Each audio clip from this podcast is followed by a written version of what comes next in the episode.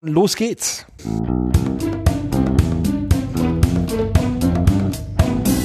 Was haben wir denn heute? Oh.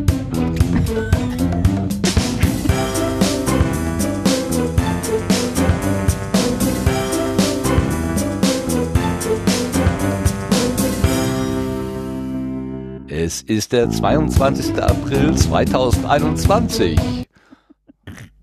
Achso, Äh, immer noch. Was denn? Man sollte auch den Loop rausnehmen. Warum war da ein Loop drin? Warum hast du eine Maske auf? Warum? Liegt da Stroh.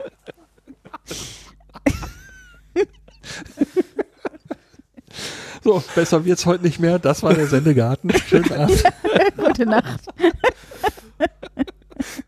Es ist der 22. April 2021. Hier ist der Sendegarten. Ihr hört die Stimme, auch die Stimme von Martin Rützler. Aber der ist nicht allein im Sendegarten, sondern eine Mannschaft dabei, die heute gut gelaunt ist, äh, weil sie müde ist. Und zwar der müdeste von allen ist, glaube ich, der Lars. Guten Abend, Lars. Äh, ich weiß nicht, ob ich der müdeste bin, aber schönen guten Abend. Ja, da bist du halt der zweitmüdeste. Die müdeste ist die Vera. Guten Abend, Vera. Ja, guten Abend. Du weigerst dich nicht, die müdeste zu sein. Ich, ich bin, ich glaube, ich bin die müdeste. Ich bin schon sehr früh wach gewesen heute. Oh. Ein langer, Ja. langer, langer Tag. Ein langer Und er geht Tag. jetzt mit dem Sendegarten zu Ende. Mein Gott, was kann Jo. Besseres passieren? Hm? Was kann Besseres passieren? Genau. Gut. Wir haben ja die geheime Nummer, dass wir dich wieder anklingeln können, wenn du eingeschlafen bist. Ne? Also Genau. ist, das ist äh, nett. wir kriegen das irgendwie hin, denn dafür sorgt ja auch schließlich der Sebastian mit seinen technischen Möglichkeiten. Guten Abend, Sebastian. Ja, guten Abend zusammen.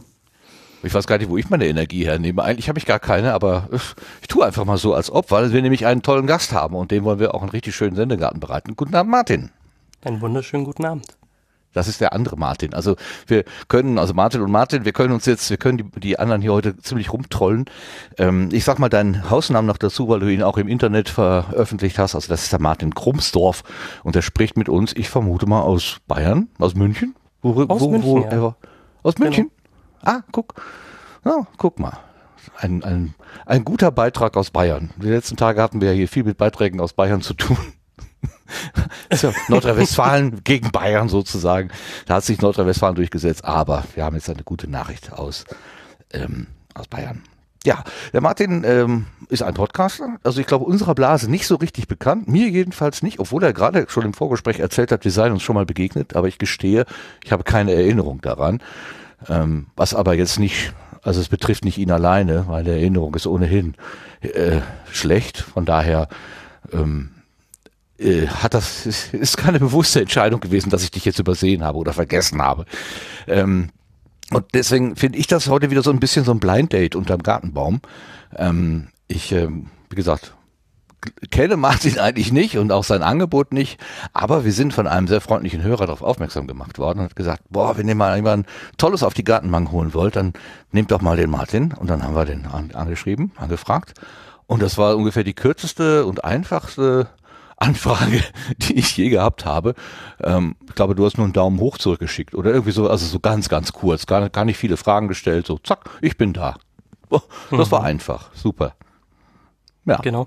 Ja, das ist ja letztendlich auch schon ähm, ein typischer Podcast-Fall, weil diese Asymmetrie kenne ich ja auch, dass mir Leute plötzlich schreiben, die ich äh, in meinem Leben noch nie gesehen oder gelesen oder äh, gehört habe und mir dann ähm, ja zu meinem Podcast Feedback geben.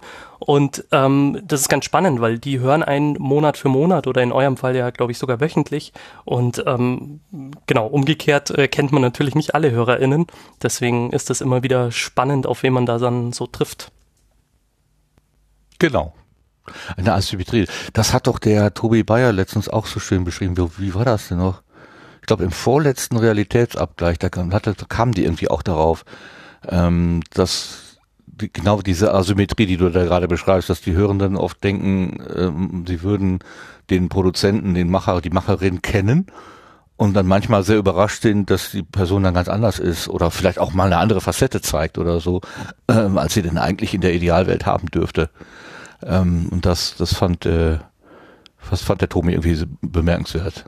Also da habe ich mit, mit Interesse zugehört, weil es auch darum ging, was verrate ich denn eigentlich über mich? Also wie, wie privat bin ich denn eigentlich, wenn ich hier so in so ein Mikrofon spreche? Oder wie viel behalte ich dann doch für mich? Ähm, ist immer wieder ein interessantes Thema. Können wir ja auch vielleicht nachher nochmal aufgreifen. Der, ähm, du machst, das können wir gleich mal sagen, du machst einen Podcast zum Thema Rotes Kreuz. Und er hat das, den schönen Titel Sieben gute Gründe. Kann man, kann man schon mal neugierig machen. Ähm, also äh, können wir schon mal überlegen, was diese sieben guten Gründe sein könnten. Ja, kommen wir später vielleicht drauf zurück. Denn wir kommen erstmal noch zur äh, neuen Ernte. Ähm, ja, dann gehen wir mal direkt in die neue Ernte.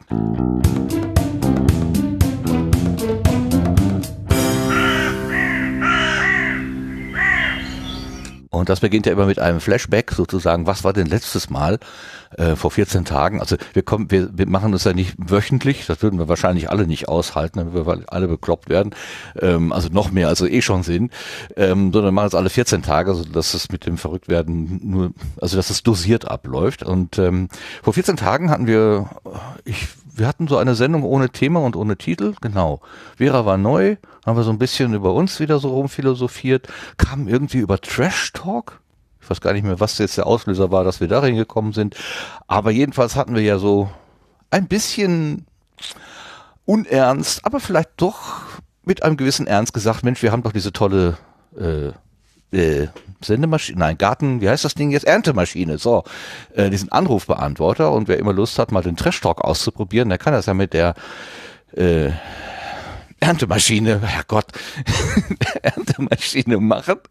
Und ähm, ich hatte ehrlich gesagt so ein bisschen Angst, dass am nächsten Tag sofort eine Lampe blinkt und ich mir da irgendwie Schimpfereien anhören muss. Das war nicht der Fall, da war ich schon beruhigt. Aber ähm, gestern passierte es dann, die Lampe blinkte und ähm, wir war, ich habe dann wir haben dann doch einen Trash-Talk bekommen. Der Sascha nämlich. Und das hören wir uns jetzt an. Hallo, hier ist der Sascha. Super. Jetzt soll ich hier anrufen und euch irgendeinen Müll auf die Erntelmaschine quatschen. So richtig schön aufregen und schimpfen oder was? Wie soll das gehen? Eure Sendungen sind so gut dafür. Ja, hier, letzte Woche. Kein Gast, kein Thema. Hätte eine super langweilige Sendung werden können. Und dann? Ja? Endlich mal ein Grund, sich aufzuregen. Und was macht ihr? Ja? Ihr macht hier ähm, äh, Fragen aus dem Chat. Ja, Meta-Meta-Folge. Erklärt euren Produktionsablauf. Scheiße, wieder nichts zu motzen. Ja, ich kann mich so nicht aufregen. Das geht nicht. Macht weiter so. Viel Spaß, danke. Ciao. Es ist so großartig. Scheiße, ich hab nichts zu kritisieren. Das, Das war in der Tat Das aber auch war- eine sehr schöne Folge. Ähm, die hat mir auch geholfen, so ein bisschen mich auf den heutigen Abend vorzubereiten. Äh, sonst bin ich ja immer der, der die Fragen stellt, äh, zumindest in meinem Format. Und jetzt bin ich schon gespannt, was alles auf mich zukommt. äh, wa- was hast du denn da gelernt, was du vorher noch nicht wusstest? Ja, so ein bisschen, äh, wie, so eure Postproduktion abläuft und wie, wie ihr euch da die, das Projekt hin und her schickt und so weiter. Ähm, das habe ich zum Beispiel mitgenommen und ähm, ja, dann die Vera kannte ich noch nicht. Ähm, genau. Also auf jeden Fall insgesamt, also ich hatte vorhin ja gemeint, dass ihr wöchentlich erscheint, aber das liegt wahrscheinlich eher daran, dass ich die Folge selten am Stück höre. Und äh, es mir dann wahrscheinlich so vorkommt, als würdet ihr wöchentlich erscheinen. genau, aber ähm, ja, also auf jeden Fall immer schön zuzuhören. Und äh, auch, ich fand das gerade mal, so diesen Blick, ähm, keinen Gast da zu haben und mal selber so über das eigene Format zu sprechen und äh, die Hintergründe zu beleuchten, fand ich schön. Ja, das ist schön zu hören. Also es war so ein bisschen, ein bisschen eine Verlegenheitsgeschichte äh, auch. Ähm, äh, ich, ich hatte ja auch nicht so den richtigen Dra Draht. Also ich hätte es ja auch durchaus ausfallen lassen, wenn die anderen Spezies nicht gesagt hätten, kommt ja gar nicht in Frage. Wir wollen hier Sendekarten haben und wir natürlich auch die Vera einführen wollten, ist ja ganz klar. Ähm, aber das ist natürlich schön, dass dann diese ähm, diese, diese aus dem Bauch gezauberte Sendung dann trotzdem irgendwie gut ankommt. Das ist schön. Das kann man sich ja dann öfter mal erlauben vielleicht. Bis es ganz langweilig wird. Aber der Sebastian hat bestimmt immer irgendwas zu erzählen. Ganz sicher. So, wir haben nicht nur einen Audiokommentar bekommen, sondern gleich zwei. Ich weiß nicht, was passiert ist, aber äh, wir haben, äh, es äh, hat sich äh, noch jemand, äh, nicht allerdings nicht auf die Erntemaschine, äh, auf die Erntemaschine gesetzt, naja, an die Erntemaschine gesetzt, sondern zu Hause in ein Mikrofon gesprochen. Und zwar hat das Hendrik gemacht und er sagte noch dazu oder schrieb dazu, mein Gott, ist das kompliziert. Ich hätte nicht gedacht, dass ein paar Minuten Aufnehmen so anstrengend sein kann. Aber er hat diese Anstrengung trotzdem in Kauf genommen und uns genau diese Zeilen gesprochen. Hallo, ihr Gärtnerinnen und Gärtner aus dem Sendegarten. Mein Name ist Hendrik. Nein, nicht der von dem Hotspot Podcast. Das ist nur eine, naja, unglückliche Namensvetternschaft, aber dazu vielleicht am Ende nochmal ein kurzer Kommentar. Ich wollte mich bei euch melden, weil ich die Sendung 120 gerade gehört habe. Es ist der 19. April 2021. Insofern, ja, seid ihr wahrscheinlich schon fleißig mit der Folge 121 beschäftigt. Mal schauen, ob es mein Kommentar da vielleicht doch noch reinschafft oder dann eben in die 122 oder vielleicht auch gar nicht. Da lasse ich mich mal überraschen. Ich wollte mich melden, weil ihr das Thema Trash Talking angesprochen habt. Ähm, ja, ihr wolltet ja nicht mit Trash beworfen werden in den Kommentaren oder Audiokommentaren und da ist mir dann das ja schöne Reverse Trash Talking eingefallen. Da habe ich schon einen Link in die Kommentare gesetzt äh, zu einem Video, in dem der Wrestler John Cena mit dem Schauspieler Hugh Jackman das Ganze mal ein bisschen durchspielt. Ja, das ist jetzt hier, glaube ich, mein mittlerweile zehnter Aufnahmeversuch. Ähm, ich wollte euch auch so Reverse Trash Talk mäßig ein paar Kommentare um die Ohren werfen. Natürlich ein paar freundliche, aber das, ja, ist irgendwie dann doch im Moment, ja, hat nicht so richtig funktioniert.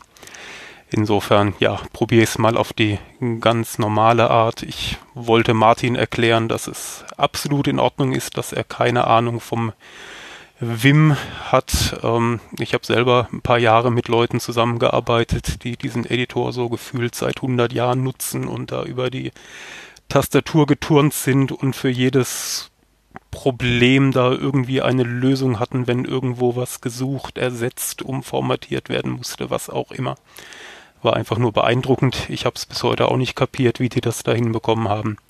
Aber gut, dafür habe ich was über den negativen dekadischen Logarithmus gelernt von den Hydronium-Ionen. Und ja, wie ich jetzt in den Show Notes gesehen habe, gibt es ja dann vielleicht in der nächsten Folge noch was über das Aluminium-Minimum Dingenskirchen Schrägstrich Immunität. Ja, dann wollte ich eigentlich Claudia erklären, äh, dass ja die Tatsache, dass sie sich aus dem Podcast, aus dieser einen Episode verzieht, gerade als Martin hier die eine Chance hat, die Frauenquote drastisch zu erhöhen, dass das natürlich absolut in Ordnung ist, weil es ja natürlich auch Sachen noch neben dem Podcast gibt. Ich hoffe einfach mal, Claudia, dass du bald wieder dabei bist. Ja, Vera wollte ich ja lautstark, freundlich äh, irgendwas zum Thema Intro-Sitz-Tänzerin erzählen und mich über ihre Vorhersagen und Prophezeiungen auslassen. Ja, war natürlich ein richtig schöner Zufall, dass das mit dem Holzhaus da dann so funktioniert hatte. Äh, ja, ich wollte mich dann auch noch bedanken für die für den Blütenschatz hörbar Rust und dann auch noch den Verweis auf Toast Hawaii. Ich habe zwar irgendwie so 12 andere Podcasts, die ich so nach und nach hören muss, aber ja, zumindest hörbar Rust habe ich jetzt mal beim Keller aufräumen ein bisschen reingehört. War ganz gut, werde ich mir vielleicht nochmal eine andere Folge anhören. Toast Hawaii sagt mir noch gar nichts, aber auch dafür schon mal vielen Dank im Voraus. Ja, Sebastian wollte ich ein bisschen was zu Studio Link und Co. und seinen Editoren erzählen. Einfach nur, ja, vielen Dank für das offenbar tolle Produkt, was von vielen Podcastern eingesetzt wird. Lars wünsche ich viel Spaß auf seinen hoffentlich nicht mehr zusammengerollten Matratzen in seinem Holzhaus und dass das mit den Handwerkern auch soweit alles funktioniert. Und da bitte immer dran denken, wenn die Handwerker mit ordentlich Essen und Trinken versorgt werden, dann haben wir zumindest die Erfahrung gemacht, dann geht es alles etwas schneller oder es wird eben auch nochmal woanders ein bisschen was geholfen, wofür, wofür man sonst vielleicht selber einige Stunden gebraucht hätte. Ja, wie gesagt, vielen Dank für alles. Ähm, ja, und weil ich jetzt vorhin hier äh, oder zur Einleitung auf den Hotspot Podcast zu sprechen gekommen bin und auch somit auf ein Thema, das ihr ja eigentlich im Podcast nicht unbedingt ansprechen wollt mit der aktuellen Situation, wollte ich es einfach mal so machen wie bei der Weisheit und irgendeinem Verein oder einer Organisation ein paar Euro in den Hut werfen, wenn es da von eurer Seite also irgendwelche Vorschläge gibt, wen man da unterstützen kann. Dann würde ich mich da auch freuen. Insofern nochmal vielen Dank an euch alle. Alles Gute. Viel Spaß bei den weiteren Episoden. Ich freue mich auf jeden Fall drauf, wenn mir hier die nächste Folge dann in meinem Player angezeigt und runtergeladen wird. Macht's gut. Danke. Tschüss. Das war der Hendrik. Das war der Hendrik total nett. Vielen, vielen lieben Dank für diese tollen Worte. Das war ja alles ach, warm ums Herz. Danke Ähm, für die Ja, guten danke. Wünsche. Genau, danke, danke. Und die Handwerker loben den Kaffee. Also es klappt. Super, super, super, super. Ja, ähm, fragen wir doch mal unseren Gast. Hast du eine Idee für eine gemeinnützige Organisation, die Spendengelder annimmt? Vielleicht? wenn das mal kein Wink mit dem Zaunfall ist. Ähm, also natürlich, das Rote Kreuz nimmt immer Geld gerne entgegen, aber ich glaube, es gibt auch, also gerade wenn man vor Ort schaut, gibt es wahnsinnig viele Organisationen, egal wo man wohnt, die gute Arbeit tun. Ich würde mir wahrscheinlich irgendwie was raussuchen, was gut zu meinen eigenen, ähm, ja, vielleicht Hobbys passt oder zu meinen eigenen Wertvorstellungen oder so. Also vielleicht irgendwas mit Kindern und Jugendlichen oder äh, für die Geflüchtetenhilfe oder irgendwie sowas. Also genau, wenn ich jetzt selber entscheiden müsste, ob ich quasi Geld spende, weil dem Roten Kreuz spende ich ja hauptsächlich meine Zeit. Okay. Und wie du das machst, das klären wir jetzt auf der Gartenbank.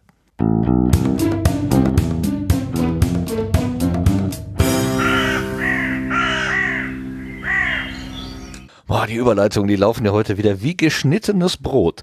So, der Martin ist da, Martin Krumsdorf. Sieben gute Gründe.de ist sein Podcast-Angebot und wie, wie schon gerade ange, ja, ange, angezaunfallt sozusagen handelt es sich äh, ums Rote Kreuz.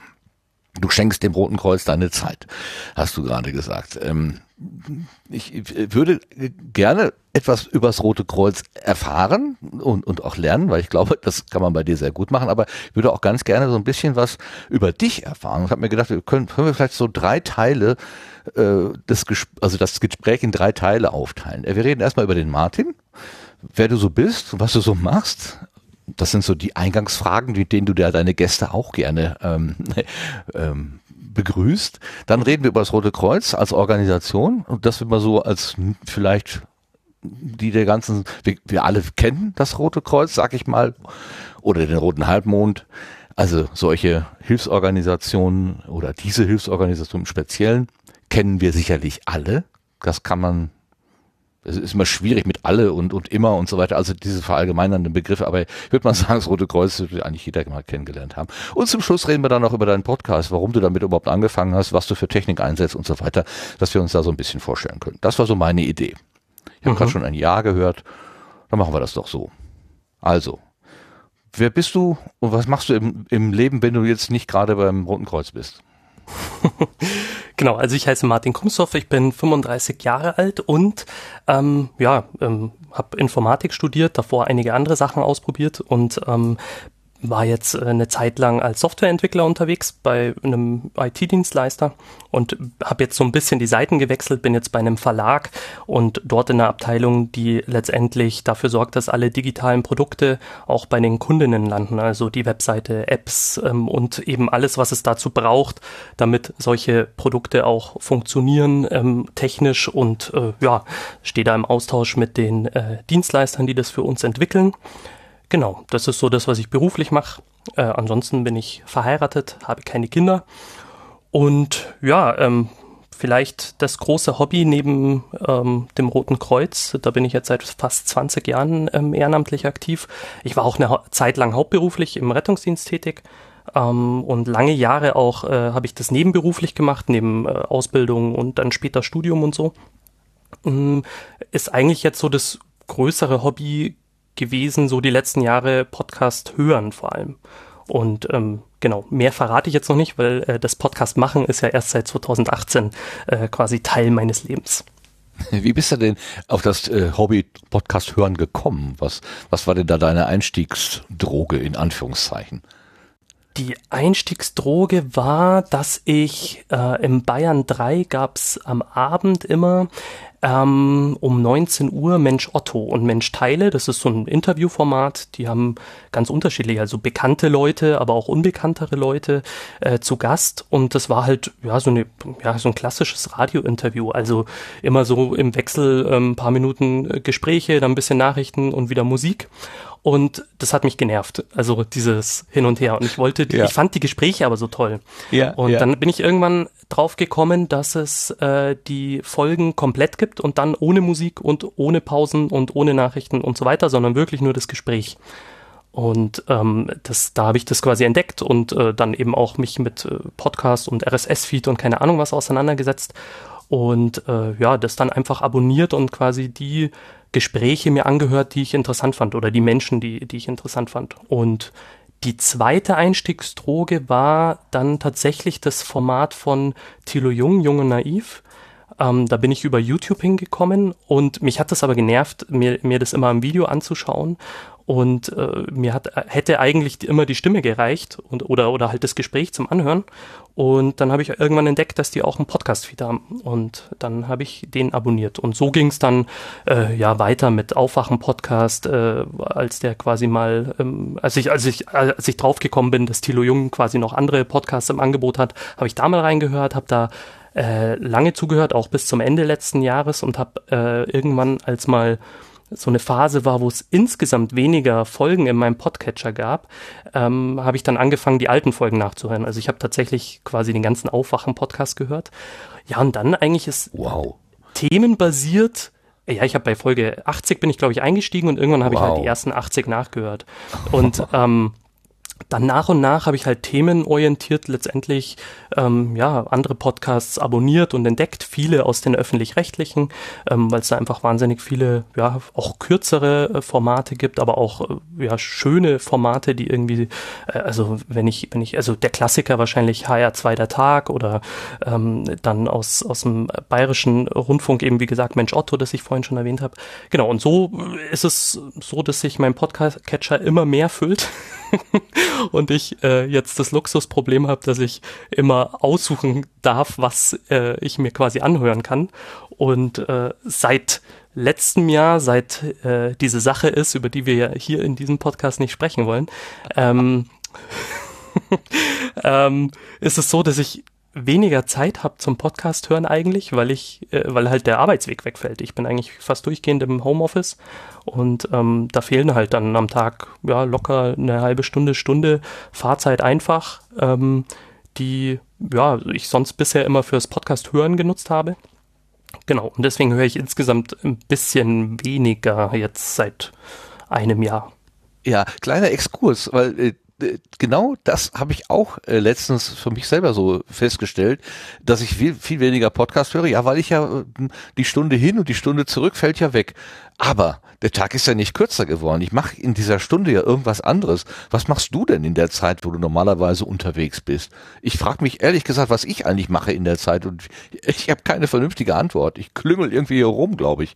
Oder ich arbeite länger. Ich weiß es aber ehrlich gesagt nicht. Was machst du denn? Ja, da- also da kommt ja schon dazu, dass ich äh, natürlich die Anfahrt, die Anfahrt fährt weg, fällt weg, aber ähm, die Zeit, also wenn, wenn ich jetzt quasi irgendwie Mittagspause mache oder, oder nach Hause fahre, in Anführungsstrichen, also vom äh, Schlafzimmer ins Wohnzimmer gehe so ungefähr, weil mein äh, Arbeitsbereich im Schlafzimmer aufgebaut ist, äh, dann ist da ja noch meine Frau, die ähm, die ja auch äh, zu Hause ist und ähm, von zu Hause aus äh, arbeitet und dann ähm, ist man halt einfach sofort zu zwei Themen beschäftigt. Also ähm, deswegen, das ist, glaube ich, die Zeit. Man hat mehr Zeit auch füreinander. Dadurch, dass halt die Anreise und äh, Rückreise wegfällt. Ich glaube, Okay, da du- geht eigentlich. Also ihr nutzt die dann wirklich auch produktiv, also bewusst. Das ist gut. Ja, das kann, das habe ich noch nicht gelernt. Ich glaube, die äh, die Sache, über die wir nicht reden wollen, äh, ist noch nicht lang genug äh, äh, aktiv, dass ich das noch, dass ich das immer noch nicht gelernt habe hier. Also das ist erstaunlich, erstaunlich. Nee, gut. doch. Gut, dass du das gelernt hast. Finde ich gut. Ja. So, du hörst also weniger Podcast. Ähm, welchen Podcatcher benutzt du? Und gleich mal eine technische Frage. Äh. AntennaPod für Android. Aha. Kenne ich jetzt nur vom Namen her. Aber gut. Bist du zufrieden mit? Kannst du empfehlen? sehr zufrieden. Den habe ich tatsächlich, als ich mich auf die Einladung heute vorbereitet habe, ist er auf meinem Zettel gelandet unter der Rubrik Dank, weil das ja Ah. auch ein Open Source Projekt ist und ähm, dieser Player so viel äh, ja coole Features hat, nicht zuletzt das schnellere Hören, ähm, aber ich bin sehr zufrieden mit dem Podcast und ähm, deswegen äh, vielleicht gleich ein Dank raus an die, die MacherInnen. Okay, AntennaPod, Dank. Du bist ein schnellerer Hörer, das heißt, du beschleunigst dann auch. Was ist bei dir so, die, die, was sagte Claudia letztens, 2,0 und, nee, warte mal, 2,0 ist nur bei den Englischsprachigen, sonst macht sie 2,5 oder, das ist völlig so abstruse Werte, wo ich gedacht habe, hä, wie kann man das machen? Aber gut, okay, jeder äh, ist irgendwie anders und kann anders. Was, wie, welche Geschwindigkeit ist so deine beliebteste Geschwindigkeit? Also meine Standardgeschwindigkeit ist eigentlich zweifach. Also Auch so einer, Das wow. Ist eigentlich bei fast allen äh, Podcasts so. Deswegen, also ich finde es heute total spannend, eure Stimme in, äh, in normaler Geschwindigkeit zu hören, weil ich das sonst sehr selten habe. Ähm, und äh, genau, aber letztendlich, das kommt immer so ein bisschen drauf an. Also gerade wenn, ähm, ich habe mir neulich schon gedacht, das wäre was auch für, für die ähm, Podlove ähm, Simple Chapters Notation, wo man ja die, die äh, Kapitelmarken letztendlich in den Feed eintragen kann, da gibt's noch kein Typelement oder ein Abspielgeschwindigkeit-Element, weil ich habe nämlich neulich einen Podcast gehört, ähm, der zwischendrin immer wieder ähm, Musikelemente drin hatte. Und da musste ich dann immer umswitchen auf äh, quasi einfache Geschwindigkeit, weil ähm, Jazz auf zweifach äh, hört sich meistens nicht so geil an. Und ähm, da hätte ich mir gewünscht, dass irgendwie die Kapitelmarken das ermöglichen, dass, dass der Ah. Podcatcher automatisch erkennt, jetzt kommt ein Bereich, der sollte unbedingt in einfacher Geschwindigkeit angehört werden. Genau, also Feature Request gleich raus an das Podlove-Team. Ja. Genau. Dann kann man auch viel besser äh, die Werbung dann in Ruhe anhören. Und äh, Zwinker, Zwonker, man kann sie auch schneller überspringen. Haha. Ja, wobei ich sagen muss, die meisten Podcasts, ähm, die ich höre, haben keine Werbung oder sehr wenig Werbung. Ich habe tatsächlich auch ein paar rausgeschmissen. Also was ich ganz schlimm finde, also ich verstehe das. Also ich, mein, mein Podcast ist totales Hobby und ich erwarte kein Geld und auch, äh, also ich freue mich über liebe Worte oder auch äh, scharfe Kritik, aber ähm, ich, ich brauche kein Geld dafür. Ähm, und ich verstehe das andere, ähm, gerade wenn das irgendwie Journalisten sind, die das ähm, quasi so als Zubrot noch oder, oder als vielleicht sogar Geschäftsmodell in den Podcast etablieren. Aber wenn irgendwie die Nullnummer schon damit beginnt und jetzt hier kannst du uns Geld überweisen und jetzt geht die Folge los, dann finde ich das immer so ein bisschen, ja, äh, abstoßend ist vielleicht zu viel, aber zumindest befremdlich. Also ich, ich weiß nicht, ich, ich, mir geht's bei Podcasts so, ähm, wenn ich mich erstmal an so das Setting gewöhnt habe und an die, an die Hosts äh, und die mich überzeugen, dann kann eigentlich fast nicht mehr viel passieren. Deswegen würde ich wahrscheinlich, wenn ich irgendwie mal vorhätte, irgendwie so einen Podcast zu machen, wo ich auch, äh, mit dem ich auch Geld verdienen will, erstmal äh, langsam zu starten und das zu entwickeln. Also ähm, genau, und nicht die Leute gleich in der ersten Folge zuzuballern mit äh, Patreon, Steady und keine Ahnung, PayPal, Me-Konten. Genau.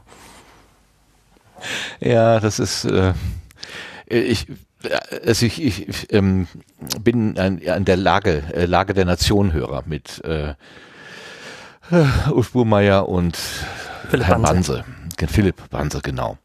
Und die haben vor kurz- kurzem auch nochmal ähm, ganz klargestellt, dass, also die machen ja auch Werbung, also eingesprochene Werbung, also in der Regel äh, liest Philipp Banse dann irgendwie eine Botschaft, was weiß ich, hier kriegst du die die, die krassesten Kekse oder da kriegst du einen tollen Einkaufshelfer oder was auch immer. Und sie haben sich aber dann in dieser Meta-Diskussion darüber nochmal unterhalten und gesagt, dass sie mit den Inhalten, die sie da äh, vorlesen, nichts zu tun haben. Die Auswahl wird allein von einer Agentur gemacht. Aber das Modell, das Werbemodell baut ja gerade drauf auf, dass ich jetzt glaube, wenn der Philipp Banse mir was von Keksen erzählt, dass das dann die besten Kekse der ganzen Welt sind. Na, sonst würde er mir das ja nicht erzählen. Und gleichzeitig sagt er aber, nein, nein, ich, ich, das ist nicht meine Meinung, die du da hörst.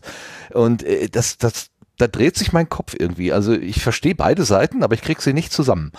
ist, Ja. Ich, ne, Das kann ich sehr, sehr gut nachvollziehen, weil das bei mir tatsächlich auch der Grund war, warum ich Lage der Nation deutlich seltener höre. Also mittlerweile, also mittlerweile glaube ich, habe ich den Feed äh, nur noch äh, so eingestellt, dass ich ihn aktiv aktualisieren muss, weil mich das tatsächlich auch eigentlich diese, also dieses Native Advertisement quasi, dass er das vorliest. Also wenn es jemand anders ist, also zum Beispiel beim Lila Podcast oder auch bei anderen Podcasts ist ja so, dass meistens ähm, das dann halt jemand anders als die Hosts vorliest. Das finde ich legitim und finde ich, ja, Mai, genau. Ähm, ich meine, gerade auch viele Produktionen aus dem Haus 4000 Hertz ist, ist, ist ja auch so, dass die, also die müssen halt Geld damit verdienen. Deswegen verstehe Ja, ich ja, schon, klar. dass man halt Werbung reintut und es ist ja tatsächlich nicht so wie bei Pro7 oder anderen äh, Fernsehsendern, dass irgendwie äh, man ständig von Werbung zugeballert wird, sondern meistens ist es ja in einem relativ angenehmen Umfang. Aber ich würde eben auch da die Grenze ziehen, wo die Hosts die Werbung selber einlesen. Also das finde ich tatsächlich,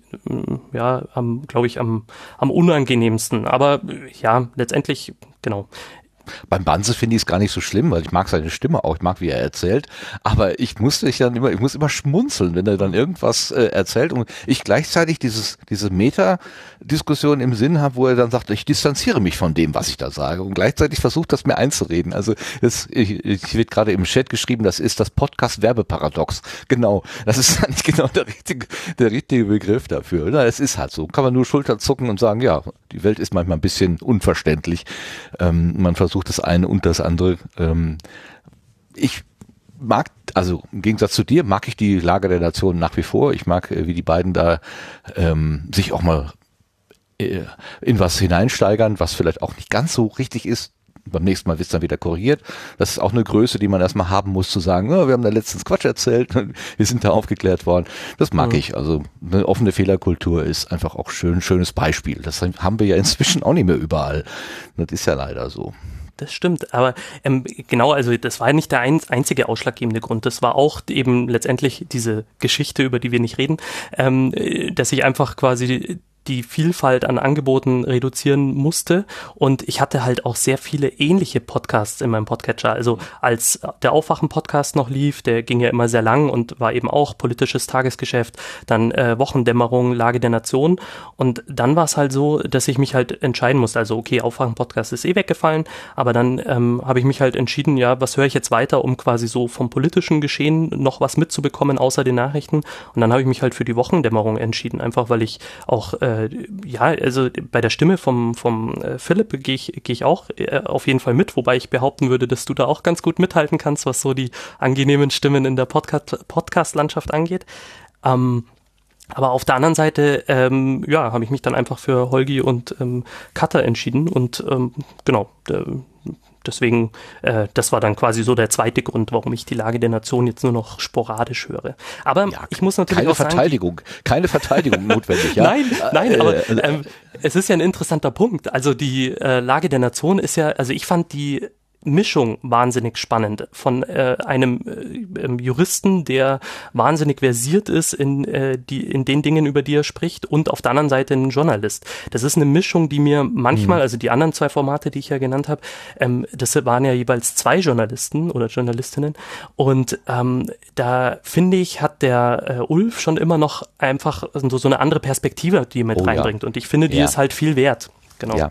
Deswegen, genau.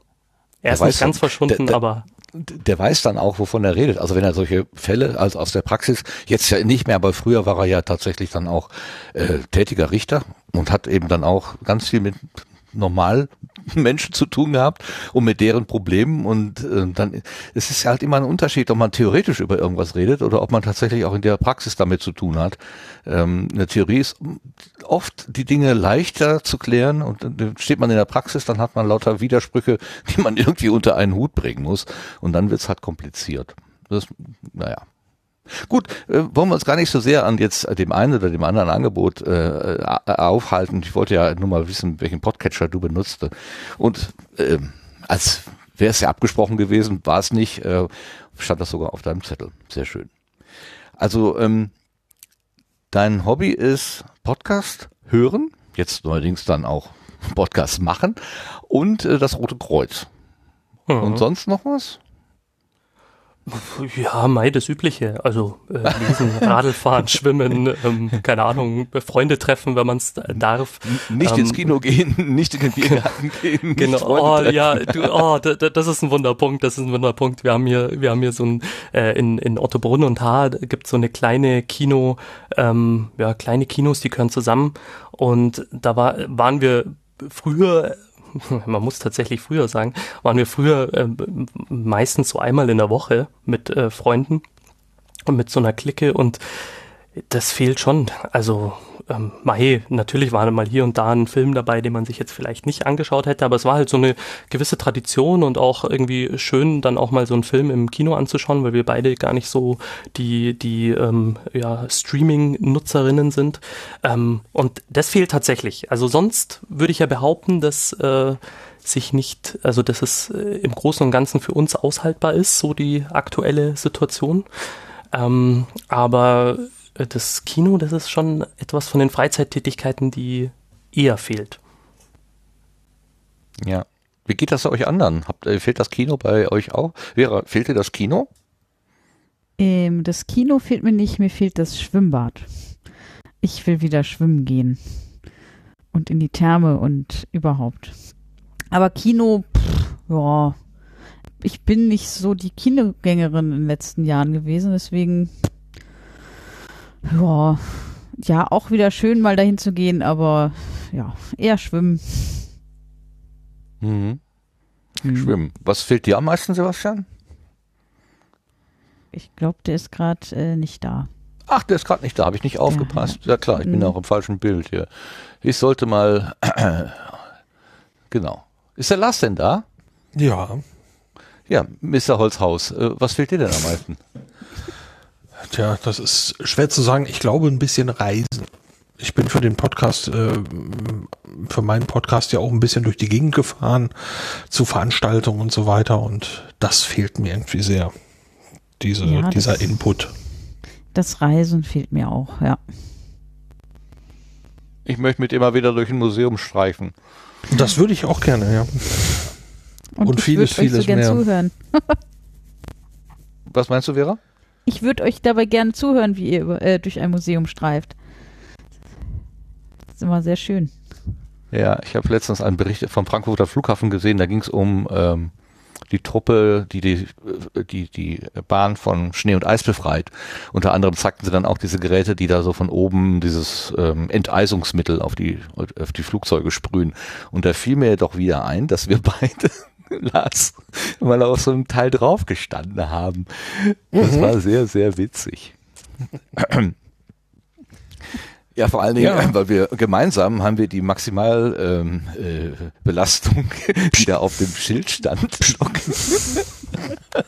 da musste ich extra einen Kollegen an die Maschine stellen und der hat dann geguckt, dass das nicht heiß Ja. läuft. Das, Da hat, das hat von unten einer mit dem Besen gestützt, ne? Das war so. Und ich hatte so einen Schiss, weil das 15 Meter hoch ging. Uiuiuiui. Aber toll. Ohne dich hätte ich das mich nicht getraut und deswegen war ich das, fand ich das so toll, dass du mich dazu. Du dachtest, wenn, dann stützen wir beide ab. ja, genau. Haben wir was zu erzählen. Ja, bis, zu, bis zum Aufprall alles aufgezeichnet. Super. Bis dahin war es schön. Okay, wir haben schon wieder einen Schwenker gemacht. Kommen wir mal wieder zurück zu unserem Gast. Ähm, der, euch kann ich ja nächste Woche auch noch ans ansprechen, aber den Gast halt nicht. Ähm, Martin, ähm, also das Kino äh, fehlt, der Biergarten fehlt dir nicht so? Bist kein Biergartengänger? Das ist Ja, doch das Ding in das ja nicht Bayern. Also, ja, ja, eigentlich ist das, da, dafür beneide ich euch so, dass ihr diese, diese, diese, äh, diese Gemütlichkeit habt, wo ihr dann auch Sa- Sachen zum Essen mitbringen darf und so weiter. Das darf man ja hier alles nicht. Ja, genau. Also da, da sprichst du natürlich was an. Ähm, also gemütlich zusammensitzen und so weiter, das ist, das ist schön. Äh, genau, bloß ähm, jetzt gerade hier in München, ähm, an einem schönen Tag kommen meistens mehr als zwei Leute auf die Idee, in den Biergarten zu gehen. Ja. Äh, da kann es ganz schnell mit der Gemütlichkeit äh, vorüber sein. Aber ja, man kennt natürlich auch den ein oder anderen ähm, Geheimtipp vielleicht oder ja, genau. Aber so diese, diese Art zusammenzukommen und ähm, sich gemütlich bei einem Bier oder einem anderen Get Kaltgetränk äh, etwas einzuverleiben und äh, miteinander ins Gespräch zu kommen, zu ratschen, dann das ist äh, das ist natürlich, also das fehlt nach wie vor und das äh, ersetzen ja jetzt die ganzen Videokonferenzen, die man dann halt auch so im Freundes- und Bekanntenkreis macht, ja nur bedingt. Also es ist halt schon was anderes, wenn man einfach ja zusammen irgendwo sein kann. An vielleicht auch ganz schönen Orten. Ja, ja. Ja gut, ähm, auch mit Lars habe ich ja mal ähm, die, die Hinfahrt in einem ICE erlebt, wo äh, die anderen, die um uns herum saßen, alle zum Oktoberfest wollten. Oh und ich habe noch nie eine so, so laute und unangenehme Bahnfahrt erlebt. Ähm, Wahnsinn, das war wirklich Das- absoluter Wahnsinn. Das war dieses Rudel, das sich uns gegenüber in den Tisch an, äh, an, diese, an diese Sitzgruppe setzte und dann sagte, sie tun uns jetzt schon leid. Ja, Die haben, sie, ja. Und dann haben sie auf dem Tisch im Prinzip so eine Mauer aufgebaut aus, ja, aus kurzen, aus so Schachteln mit lauter kleinen Fläschchen drin, die die dann so unterwegs dann nach und nach weggepichelt haben. Und der USB-Box, ne, die dann Oh, äh, ach, die Beschallung, Bluetooth, Bluetooth-Box, wo dann die ganze Zeit äh, so Schlagermusik rausplärrte und die dann lauthals mitgesungen haben. Also das war wirklich, als wir da raus waren, habe ich gedacht, boah, mein Lieber. Mein Mhm. Lieber, genau, habe ich gedacht, mein Lieber. Genau, im, Bier, im Biergarten, sehr gut. Im Biergarten äh, ist es natürlich manchmal ähnlich. Also es kommt immer drauf an, also wenn es jetzt irgendwie in, in der Innenstadt irgendwie beim Augustiner äh, Biergarten bist oder so, der ist im Sommer teilweise auch äh, Oktoberfest-like, sage ich jetzt mal. Und ähm, das finde ich tatsächlich auch nicht so gemütlich. Also ich mag es eigentlich äh, eher halt dann wirklich gemütlich, so mit schönen Kastanienbäumen und ähm, ja, genau. Gemütlich, gemütlich. Genau, richtig. Aber beim Oktoberfest ist ja zum Beispiel das Rote Kreuz sicherlich auch im Einsatz. Ne? Kommen wir doch mal zum Roten Kreuz. Da sprichst du einen wunden Punkt an. Oh, warum? Warum ist das ein Wunderpunkt? Also das, äh, das Münchner Rote Kreuz hat über 100, äh, ich glaube 30 Jahre lang den Sanitätsdienst auf dem Oktoberfest oder wie wir ja hier auch sagen, auf der Wiesen gemacht und ähm, dann hat ein privater ja, Rettungsdienst und Sanitätsdienstanbieter äh, äh, den Ausschlag äh, oder die die Ausschreibung gewonnen und äh, macht seitdem äh, ja seitdem eigentlich ja nicht, weil er hat er hat jetzt 2018 glaube ich gemacht, war das erste Mal und dann war ja schon dieses. Dings. genau. Ähm, genau. Und äh, deswegen, äh, also mich, mich betrifft's jetzt nicht so. Ich war zwar jahrelang äh, ehrenamtlich auch auf der auf der Wiesen im Einsatz, ähm, aber ich habe tatsächlich auch äh, irgendwann ja damit abgeschlossen, in dem Sinn, dass ich halt einfach, und da, das ist dann tatsächlich auch eine ganz gute Überleitung dann später zum Podcast, ähm, einfach äh, das Rote Kreuz bietet so viel mehr als nur den Sanitätsdienst. Ähm, und das war einfach so ein Bereich, auf den ich halt jetzt mittlerweile nicht mehr so viel Lust habe wie auf andere Bereiche. Und äh, deswegen äh, zieht mich die Wiesen gar nicht mehr so an, also einmal im Jahr habe ich mich dann meistens überreden lassen, dass ich mal auf die Mittagswiesen gehe, das ist dann eher so Biergartencharakter, wo es auch nicht so voll ist, wo es äh, ja einfach, wo man gemütlich äh, teilweise sogar einen Tisch für sich alleine hat und einfach gemütlich mit seinen Leuten da halt äh, Mittagessen kann. Und aber dieses, äh, dieser Wahnsinn am äh, Samstag oder Sonntag oder an den Feiertagen, den brauche ich nicht mehr. Dafür bin ich zu alt. Du musst ja nichts mehr beweisen, genau. Aber das, Genau. äh, das, äh, die, dieses, dieses Traditions-Volksfest, äh, Volksfest, ich meine, ihr habt jetzt schon äh, ein eigenes Rotes Kreuz. Es gibt ja das deutsche Rote Kreuz und es gibt das bayerische Rote Kreuz. Ihr müsst schon mal in Bayern wieder mal eine extra Wurst braten. Beim Datenschutz ja nicht anders. Ne? Alle Länder haben eine Aufsichtsbehörde, Bayern hat zwei. Bayern hat, äh, in Bayern kann man nicht die CDU wählen, dann wählt man halt die CSU. Und ihr habt doch einen eigenen, wie, wie nennt man das, äh, Landesfürsten? Ja. Naja, hätten wir ja, bei, also egal, wir lassen das auch weg, das ganze Thema. Aber ich, äh, also normalerweise spückt man sich doch gerne auch mit den Traditionen und das bayerische Rote Kreuz müsste doch beim, beim größten bayerischen Volksfest äh, unmittelbar zu tun haben. Aber gut, es geht, es geht ums Geld auch, ne? Wahrscheinlich ist der billiger, der, der private Anbieter. Wow, das ist ja echt eine Nachricht, damit hätte ich nicht gerechnet. Ja, wobei man, also genau, also da hast du tatsächlich mit mir als Gast jetzt ähm, auch jemanden getroffen, der jetzt auch gar nicht so traurig im klassischen Sinne darüber ist, weil ich finde, das Rote Kreuz hat wahnsinnig viele spannende Aufgaben und auch Aufgaben, die wichtiger sind und einer unserer Grundsätze ähm, lautet ja Menschlichkeit und, ähm, und äh, da geht's ja auch drum, dass wir nach dem Maß der Not helfen und ähm, ich finde halt diese also gerade so Sanitätsdienst und solche Themen, teilweise auch in der Allianz Arena, also dem Fußballstadion, dem hiesigen, ähm, das ist halt auch ein Stück weit Geschäft. Und ähm, ja, weiß ich nicht. Ich glaube, mit den Ressourcen ähm, und mit den Leuten, die wir so haben, könnten wir auch äh, ja viele andere Dinge tun in der Stadt, gerade in einer Großstadt wie München, wo es, glaube ich, viele auch äh, andere soziale Aufgaben gäbe, als jetzt den Sanitätsdienst für das große, größte Volksfest der Welt zu machen oder auch für äh, ein oder zwei Fußballclubs. Ähm, ja, also genau. Deswegen ähm, bin ich vielleicht für äh, ja den Wehmut zu diesem Thema nicht der richtige Gast.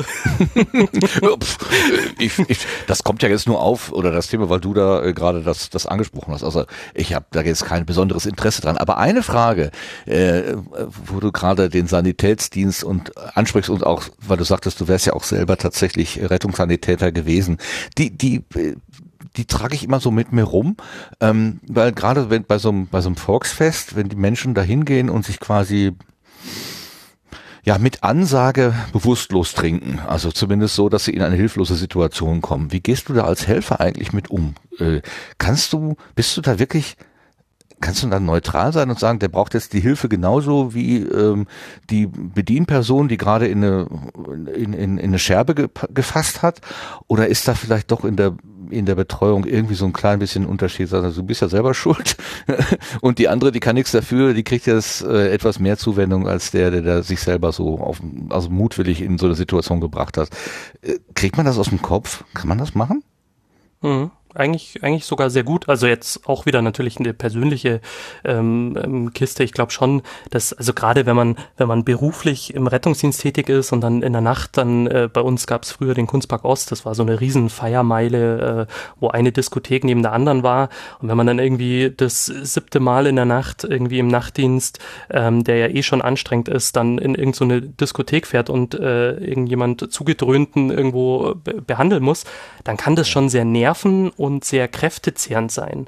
Ähm, aber egal ob jetzt hauptberuflich oder ehrenamtlich, ähm, glaube ich, muss man da so eine professionelle Distanz haben. Man ist in der Sekunde für diese Menschen verantwortlich und ähm, auch zuständig und ähm, dann ist das ein Einsatz und den macht man. Und ja, natürlich denkt man sich, äh, wie kann man nur, aber man erinnert sich ja auch an die eigene Jugend vielleicht, dass man da auch vielleicht mal über die Stränge geschlagen hat und ja, so. Ja, und ja. würde sich ja dann auch freuen, wenn jemand kommt, der dann nicht irgendwie besonders äh, unangenehm ist und irgendwie, äh, warum hast du jetzt angerufen, äh, warum kannst du nicht zu Hause bleiben? Genau, also ich glaube, das hilft ja auch nicht weiter. Also natürlich ist es schwer. Also gerade wenn man das irgendwie tagtäglich hat, ähm, dann glaube ich, ist es nochmal ein bisschen mehr Anstrengung, dass man diese Professionalität sich bewahrt aber ich glaube, gerade als Ehrenamtlicher, wenn man das freiwillig macht und sich das antut, also gerade Wiesen, da haben sich ja die, die äh, Leute um die Dienste ja quasi gestritten, sage ich jetzt mal. Also der war ein sehr beliebter Dienst. Zum einen, weil es natürlich, äh, also Sanitätsdienst gibt's ja auch im, in irgendwelchen Ortsteilen von München immer wieder kleinere Einsätze, ähm, örtliche Feste, ähm, lokale Fußballspiele, solche Sachen. Ähm, und auf der Wiesen passiert aber natürlich auch deutlich mehr. Das heißt, das, was man in der Ausbildung gelernt hat und was man ähm, Jahr für Jahr übt, also angefangen von Herz-Lungen-Wiederbelebung über ähm, ja andere Themen, wie, wie mache ich Verbände, wie messe ich Blutdruck, Blutzucker und so weiter. Das kann ich an der auf der Wiesen äh, an einem Tag lerne ich da mehr wahrscheinlich als in einem halben Jahr oder einem Jahr vielleicht sogar ähm, auf anderen Diensten. Deswegen also ich habe das auch tatsächlich früher immer ganz gerne noch genutzt, als das noch möglich war, dass ich äh, Jugendliche aus unserem oder halt junge ähm, SanitäterInnen eben äh, mitgenommen habe auf die Wiesen. Ähm, und die haben da wahnsinnig viel gelernt. Also auch unter dieser ein anderer Vorteil ist vielleicht das noch, dass man ja auf der Wiesen auch gar nicht alleine ist. Also bei so einem kleinen Dienst kann es ja gut sein, dass man irgendwie zu zweit ist und das war's dann. Und wenn man dann irgendwie der, der Neue ist, der frisch aus der Ausbildung ist und ähm, noch nicht so viel Erfahrung auf dem Buckel hat, dann kann das schon auch mal äh, bei, wenn was Größeres ist, auch irgendwie zu Stress führen. Aber Oh ja. auf der Wiesen ist es ja so, da bin ich einer, also auf, die, auf diesen bekannten gelben Tragen bin ich einer äh, oder eine von von drei äh, von vier Leuten, ja. Das heißt oder vielleicht sogar mal fünf Leuten. Das heißt, ähm, da gibt's immer noch andere, die dann gibt's erstens äh, noch jemand, der der medizinisch verantwortlich ist. Das heißt, der hat äh, mindestens die Ausbildung zum Rettungssanitäter, Rettungssanitäterin und das heißt, da bin ich als einfache Sanitäterin ähm, nicht sofort in, in der ersten Reihe, sondern ich kann viel erstmal üben und, und zuschauen und wie läuft es ab und dann äh, kleinere Aufgaben übertragen bekommen. Und deswegen war das immer ein Dienst, der sich ganz gut geeignet hat, um neue SanitäterInnen eben so in den Sanitätsdienst einzuführen. Genau. Ja, das kann ich gut verstehen. Man kann sich dann von den, von den alten Hasen und Häsinnen auch mal so ein bisschen ähm, ja, Ruhe und Besonnenheit vielleicht auch abgucken. Ne? Ich könnte mir vorstellen, dass man äh, doch in seinen, bei seinen ersten Diensten, wenn man die man da so alleine macht, doch ganz schön auch aufgeregt ist und da eigentlich Oh, ein ja. Lampenfieber hat. Ne? In der Tat. Daran kann ich mich noch erinnern, auch wenn es lang her ist. Naja, du hast ja dann auch die Verantwortung, zumindest als Ersthelferin, Ersthelfer. Ähm, nee, das, das sind die Passanten, ne? Äh, du bist dann, bist ja schon Ja, der Profi dann quasi. SanitäterInnen machen ja auch einen Kurs, der je nach ähm, äh, teilweise Landesverband, teilweise ähm, örtliche Besonderheiten, aber ungefähr 80 Unterrichtseinheiten beinhaltet, wenn man das voll macht. Und dann ähm, äh, da lernt man natürlich mehr als in einem normalen Erste-Hilfe-Kurs oder den noch kleineren Kursen, diesen lebensrettenden Sofortmaßnahmen, ähm, die ja früher Voraussetzung waren für den Führerschein. Und äh, da lernt man schon noch mal ein bisschen mehr, aber ich glaube, ähm, das meiste lernt man dann tatsächlich auch in der Praxis. Also weil man da einfach auch die Theorie mit, mit äh, halt dem Handeln quasi verknüpfen kann. Und da lernt man tatsächlich am meisten, also so ging es mir zumindest, von äh, Leuten, die das schon länger machen. Ja, ja, ja. Ich kenne das aus der Medizinerausbildung, da gab es mal den, das Wort des Rockzipfelns. Also man, man geht einfach mit am, am Rockzipfel eines, der, der schon kann und dann äh, nimmt man da quasi, ähm, ja, auf, auf magische Art und Weise überträgt sich dann das Wissen von dem einen auf den anderen. Ähm, das ist immer dann schwierig, wenn man das versucht in Lernkataloge zu schreiben, dann wird diese Magie, äh, muss man die irgendwie fassen und dann wird es halt schwierig. Aber naja, es ist äh, so. Ich, ich äh, frag mal gerade mal in die Runde. Sebastian, wenn du das Wort Rotes Kreuz hörst, gibt, fällt dir ein Wort dafür ein, wa- was du damit assoziierst? Ähm, ähm, Hilfsbereitschaft. Ähm, Mhm. Ja. Das war schon ein Wort, das reicht mir. Vera, hast du auch ein Wort, Rotes Kreuz? Ich bin gerade zu müde, um jetzt spontan irgendwas zu sagen. Okay. Es Tut mir leid. Also, Also, Rotes Kreuz halt, super. Ähm, Rettungsdienst, keine Ahnung. Ähm, Ja, nee. muss ja nicht. Ja, alles Ja. gut. Lass dich nicht stressen durch mich. Um Himmels Willen, wir sind hier im Garten. Das ist alles gemütlich. Lars, Okay, hast du, super. könntest du mir ein Wort sagen, was du assoziierst? Ja, das erste Wort, was ich assoziiert habe, war Blutspende. Ah, auch nicht Mhm. schlecht. Dann will ich auch eben sagen, was ich assoziiert habe, stabile Seitenlage. Die sich auch im Laufe der Zeit so geändert hat, dass ich heute, glaube ich, das nicht mehr könnte, was ich da irgendwie vor, oh Gott, wann habe ich das gelernt? Im letzten Jahrtausend. Ich, reden wir gar nicht drüber. Ähm, ich weiß nur, dass sich irgendwas vereinfacht hat. Ähm, und ich habe ein einziges Mal bei dem, bei einem Autounfall tatsächlich erste Hilfe leisten müssen. Da reichte es aber, die verunfallte Person ähm, anzusprechen, ein bisschen zu polstern und darauf zu warten, dass Rettung naht. Da war das Zusprechen und sagen, hier ist jemand, alles gut, äh, haben Sie Schmerzen? Nein, kriegen Sie Luft? Ja, ähm, das reichte eigentlich. Also da brauchte ich gar nicht so viel machen von dem, was ich da alles gelernt habe. Das, das war mir ganz wohl, weil ich dann auch nichts falsch machen konnte. Wobei das mit dem Falschmachen ist, glaube ich, also soweit ich so höre, ist, äh, hab keine Angst, was falsch zu machen. Schlimmer als was falsch machen ist gar nichts tun.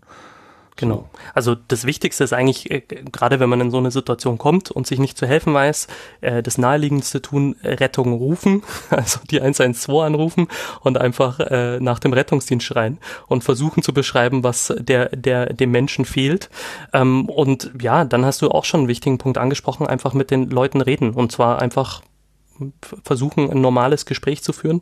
Und ich meine, dann im Erste-Hilfe-Kurs lernt man ja dann äh, noch, noch äh, irgendwie ähm, Druckverbände anzulegen und so weiter. Natürlich, ähm, wenn ich eine größere Wunde sehen würde, und erscheint, dann äh, würde ich auch empfehlen, dass, dass du mit dem Druckverband anfängst, ja. ja genau, oder das halt versuchst. Wenn das im Strahl da rausschießt und das, das, das, das, die Flüssigkeit, die eigentlich den Menschen am Leben hält, wenn die im Strahl rausschießt, ja, dann sollte genau. man vielleicht gucken, ja, zureden reicht dann vielleicht nicht mehr.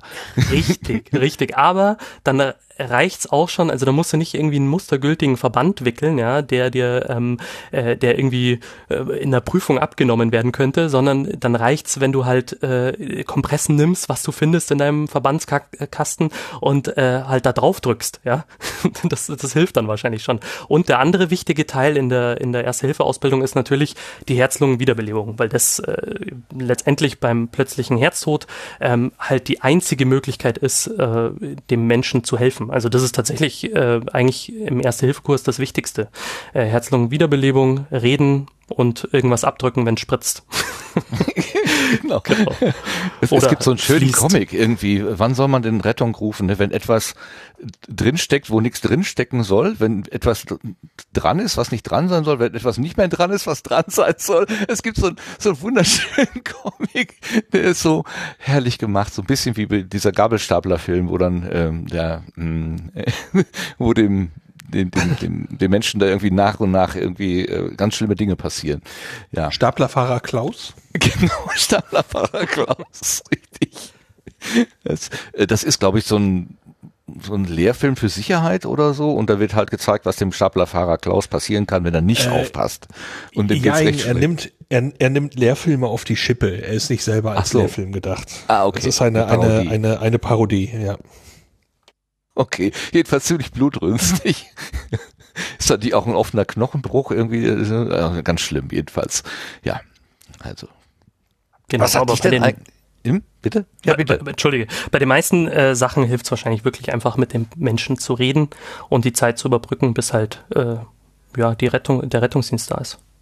Ja, der ist ja im was, was muss man sein, zwölf Minuten oder so irgendwie? Gibt doch so eine Zahl, ne? Ja, die Hilfsfrist Stadt. genau. Ähm, also bei uns in München zum Beispiel sind es zehn Minuten, aber sonst häufig auch zwölf Minuten, genau. Aber wo du gerade Herz-Lungen-Dingens äh, angesprochen hast, ich habe das noch in so einem ganz komplizierten Verfahren gelernt. Irgendwie, also man muss irgendwie x-mal aufs Herz drücken, dann Mund zu Mund. Früher dann, also früher Mund zu Mund, dann Mund zu Nase, dann gab es irgendwie so ein Aufsatz, als äh, das Thema AIDS irgendwie aufkam und nicht genau wusste. Und inzwischen lässt man das Beatmen ganz weg. Habe ich das richtig verstanden?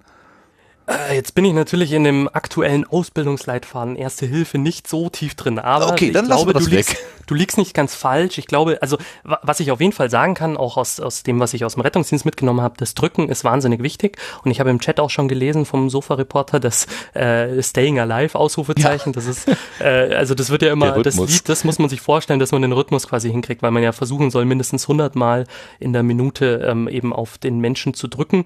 Und in der Tat ist aktueller Stand Stand so, dass halt das Drücken einfach das Wichtigste ist, dass einfach dieser Notkreislauf quasi weiter am Laufen gehalten wird und ähm, dann eben auch, äh, du musst dir auch vorstellen, wenn jemand umfällt und du kriegst es irgendwie mit oder kommst kurze Zeit danach hin, dann ist ja noch Sauerstoff im Blut drin. Das heißt, es ist wichtig, mhm. dass halt der noch, das Blut noch transportiert wird und ähm, der Rettungsdienst sollte dann, äh, ja, je nachdem, wo das passiert ist, auch so zeitig da sein, dass dann auch quasi die Beatmung äh, dann einsetzen kann, sobald die da sind.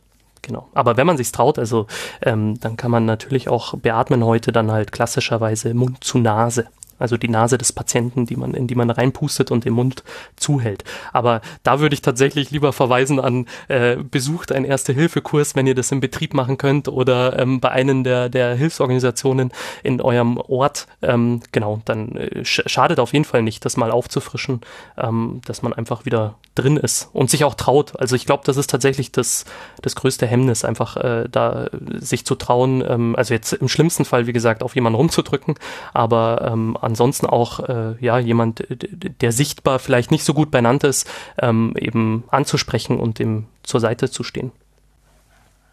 Ja, was, was mich da überrascht hatte, als ich nach längerer Zeit mal wieder nachgeguckt hatte, war, dass diese, der, der, die Relation von, äh, ja, wie nennt man das? Ähm, vom Drücken auf der Brust und äh, der Beatmung, dass diese Relation sich immer weiter verschoben hat. Ich glaube, aktuell ist 30 zu 2. Ähm, Und äh, ich hatte das damals noch in einem ganz anderen Verhältnis ge gelernt, das also äh, wurde noch deutlich mehr beatmet. Ja. So kenne ich das auch. Also aus der Theorie, das habe ich nie angewendet und könnte es heute wahrscheinlich auch nicht. Aber ich habe schon mal auch gehört, ähm, es kann natürlich passieren, dass durch dieses Rumdrücken auf dem Brustkorb mal eine Rippe bricht oder so. Das ist aber nicht schlimm.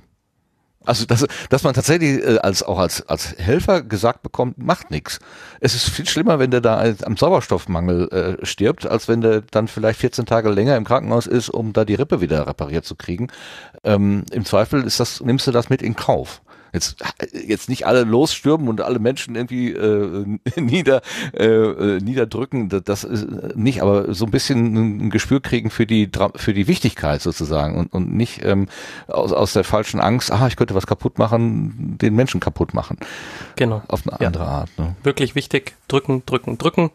Und äh, wenn irgendwie Leute rumstehen außenrum, dann die auch noch, weil das wird wirklich anstrengend. Also da Ja. ist man, da ist man nach äh, zwei Minuten, sagt man sowas, äh, roundabout, äh, wechselt man im Rettungsdienst spätestens durch. Ähm, und das sollte man, wenn man äh, eben auf der Straße irgendwie jemanden äh, findet, äh, sollte man auch schauen, dass man die Leute, die außen rumstehen, ihre Smartphones äh, in die Hosentasche schieben und dann ähm, halt auch mal drücken übernehmen, damit man sich erholen kann und wieder ein- sich einwechseln kann. Genau. Weil das ist, das ist wirklich, also das ist wirklich anstrengend. Also wir üben das ja, also egal ob man jetzt beim Roten Kreuz Sanitäterin ist oder im Rettungsdienst aktiv ist, man übt es regelmäßig, mindestens einmal im Jahr, wenn nicht sogar öfter. Und ähm, nach den Tagen hat man dann meistens äh, ja äh, Muskelkater an Stellen, wo man gar nicht wusste, dass man Muskeln hat. also Rücken. Lendenwirbelbereich, Hintern, Oh, also wirklich äh, wirklich, wirklich äh, spannend. Deswegen, das schadet auf jeden Fall nicht, auch wie es im Chat ja heißt, äh, mal einen Erste-Hilfe-Kurs aufzufrischen und einfach mal, ähm, also es gibt auch oft Angebote, also zum Beispiel heute Abend findet bei uns in Deisenhofen, ähm, äh, also eine Münchner Einheit ähm, oder gehört zum Kreisverband München, finden äh, so für die Öffentlichkeit ähm, Kurse statt. Und natürlich äh, jetzt in der aktuellen Situation, über die wir nicht sprechen, ähm, äh, über Videokonferenz und so weiter, aber ähm, und das als so als so niederschwelliges Angebot für die Bevölkerung im Ort, ähm, dass man sich gar nicht groß anmelden ähm, muss, sondern halt einfach äh, kommt, wenn man Lust hat. Und sowas gibt's vielleicht bei euch auch in der Nähe. Ähm, schadet bestimmt nicht, sich das einfach nochmal anzuschauen und die Fragen auch loszuwerden, die wir vielleicht heute Abend nicht klären können. Ja, lass uns mal wegkommen von dem ganz Offensichtlichen, nämlich diesem, diesem Rettungsdienst, weil du ja eingangs auch gesagt hast, das Rote Kreuz hat noch viel, viel äh, mehr zu bieten, ähm, so dass das auch gar nicht so schlecht ist, wenn wir, also jetzt nicht gerade in vorderster Front, ja, es, es gibt diese Kriegsvokabeln, ne? Also die, die äh, äh, kriegt man irgendwie nicht ganz weg, glaube ich, wenn immer wenn es schnell gehen soll. Die Feuerwehr hat auch so äh, so so die machen ja dann auch Angriffe gegen das Feuer und so weiter. Also man kommt aus dieser aus diesen Wo- Worten irgendwie gar nicht raus. Also gut, sagen wir mal an, an vorderster Front. Ähm, ihr wisst, wie ich das meine. Ähm, aber es gibt eben auch ganz andere Dinge, wie zum Beispiel Lars gerade als Stichwort sagte, äh, Blutspendung, Bl- äh, Blutspende. Das ist ja quasi mehr so ein Hintergrunddienst, Dienst. aber natürlich, wenn ich mich über, wenn ich mir überlege, äh, habe ich das auch schon äh, erlebt, dass da eben Leute kommen. Bei uns auf der äh, in der in der in der Universität wird wurde damals, als wir noch äh, also andere Zeiten hatten, dann wurde irgendwie einmal im Semester wurde der große Hörsaal geräumt, kamen alle Tische und Stühle raus, dann kamen da so mobile Tragen rein und die haben dann so eine Infrastruktur aufgebaut mit mehreren Stationen, wo man dann erstmal befragt wurde und dann äh, kurz untersucht wurde und dann wurde, hat man dann sein, sein Blut gespendet und hinterher gab es dann noch einen, nee, Kaffee gab es in der Cafeteria, weg kam ein Gutschein, genau. Also ich fand das immer beeindruckend, wie viel, ähm, wie viel Logistik da in kürzester Zeit aufgebaut und auch ganz schnell wieder abgebaut werden konnte. Also das war echt äh, super. Ist äh, Gibt es noch mehr Tätigkeiten des Roten Kreuzes, die ich jetzt gar nicht so vor Augen habe, außer Rettungsdienst und Blutspende? Was, was ist das am wenigsten Bekannte eigentlich vom Roten Kreuz? Ja, das ist, das ist tatsächlich äh, spannend, weil, ähm, also das, was ihr vorhin genannt habt, schon, ähm, also äh, Rettungsdienst, Blutspendedienst ähm, und auch die stabile Seitenlage, die du genannt hattest, Martin. Ähm, Ja. Das sind natürlich die, die Sachen, also Erste Hilfe, Rettungsdienst, das ist, damit wird das Rote Kreuz immer in Verbindung gebracht. Ähm, letztendlich, wenn man dann vielleicht den Blick von aus Deutschland herausnimmt, dann fallen ihm vielleicht noch weitere Dinge ein, weil ja das äh, Rote Kreuz zur, also das deutsche Rote Kreuz ist eine von über 190 Rotkreuz- und Rothalbmond-Gesellschaften, die es auf der Welt gibt. Und, 190? Ähm, wow. Mhm über 190, also die genaue Zahl weiß ich gar nicht. Ja. Und ähm, weltweit sind, ja, ich glaube, mehr als 13 Millionen Menschen, die sie irgendwie mit dem Roten Kreuz, äh, im Roten Kreuz engagieren. Und ähm, wenn ihr ans Ausland denkt, dann fallen euch bestimmt noch andere Sachen ein. Also gerade so Themen wie Katastrophenhilfe, das ist so ein großer Bereich, eine Säule im ja, internationalen Bereich. THW oder Bundeswehr, ne? wenn irgendwo Katastrophe ist, aber ja, doch Rotkreuz auch natürlich, ne? Äh, da gibt's doch auch dieses, dieses äh, manchmal in der Tagesschau. Man soll dann spenden und dann gibt's da irgendwie so Deutschland hilft oder irgendwie so ein Netzwerk, wo dann alle genau. möglichen Hilfsorganisationen drunter sind. Ne? Ich glaube ja. Genau, genau. Aber zur Auslandshilfe, also ähm, letztendlich, wir machen auch so Themen wie ähm, Trinkwasserversorgung oder Kampf gegen Epidemien. ähm, genau. Ähm, dann äh, auch ein Themenbereich eben, also wenn ihr an Katastrophen denkt, wie zum Beispiel äh, ähm, Stürme oder, oder ähm, irgendwelche Naturkatastrophen oder so. Das sind so klassische Dinge, wo ähm, das Rote Kreuz auch im Ausland im Einsatz ist. Also zum einen natürlich die Schwestergesellschaften in den anderen Ländern, die jeweils vor Ort sind, aber dann meistens auch über das internationale Netzwerk ähm, gibt es eben Unterstützung. Also das Deutsche Rote Kreuz, jede Gesellschaft äh, von den über 190 hat so Spezialthemen, die sie beackert und ähm, das Deutsche Rote Kreuz zum Beispiel hat ein äh, großes ähm, mobiles Krankenhaus, das äh, innerhalb von, ich glaube, ich glaube 72 Stunden, bitte nagelt mich nicht fest, ähm, mhm. eben äh, überall auf der Welt mehr oder weniger aufgebaut werden kann und in Betrieb genommen werden kann. Zu, also da müsst ihr euch vorstellen, da gibt es im äh, ich weiß jetzt nicht, ob es seit dem BER jetzt so ist, dass ähm, die Logistik da auch verschoben wurde, aber früher war am Flughafen Schönefeld riesige Lagerhallen, wo dann ähm, alles, was man für ein Krankenhaus braucht, eben eingelagert ist. Von Betten über Ultraschallgeräte, über ähm, Medikamente, über ähm, Verbandsmaterial und so weiter. Und das wird dann eben, wenn es angefordert wird, äh, irgendwo auf der Welt aufgebaut und hingebracht. Und ähm, das macht ist zum Beispiel der Beitrag, den das Deutsche Rote Kreuz im Ausland ähm, ja leistet unter anderem. Und die andere große Säule von der internationalen Rotkreuz- und Rot-Halbmond-Bewegung ist ähm, eben dann die, ja, der nicht so schöne Teil, aber der letztendlich auch mit der Geschichte des Roten Kreuzes zusammenhängt, sind ähm, bewaffnete Konflikte. Und ähm, da ist das also ich will jetzt auch nicht zu viele, ähm, hört in den Podcast rein, weil da erklären wir nämlich alles, aber ich eh, zumindest reiße ich es ein bisschen an. Also ja. es gibt halt auf internationaler Ebene einmal das internationale Komitee vom Roten Kreuz, das ist eben für das humanitäre Völkerrecht zuständig, also die Genfer Abkommen und ähm, die Entstehung äh, und die, quasi die Weiterentwicklung des humanitären Völkerrechts, dann eben bewaffnete Konflikte, wo man eben zum einen äh, Besuche bei Kriegsgefangenen macht und dann eben versucht, da ähm, Kontakt zwischen Familien herzustellen, ähm, äh, versucht die Haftbedingungen zu verbessern und so weiter. Und ähm, dann eben äh, auch als ja, Vermittler zwischen zwei kriegsführenden Parteien ist, ist auch eine Rolle, die das IKRK übernimmt. Und ähm, den Teil, den ich gerade angesprochen habe mit, den, äh, mit der Katastrophenhilfe eben oder Trinkwasseraufbereitung und solche Themen, das ist dann quasi die sogenannte Internationale Föderation der Rotkreuzgesellschaften. Das sind letztendlich die zwei großen ähm, Säulen und die dritte, das wird dann tatsächlich schon ein bisschen nerdig, das ist letztendlich die ähm, ja, die nationalen Gesellschaften als solches. Also letztendlich alle über 190 äh, sind dann quasi nochmal die dritte Säule der internationalen Ebene. Genau, und das sind die drei ähm, ja, großen Bereiche quasi auf der internationalen Ebene des Roten Kreuzes. Genau, und deine Ausgangsfrage war, war ja, äh, was das Rote Kreuz macht außer Erste Hilfe und Rettungsdienst. Und wenn ich da jetzt wieder quasi nach Deutschland komme, ähm, dann gibt's einfach eine riesen Liste an Sachen, die wir machen. Also ich würde eher sagen, ähm, wir haben in München so eine ähm, das nennt sich äh, Freiwilligenmesse. Da können sich Organisationen und Vereine vorstellen und um äh, Freiwillige werben. Und ähm, da war dann immer eine Frage, äh, oder wenn ich auf Leute zugegangen bin und gesagt habe, ja, ob, ob nicht das Rote Kreuz was für sie wäre, dann haben sie, ah, ich kann kein Blut sehen. Und ähm, dann habe ich quasi immer das Gespräch damit eröffnet, dass ich gesagt habe, ja, ähm, dass, dass das gar nichts macht, weil es viele Bereiche eben gibt, neben, dem, äh, neben der ersten Hilfe und dem Rettungsdienst. Und letztendlich, man kann sich eigentlich ganz gut über Hobbys nähern. Also fast jedes Hobby, das man irgendwie so haben kann, kann man auch im Roten Kreuz abbilden. Also wenn man gerne äh, sportlich unterwegs ist und in den Bergen, dann ist die Bergwacht vielleicht was für einen, äh, im Sommer wie im Winter. Äh, wenn man lieber im Wasser unterwegs ist oder wie die Vera schwimmt, dann ist vielleicht die Wasserwacht was für einen und äh, dann kann man dort im Wasserrettungsdienst Rettungsdienst aktiv sein.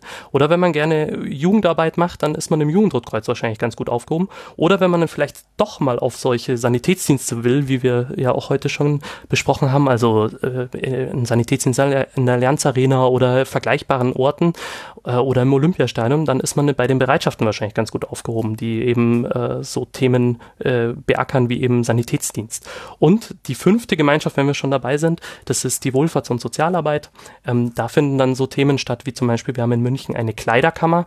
Da können eben Menschen, die nicht so viel Geld haben, eben äh, gut erhaltene, gebrauchte äh, Kleidungsstücke eben bekommen. Und ähm, das sind jetzt nur viele, also das ist jetzt quasi ein Ausschnitt aus äh, einem viel größeren Bereich, den wir noch ähm, beackern.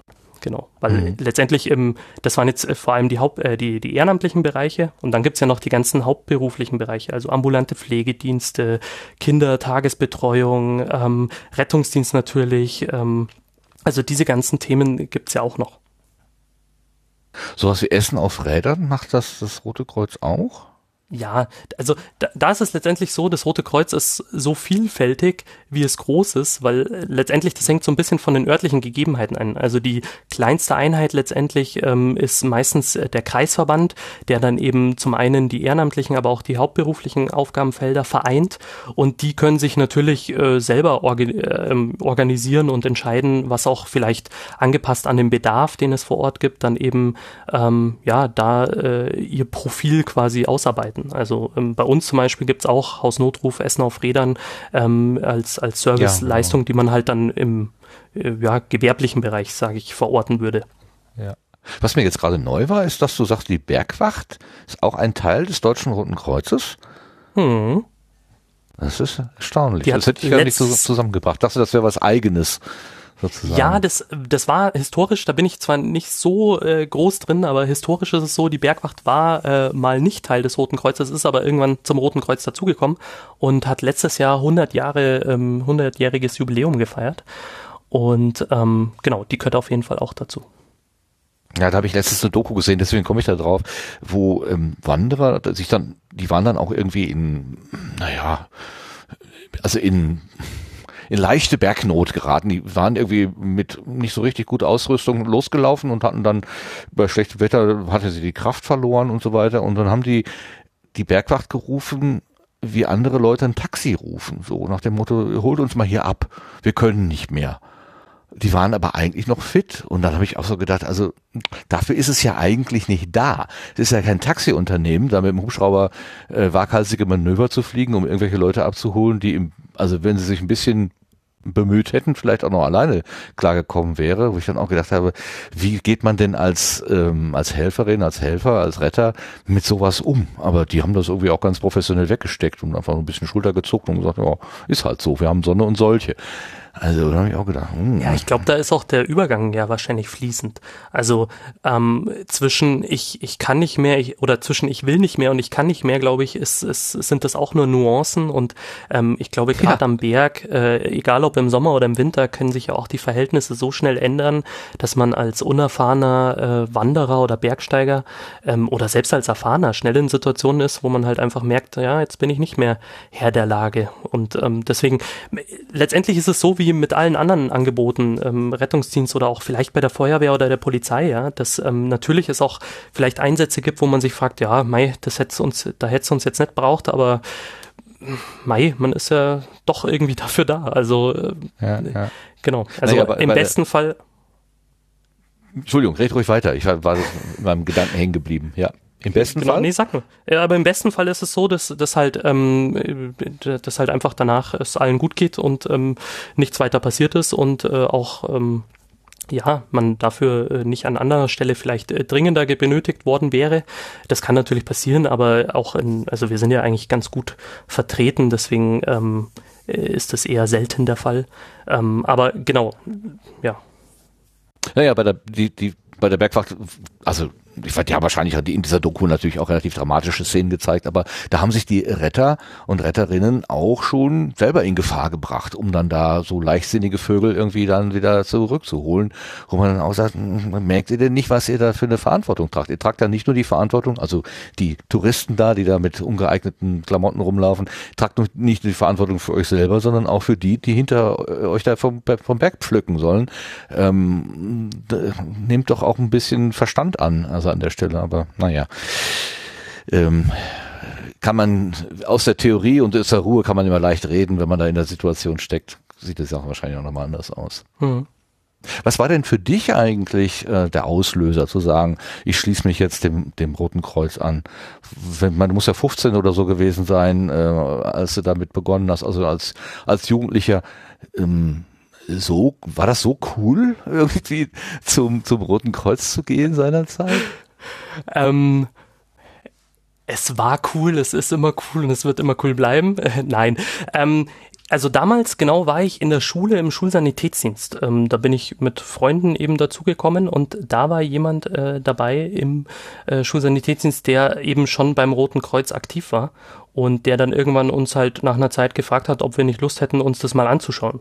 Und ähm, ja, dann kommt man da halt mal hin und äh, an einem Freitagabend und die haben sich damals alle zwei Wochen getroffen und dann schaut man sich das an und irgendwann sagt man, ja, die Leute ähm, gefallen einem eigentlich ganz gut und auch die, die Sachen, die sie so machen, gefallen einem ganz gut, weil man darf sich Ehrenamt jetzt, äh, also zumindest bei uns äh, in München, äh, glaube ich, kann ich für den Großteil sprechen, darf man sich nicht so vorstellen, dass, dass es nur äh, Dienst gibt und sonst äh, nichts dazugehört, sondern es ist ja meistens viel mehr. Also man lernt ja da Leute kennen, man lernt dort Freunde kennen, ähm, man lernt dort, äh, kommt da einfach mit anderen Menschen in Kontakt, mit denen man vielleicht in der Arbeit oder in der Schule nicht in Kontakt kommen würde. Und ähm, ja, äh, nimmt, glaube ich, sehr viel mehr mit als dann halt die SanitäterInnen-Ausbildung und ähm, den ein oder anderen Sanitätsdienst, sondern wir sind damals dann gemeinsam eben auch, haben wir Ausflüge gemacht, ja, also dann ähm, letztendlich, die hatten gar nichts mit unserem dienstlichen Kontext zu tun, sondern wir sind einfach als Bereitschaft, also eine der fünf ehrenamtlichen Gemeinschaften, äh, sind wir dann gemeinsam weggefahren über Pfingstwochenende oder so und haben Radelausflüge gemacht und waren schwimmen und keine Ahnung. Also es ist insgesamt auch einfach ein, ja, eine Art, auch seine Freizeit zu verbringen. Und ein Teil davon ist dann halt, dass man äh, seine, äh, dass man halt für andere da ist.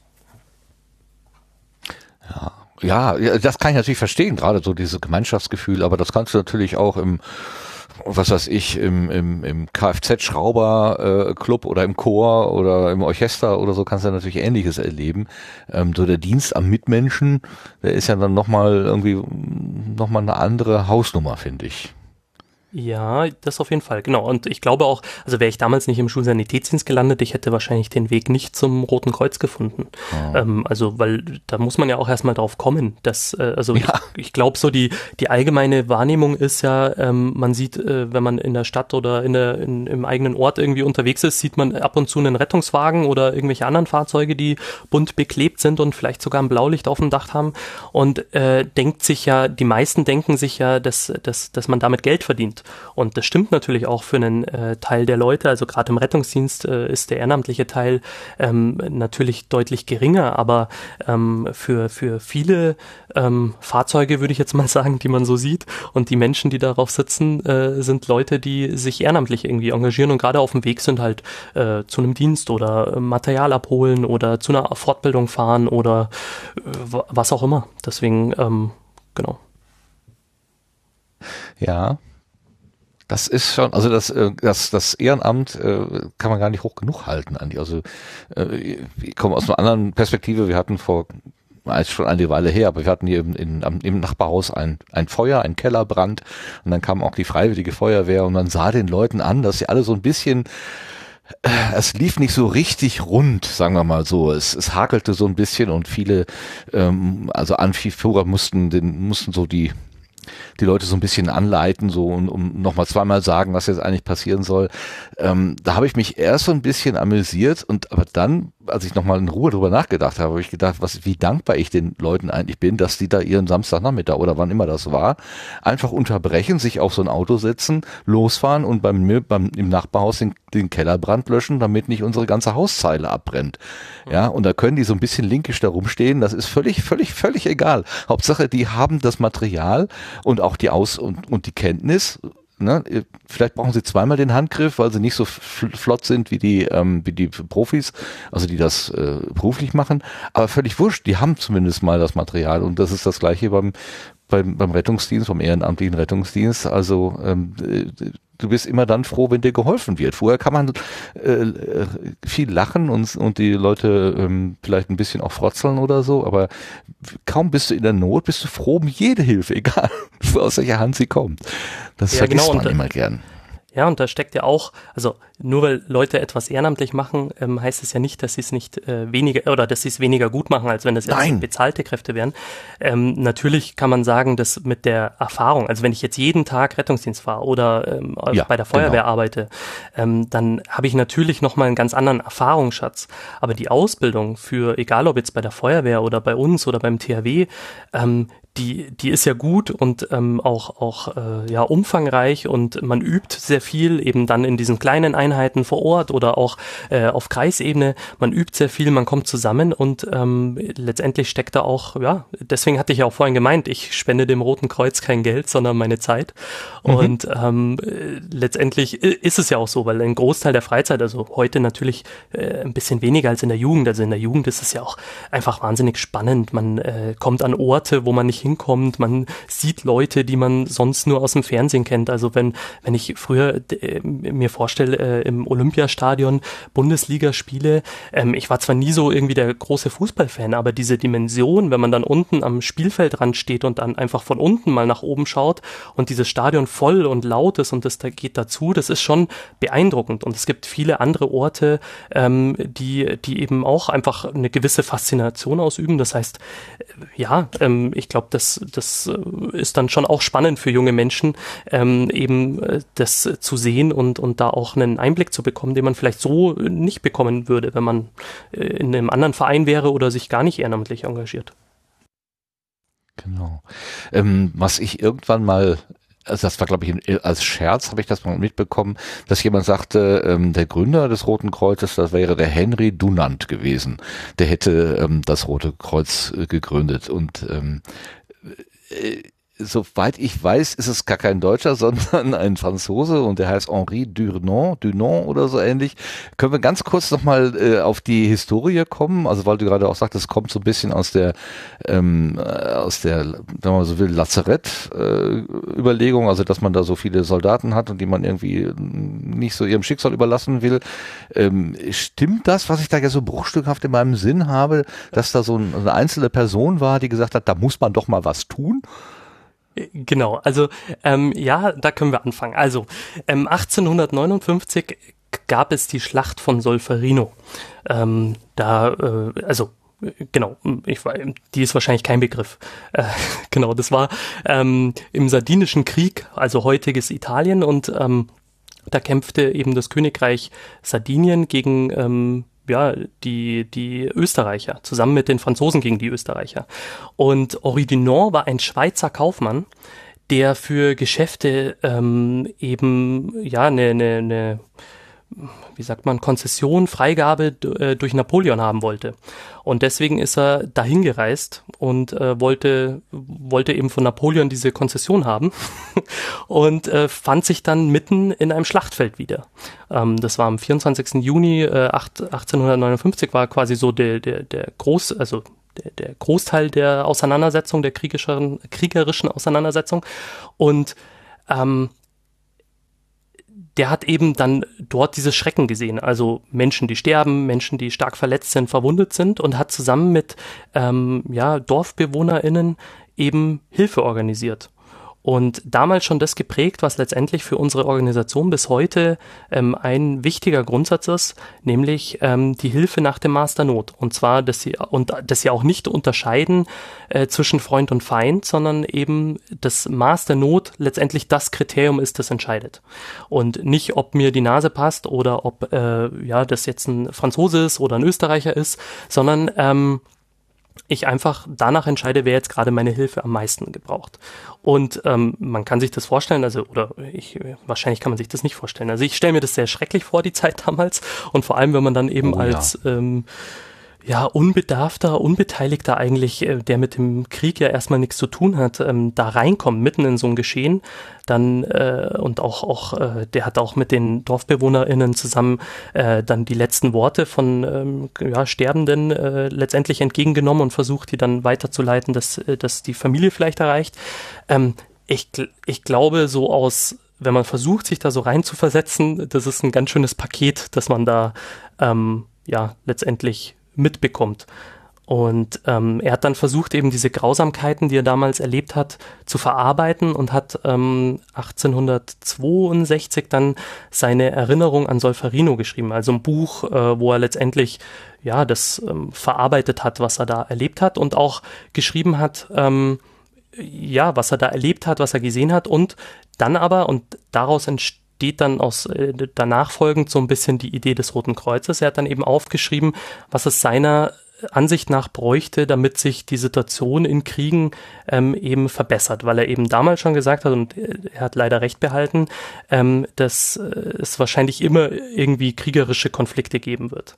Und hat eben dann eben gefordert, dass dann zumindest eben das Leid gelindert werden sollte ähm, und hat dann äh, eben dieses Buch geschrieben und hat da unter anderem gefordert, dass es eben irgendwie internationale Übereinkünfte geben soll, ähm, wo man eben so die Regeln für den Krieg quasi festhält und die Staaten sich verpflichten, sich an die zu halten.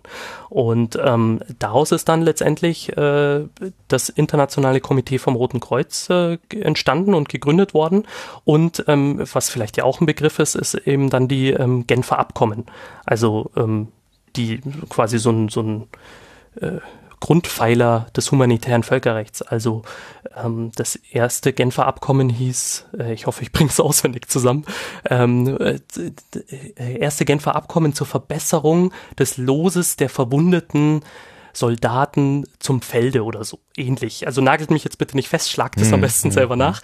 Genau, aber auf jeden Fall, ähm, da sieht man schon, also letztendlich, das zieht sich dann auch fort, so im humanitären Völkerrecht, dass immer, wenn man neue Aspekte in ähm, äh, Konflikten eben erlebt hat, ähm, dass man die dann in humanitären Völkerrecht eben wiederfindet. Also da eben ging es um die äh, Soldaten im Feld, dann kamen irgendwann äh, die Soldaten bei den ähm, Seekriegen dazu, dann äh, war das Thema Kriegsgefangenschaft ja im Ersten Weltkrieg ähm, ein, ein Thema. Das hat dann Einklang gefunden in ein Genfer Abkommen und dann zuletzt äh, natürlich mit dem Grauen vom äh, Zweiten Weltkrieg eben der Schutz der Zivilbevölkerung, der, der dann im äh, humanitären Völkerrecht sein ja, sein, sein, seine Verankerung gefunden hat. Und ähm, dann war es eben so, dass er damals äh, mit anderen MitstreiterInnen ähm, eben äh, versucht hat, europäische ähm, HerrscherInnen zu überzeugen, dass es doch eine gute Idee wäre, dass, dass man sich auf gemeinsame Regeln eben einigt. Und das sind dann diese Genfer Abkommen. Und ihm gelingt es eben mit anderen zusammen, eben sein Buch zu verteilen und aber eben auch diese Idee. Und daraus entstehen dann erste internationale Konferenzen. Und die internationale Konferenz ist auch heute noch ähm, eine eine Institution, die letztendlich alle zwei Jahre stattfindet, ähm, in der zum einen ähm, Delegierte des äh, Roten Kreuzes zusammenkommen, aber auf der anderen Seite eben auch die Staaten.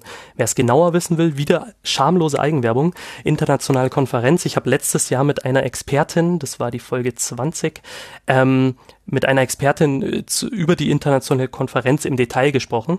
Ähm, aber letztendlich kann man sagen, dass bis heute natürlich Veränderungen, also wenn man gerade an die Kriegsführung der letzten Jahre nachdenkt, also äh, Drohneneinsätze und so weiter, dass das natürlich irgendwie diskutiert werden muss. Ähm, müssen wir die Regeln anpassen? Reichen die Regeln, die wir heute schon haben? Und ähm, genau, auf jeden Fall um zu deiner Ausgangsfrage zurückzukommen, ähm, es war ein Schweizer Kaufmann, der letztendlich den Stein ins Rollen gebracht hat und äh, ja, der letztendlich dafür äh, Sorge trägt oder Verantwortung trägt, dass es heute eine Organisation gibt, die weltweit ähm, ja, ähm, versucht, Gutes zu tun. Es war also ein Schweizer. Und jetzt kommt bei mir so eine ganz dunkle Erinnerung, jetzt bitte nicht lachen, an ein Asterix-Heft hoch. Ich glaube, es gibt einen Band Asterix bei den Schweizern und da gibt es, glaube ich, eine Szene, wo sie sich erst verhauen und nachdem dann geklärt ist, wer gewonnen hat, äh, der Sieger die Verletzten der, äh, der Untergebenen dann verbindet. Also sozusagen, ähm, nachdem der Konflikt vorbei ist, kümmert man sich um die Verletzten, um, um damit es denen halt auch gut geht. Es würde mich nicht wundern, wenn das eine Anspielung gewesen ist, genau auf, auf dieses, ähm, auf diese Szenerie, die du da gerade beschrieben hast. Ich habe die damals nie verstanden. Ich fand das ganz witzig, äh, so nach dem Motto, ja, jetzt haben wir ja geklärt, wer hier der Gewinner ist, jetzt können wir uns ja auch wieder menschlich be äh, bewegen. Aber vielleicht ist das tatsächlich ein Zitat dahin. Das wäre hm. ja mal ganz interessant. Das kann Falls das sein. jemand weiß aus der Hörerschaft, gerne mal aufklären in den Kommentaren. Das würde mich interessieren.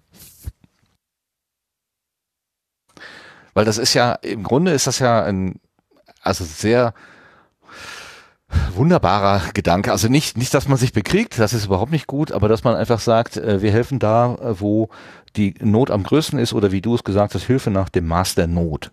Also unabhängig von sonstigen Zuschreibungen, armreich, äh, weiße Hautfarbe, schwarze Hautfarbe, was weiß ich, äh, die richtige Religion ne, oder die falsche Religion oder so, ähm, völlig egal. Ähm, du brauchst Hilfe, du bekommst Hilfe. So, also dass man an, an der Stelle die, so eine Neutralität hat. Ähm, ich habe den Begriff geklaut, das ist ja euer dritter Grund äh, von den sieben, die du da in deinem Titel führst, ähm, dass man wirklich sagt, so, das ist völlig egal, ähm, wer, wer du jetzt bist und du kannst auch gerade da wird es für mich auch immer ein bisschen schwierig. Ne? Also ich stelle mir so eine Situation vor, ähm, bewaffnete Geiselnahme in der Bank, äh, sowohl, ich sag mal, die Täterin als auch das Opfer werden beide verletzt und beide bekommen die gleiche Behandlung. Obwohl ja der eine, äh, die eine hat sich ja bewusst in die Situation gebracht, ist sogar Auslöser des ganzen Geschehens und trotzdem bekommen sie beide die gleiche Behandlung. Ähm, äh, ich also wenn der, wer da neutral bleiben kann, den be be bewundere ich sehr. Also mir wird es wahrscheinlich doch schwer fallen. Ich glaube, dem einen würde ich das Pflaster ein bisschen sanfter abziehen als dem anderen. So. ja, ähm, ja, ich glaube, also letztendlich äh, gehen ja andere Organisationen ähm, ähnlich vor. Also die, die, haben jetzt vielleicht nicht sieben Grundsätze sich äh, auf die Fahnen geschrieben ähm, und bei uns spielt das natürlich schon eine, eine wichtige prägende Rolle. Ähm, aber ich glaube schon, also auch wenn man heute äh, ja sich ansieht, wie andere Hilfsorganisationen eben Hilfe leisten, ähm, die machen das natürlich ähnlich. Also dass sie, dass sie eben äh, ja, also auch letztendlich, wenn du in, in ein Krankenhaus gehst, ja, und in die Notaufnahme kommst und gleichzeitig zwei Leute äh, eingeliefert werden, ähm, dann wird ja auch entschieden, ja, wer braucht jetzt, äh, wenn die Ressourcen knapp sind, das ist ja immer der andere Part, wenn die Ressourcen knapp ist, wer ähm, braucht's jetzt gerade in dem Moment dringender, ja. Und ähm, das ist eine Überlegung, die kann man ja ähm, völlig loslösen eben von der Person und sollte man, glaube ich, auch, weil die andere Frage ist ja, wo führt es denn hin, wenn, wenn ich sage, ja, de, dem seine Nase passt mir nicht oder äh, der hat mich schief angeschaut oder der hat, also genau, da ist ja die Welt voller Beispiele, wo das hinführt und ähm, ich glaube, deswegen ist so ein hehres Ziel ähm, ja schon zuträglich der Gesamtsituation. Ja, das wäre das wäre ja so als als ähm, als Ideal für für uns, ne, wäre das ja einfach total. Ich meine, wir haben das Ideal, ja, wir leben es halt nur nicht. Aber nachdem, wie du es beschrieben hast, ist zumindest ähm, in dieser Organisation Rotes Kreuz ähm, ist zumindest das auch mal versucht in die Praxis umzusetzen. Das finde ich großartig. Also ähm, die, die, indem wir darüber reden und ich auch darüber nachdenke und, und mir sowas wie ähm, das Rote Kreuz, was mir natürlich vertraut ist, ich sehe die Fahrzeuge auf der Straße, ich kenne die Blut, Blutspende, äh, nee, die Blutbank in Hagen, ich sehe immer die, Fahr die Fahrzeuge, die, die die Sachen hin und her fahren auf der Autobahn mit Blaulicht und so weiter. Ähm, äh, und äh, ich, ich, das Rote Kreuz ist einfach ein Begriff, aber ähm, dadurch, dass du mir das jetzt so auch im Detail nochmal so ein bisschen nahebringst, sehe ich plötzlich auch Dinge, ähm, dass ihr ja auch Vorbildfunktion haben könntet als Organisation ähm, und vielleicht sogar habt aber trotzdem ähm, das mit der Gleichberechtigung und ähm, die sieben guten Gründe, äh, die euch da trägt, tragen, ähm, dass sich das so nicht so wirklich durchgesetzt hat. Vielleicht sollten wir die einmal kurz nennen. Ich habe mir die vorhin aufgeschrieben. Aus deiner ersten, äh, die erste Episode, glaube ich, ne, des Podcasts war ähm, Namenstag. Wobei man auch Namenstag daraus lesen könnte. War, war das Absicht? nein, nein, nein. Namenstag war tatsächlich genau, weil eben es gibt die sieben äh, Grundsätze der Rotkreuz- und Rothalbmund-Bewegung. Und, Nenn du ähm, sie doch, ich, das ist viel schöner. Genau. Ich habe mir halt gedacht, ich habe mir gedacht, damals, als ich auf der Suche war nach einem Podcast, äh, Titel, habe ich mir gedacht, ja, irgendwie was Plumpes. Ich wollte auch nicht behaupten, der Rotkreuz-Podcast zu sein, weil das ja ein mehr oder weniger privates Projekt ist, das ist ja nichts Offizielles. Ähm, und dann habe ich halt äh, mir überlegt, ja, was wäre denn ein ganz passender Name? Ähm, Jetzt im Nachhinein ein Name, ein Podcast-Name mit einem äh, Umlaut ist natürlich nicht so geil. Das habe ich auch gedacht. mutig, mutig. dafür aber, dafür aber eine 7 am Anfang, da landet man dann immer Alphabet ähm, recht weit vorne oder bei Listen oder so. Das ist vielleicht wieder von Vorteil, wobei, wenn, wenn ihr seid ja größtenteils auch AudiophilhörerInnen, ähm, die machen ja immer dieses, dieses Spiel mit dem Zufallspodcast. Und äh, da sagt der Danny ja, ja, meistens ja. irgendwas zwischen A bis Z. Und dann habe ich ihm schon mal geschrieben oder gesagt, wie wär's denn mal mit einer Zahl, ganz uneigennützig. Genau. Ähm, ja, aber zu den Grundsätzen. Also, ähm, genau, mein Podcast heißt Sieben gute Gründe, weil ich finde, dass die sieben Rotkreuz-Grundsätze eben äh, gute Gründe dafür sein können, sich im Roten Kreuz zu engagieren. Und der erste Grundsatz, der auch schon auf äh, ja letztendlich das Buch von Henri Dunant zurückgeht, ist der Grundsatz der Menschlichkeit.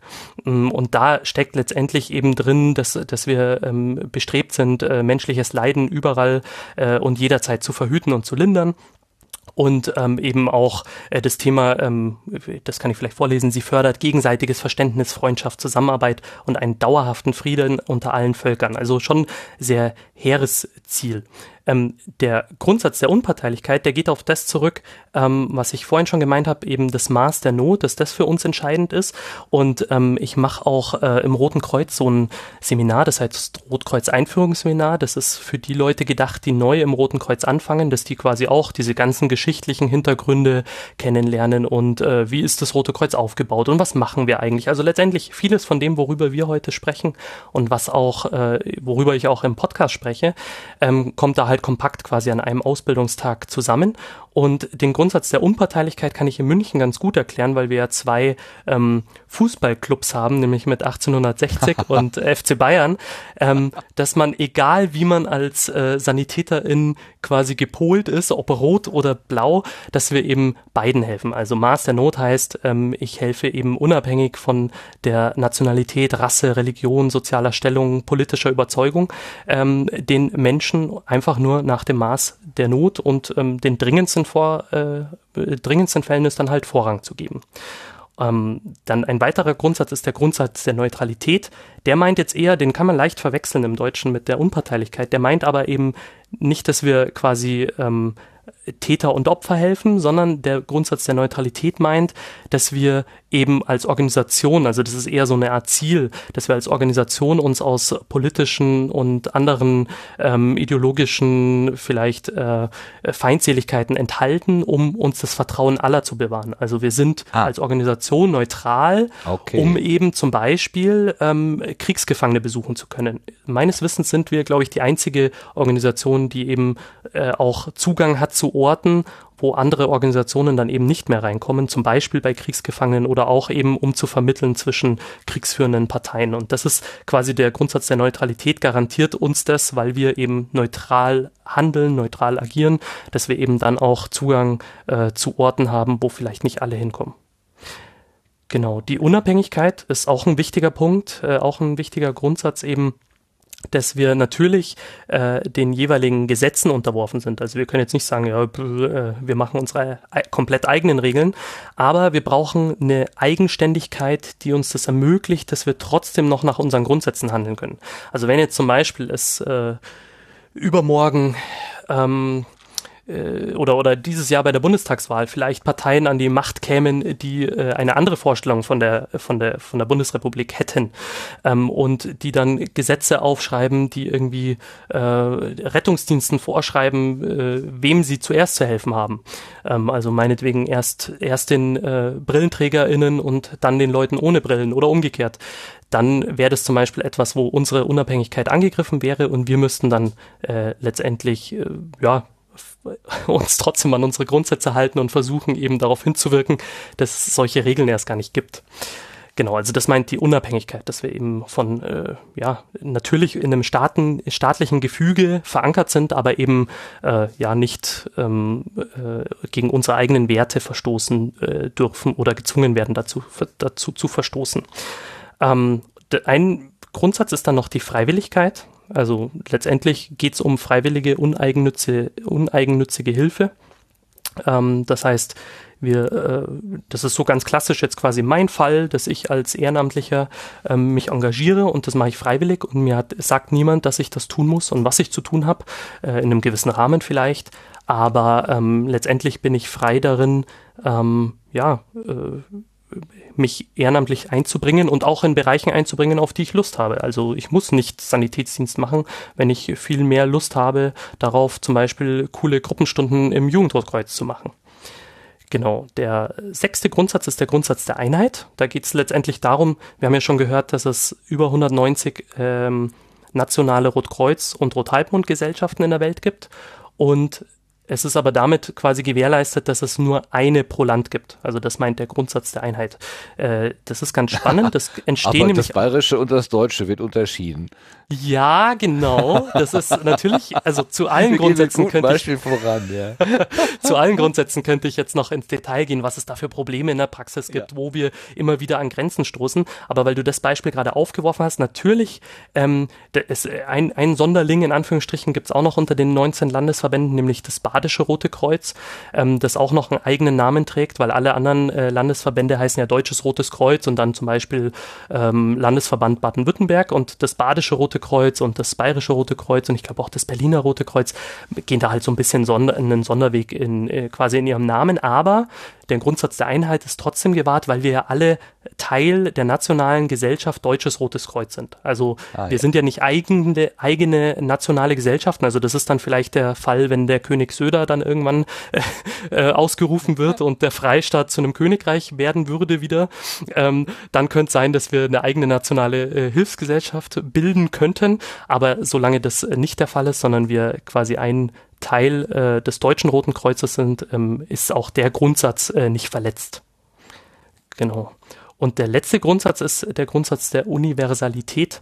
Der meint letztendlich einfach nur, dass die Rotkreuz, Halb, äh, Rotkreuz und Rothalbmond-Bewegung eben weltumfassend sind, dass alle nationalen Gesellschaften gleiche Rechte und Pflichten haben und eben auch die Pflicht haben, sich einander zu helfen. Das ist das, was ich vorhin schon gemeint habe. Ähm, das Rotkreuz-Krankenhaus zum Beispiel, das wir jetzt als nationale Gesellschaft haben, das äh, liefern wir natürlich auf Anfrage mit Material und Personal ähm, dann in alle Welt dort, wo es halt benötigt wird.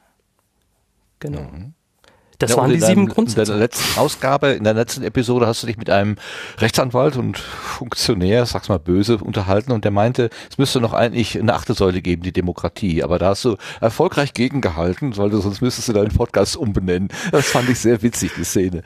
Genau. Ja, letztendlich natürlich. Ähm, also genau, wenn du mich danach fragen würdest, äh, und das, das passt vielleicht da so ein bisschen zu dem Einwurf, ähm, natürlich ist im Roten Kreuz nicht alles perfekt und natürlich ähm, sind die Grundsätze immer wieder auch äh, eine Herausforderung im ganz normalen Alltag, ähm, auch hier in Deutschland. Ähm, und natürlich kann man darüber nachdenken, welche Grundsätze da vielleicht noch fehlen.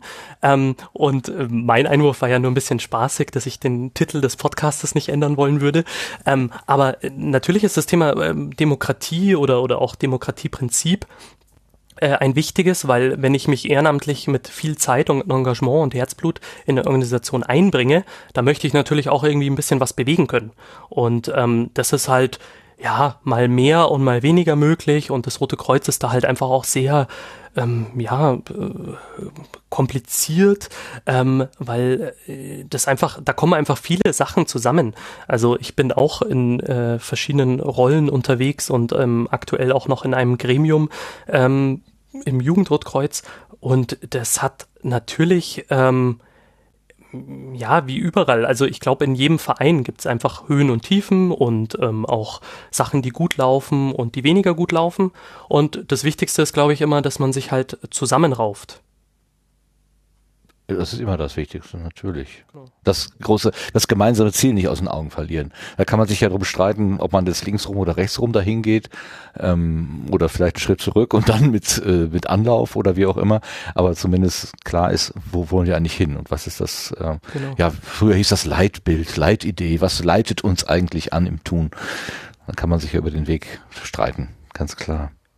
Ja, und ähm, ja, letztendlich das Rote Kreuz könnte schon noch mehr äh, ja, basisdemokratische Elemente vertragen. Also dass man eben nicht nur alle vier Jahre äh, einen Vorstand wählt, ähm, der, der dann äh, vier Jahre was macht und ähm, dann wählt man wieder, sondern äh, natürlich würde ich mir wünschen, und im Jugendrotkreuz ist es auch größtenteils so, ähm, dass man halt einfach viel mehr noch mitbestimmen kann. Das ist ja die eigene Organisation. Also man bringt ja wahnsinnig viel Zeit da ein und ähm, dann wünscht man sich natürlich auch, dass man äh, seine Organisation so ein bisschen mitgestalten, vielleicht prägen kann. Genau, und das ist, das ist bestimmt noch ausbaufähig. Also das hat mein letzter Gast äh, ganz gut erkannt. So, und jetzt haben wir diese ganze schöne Organisation und dich als Person ein bisschen beschrieben. Jetzt kommen wir mal zu dem Podcast. Also ähm, das könnte man ja wunderbar diese ähm, alte Floskel nehmen, tue Gutes und rede darüber. Ist das deine, ist das dein Antrieb sozusagen, ähm, das DRK, dein Erlebnis mit dem DRK in einen Podcast zu bringen oder was ist deine Motivation? Mm, ja, ja, das ist auf jeden Fall, also tue Gutes und sprich darüber, ist ein Aspekt und ich mache tatsächlich auch im Roten Kreuz ein bisschen Presse- und Medienarbeit. Ähm, deswegen ist, ist mir das nahe. Ähm, aber eigentlich, also der, der Treiber ist hauptsächlich, dass ich in, ja, mit, mit anderen zusammen immer wieder drüber gesprochen habe, ja, ähm, dass, dass man ja doch eigentlich mal so einen Podcast starten könnte, weil, weil wir mehrere Leute sind, die eben irgendwie gerne Podcast hören und uns gedacht haben, das wäre doch eigentlich auch was für uns. Und beim äh, Cross Media Day, da habe ich auch mal eine Folge dazu gemacht. Das ist so eine, so eine eintägige Veranstaltung vom äh, Deutschen Roten Kreuz, bei der es um digitale und soziale Innovationen geht. Da kam eben also da vielleicht sogar so richtig so der, der, der Kern der Leute zusammen, die irgendwie äh, ja frische Ideen und so mitbringen und irgendwie äh, sich einbringen wollen, kam da zusammen.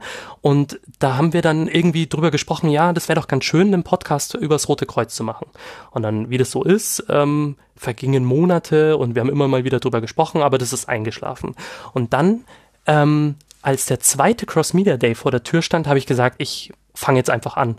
Und äh, ich, ich fand das so lustig. Ähm, vorhin bei dem, bei dem Audiokommentar war es ja auch so, dass, dass er das so schwierig fand, irgendwie da ins Mikro zu sprechen. Und meine, alt, meine erste Folge, also die Nullnummer äh, vor dem Namenstag, die war furchtbar. Ich glaube, ich habe 27 Mal einen Anlauf gebraucht und habe auch noch irgendwie stur abgelesen vom Blatt und ähm, war total nervös und habe mich irgendwie unter einer Decke verkrochen, damit der Ton möglichst gut ist und lauter so Zeug und habe dann noch ähm, bis, ich glaube, 23 Uhr oder so vor der Veranstaltung äh, letztendlich versucht hat, diese erste Folge quasi online zu bringen, damit ich quasi zur Veranstaltung den neuen Podcast mitbringen kann und bewerben kann. Und ähm, ein, eine, ein, oder ein, oder ja, wie sage ich das? Ähm, etwas, was mir eigentlich schon immer wichtig war, was vielleicht heute auch schon ein bisschen so angeklungen ist, ähm, dass man eben das so ein bisschen nach außen trägt, dass das Rote Kreuz eben sehr viel mehr ist als nur Erste Hilfe und Rettungsdienst. Weil das natürlich auch wichtige ähm, Aufgaben sind und auch Aufgaben, für die wir äh, sehr wahrgenommen werden. Aber ich finde halt, es gibt wahnsinnig ähm, viele andere spannende Aufgaben, die man im Roten Kreuz eben so machen kann und die man nicht kennt. Also äh, zum Beispiel, äh, wenn ich jetzt äh, an das Herzenswunsch Hospizmobil denke, ja, das ist äh, ein, ein ähm, Kreisverband in Straubing-Bogen hat damit angefangen, eben Menschen ihren letzten Wunsch zu erfüllen. Ja, also die äh, meistens dann eben schon äh, eine schwierige oder eine, eine schwere Diagnose haben und ähm, eben das nur noch eine Frage von Wochen gebrochen ist, äh, dass sie, dass sie also auf jeden Fall nicht mehr lange leben. Und ähm, die haben dann eben, gab es von anderen Organisationen eben auch schon, aber die haben dann eben angefangen, ein äh, Fahrzeug zu organisieren und Leute zu organisieren, die dann eben diese Menschen begleiten und ihnen ihre Wünsche erfüllen. Also zum Beispiel nochmal an den Lieblingssee fahren oder ähm, irgendwie zu, zu einer Pferde, Pferderanch äh, fahren, um, um dort nochmal eine Begegnung mit den Tieren zu haben, die man vielleicht ein Leben lang äh, faszinierend fand. Und ähm, das sind, das sind halt die, die Themen, die ähm, ja, für die wir halt nicht so bekannt sind. Und ähm, deswegen ja, habe ich es mir halt zur Aufgabe gemacht, die zu finden, weil ich längst auch nicht alle kenne. Und dann versuch, zu versuchen, die im Podcast äh, eben mit den Menschen auch, die die dann letztendlich dann vor Ort ausführen, diese Aufgaben, äh, auch zu besprechen. Und ähm, eben nicht nur das, sondern eben der andere Teil, der erste Teil des Podcasts ist ja immer oder der Episoden ist ja immer, dass ich quasi erstmal mich um die Person drehe, mit der wir äh, quasi an dem in der Folge, in der jeweiligen Folge sprechen und was die eben so mitbringen, weil ich ja nicht nur Leute habe, die ehrenamtlich im Roten Kreuz unterwegs sind, sondern auch äh, Menschen, die hauptberuflich unterwegs sind. Oder wir hatten auch schon mal in der Folge Außenansicht eine, die mit dem Roten Kreuz gar nichts zu tun hatte, aber dann mit dem Kreisverband Köln in Kontakt kam weil sie ähm, für Geflüchtete Sportangebote äh, anbieten wollte und da das dann zusammen mit dem Kölner Roten Kreuz angeboten hat. Und ähm, so finde ich immer wieder ähm, ja, spannende Geschichten, Aufgaben, ähm, die es halt wert sind, aus meiner Sicht eben erzählt zu werden. Du hast gerade das Wort wir verwendet, als wenn es nicht dein Ding ganz alleine wäre. Wer rührt denn dann noch mit in der Suppe? Genau, also letztendlich ähm, gibt es ein paar Leute, die äh, immer, also mit denen die Idee entstanden ist. Ähm, dann gibt es einen, äh, den Gabriel, der auch in mehreren Folgen zu hören ist, der auch äh, sich dann quasi getraut hat, in den äh, Vordergrund zu wechseln und eben auch mal Gespräche zu führen. Also zum Beispiel das jetzt mit der Valerie von Zahn in, in der Folge Außenansicht, weil der die e-, eben kennengelernt hat auf einer Veranstaltung und dann gesagt hat, das wäre doch auch eine schöne Erzählung für den Podcast. Und ähm, genau, und ich muss ja nicht immer äh, vorne stehen, sondern das können ja auch andere machen. Ähm, ich verstehe meinen äh, mein Podcast ja auch als Plattform eben für Rotkreuz-Themen und ähm, deswegen, genau, der ist, der ist ja so der äh, wahrscheinlich der prominenteste. Ansonsten gibt's halt so aus meinem Rotkreuz-Umfeld Leute, die mir halt mehr Feedback geben oder äh, die mir GästInnen empfehlen oder Kontakte herstellen zu Leuten oder Aufgaben, die ich noch nicht kenne. Genau. Ja, das, das wäre die nächste Frage gewesen. Also wie bekommst du deine Gästinnen und Gäste? Hast du vielleicht einen, einen Draht zur offiziellen Öffentlichkeitsarbeit, die dir dann vielleicht auch ein heißes Thema rüberwerfen und sagen, da mach mal da, äh, leg mal da den Fokus drauf oder ähm, gehst du selber rum und suchst die Perlen irgendwie ist es auch ein bisschen zufallsgesteuert. Also wie unser Sendegarten ist auf jeden Fall immer sehr zufallsgesteuert. Ähm, und anders geht's auch gar nicht als privates Projekt, äh, sehe ich jedenfalls so. Ähm, wie ist das bei dir? Wie, wie ist deine Redaktionsarbeit in Anführungszeichen? ja, eine ne Mischung aus allem. Ähm, also ich habe eine lange Liste mit Leuten oder mit Themen, die ich äh, interessant finde. Ähm, und die versuche ich abzuarbeiten.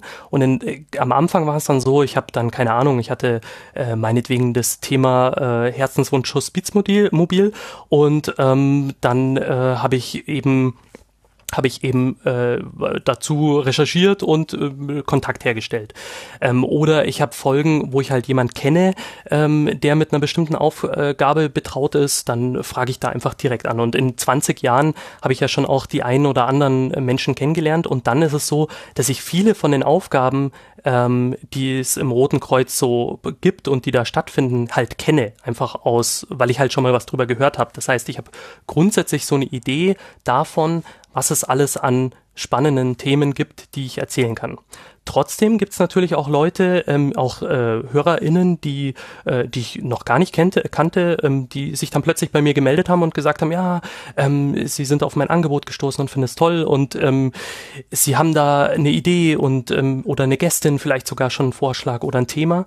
Und ähm, ja, dann ist es so, dass ich ähm, eben entweder dazu recherchiere, auf jeden Fall mir immer Notizen mache für, zu den Fragen, die ich stellen will oder auch so. Ich versuche immer, weil der Podcast ist natürlich, äh, es besteht immer die Gefahr, dass es so ein bisschen nerdig wird, also dass wir sehr in so Rotkreuz-Sprache abdriften ähm, und dann ähm, versuche ich immer quasi durch die Art der Fragestellung zu erreichen, dass auch für Nicht-RotkreuzlerInnen ähm, es verständlich wird, worüber wir da sprechen. Also wenn wir die ganze Zeit über RTW, RTW reden, dann mag sein, dass ein Teil noch mitkommt und äh, selber weiß, dass RTW vielleicht für Rettungswagen steht. Wenn ich äh, aber das irgendwie mit allen möglichen Abkürzungen mache, ähm, dann steigen, glaube ich, viele einfach aus und dann macht es, glaube ich, auch keinen Spaß und dann vertut man sich, glaube ich, auch so eine Chance, Leute zu erreichen, die man sonst eben erreichen könnte. Genau. Ja, aber damit verrätst du im Prinzip schon deine Zielgruppe. Also du äh, willst nicht nur äh, von Rotkreuzlern für Rotkreuzler produzieren, sondern dich an die allgemeine Öffentlichkeit wenden. Genau, das ist einen das Einblick ist, zu geben. Mhm. Genau, das ist so das hehre Ziel. Es gelingt mir auch so ein bisschen, was ich so aus dem äh, Feedback so mitbekomme, also dass sich tatsächlich auch Leute melden, die mit dem Roten Kreuz überhaupt nichts zu tun haben. Und vielleicht ist es ja nach diesem Abend dann auch, äh, werden es ja noch mehr.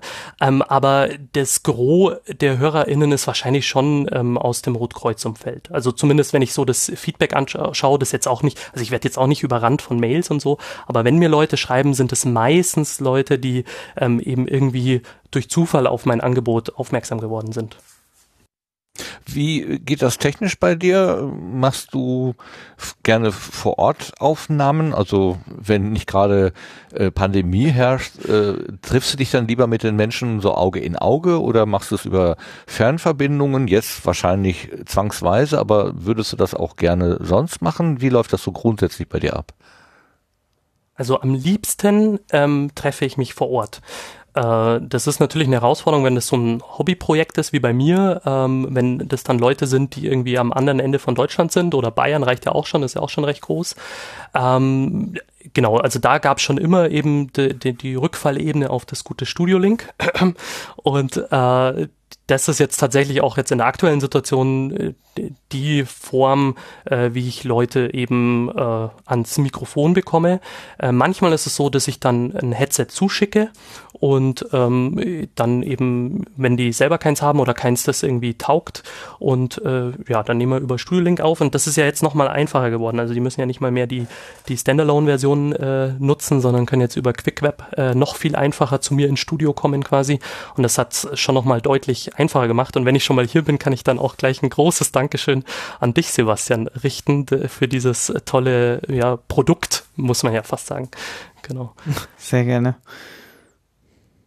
Und das macht natürlich ein, einiges einfacher und auch, man sieht es ja, also die Qualität, ähm, wenn die räumlichen Gegebenheiten passen. Ich habe auch ein paar Folgen wo ich dann irgendwie aufs Telefon ausweichen musste und dann hat äh, die Person äh, irgendwie das Festnetztelefon genommen und irgendwie in den Raum gestellt und das hört man halt leider auch, da ist nichts mehr zu retten ja. und äh, da war dann auch nicht mehr äh, viel, äh, also ich versuche das dann anzusprechen in der Folge, aber gerade am Anfang sind noch äh, ein paar Folgen dabei, ja, genau, da ist dann wichtiger, dass die Botschaft passt, wenn schon der Ton nicht so passt.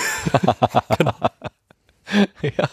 Ich habe heute ähm, nur auf, auf Twitter gelesen, es gab ja wohl heute irgendein äh, Klimagipfel unter amerikanischer Leitung mit Herrn Biden und so weiter und die müssen am Anfang auch totale Tonprobleme gehabt haben mit ganz viel Echo und Hall. Also jedenfalls schrieb jemand äh, von den professionellen Beobachtern, Kamala Harris wäre am Anfang überhaupt nicht zu verstehen gewesen. Das ist natürlich mega peinlich für die Nation, der wir das Internet eigentlich, naja, nicht verdanken, verdanken tun wir es ja anderen Leuten, aber die wir zumindest äh, diese großen Technikfirmen, die die großen Technikfirmen in ihrem Land haben und kriegen es dann nicht mehr hin, eine vernünftige Audioverbindung auf aufzubauen. Hätten sie mal Studio Link genommen, hätten sie mal, ja. Mhm. Na gut. Ähm, und dann nimmst du halt auf mit einem, äh, also ja, wenn du unterwegs bist, wahrscheinlich mit einem mobilen Rekorder oder bist du auch eher jemand, der direkt auf die Festplatte aufzeichnet? Nee, Wie das ist das da tatsächlich ähm, so ein Zoom H6 habe ich mir recht früh gekauft. Äh, man ist ja dann auch äh, über die über die Subscribe und und und auch das Sendegate dann bestens informiert. Da kann man alles äh, nachlesen und dann ähm, habe ich mich damals äh, für das Zoom H6 entschieden und bin damit sehr happy, weil ich zum einen jetzt heute kann ich mich darüber ganz gut verbinden. Ähm, und zum anderen kann ich ich halt äh, bis zu äh, ja, also vier Leute locker anbinden und sogar noch mehr und äh, das dann mit einer relativ langen äh, Akkulaufzeit. Also das ist schon genial. Und ähm, genau, das, so mache ich das dann. Ich habe damals auch die, die Standard-Headsets, wobei die ja jetzt gerade abgelöst werden, die HMC äh, Superlux äh, gekauft und ähm, da halt mich ausgestattet mit einem Set und äh, seitdem mache ich das damit. Und am liebsten tatsächlich vor Ort, weil man da einfach ganz anders nochmal ins Gespräch kommt. Und ähm, vor allem, wenn man sich nicht kennt. Ich meine, im Sendegarten, äh, euch gibt's ja auch dann auf, auf dem Kongress und auch äh, bei, der, bei der Subscribe oder so.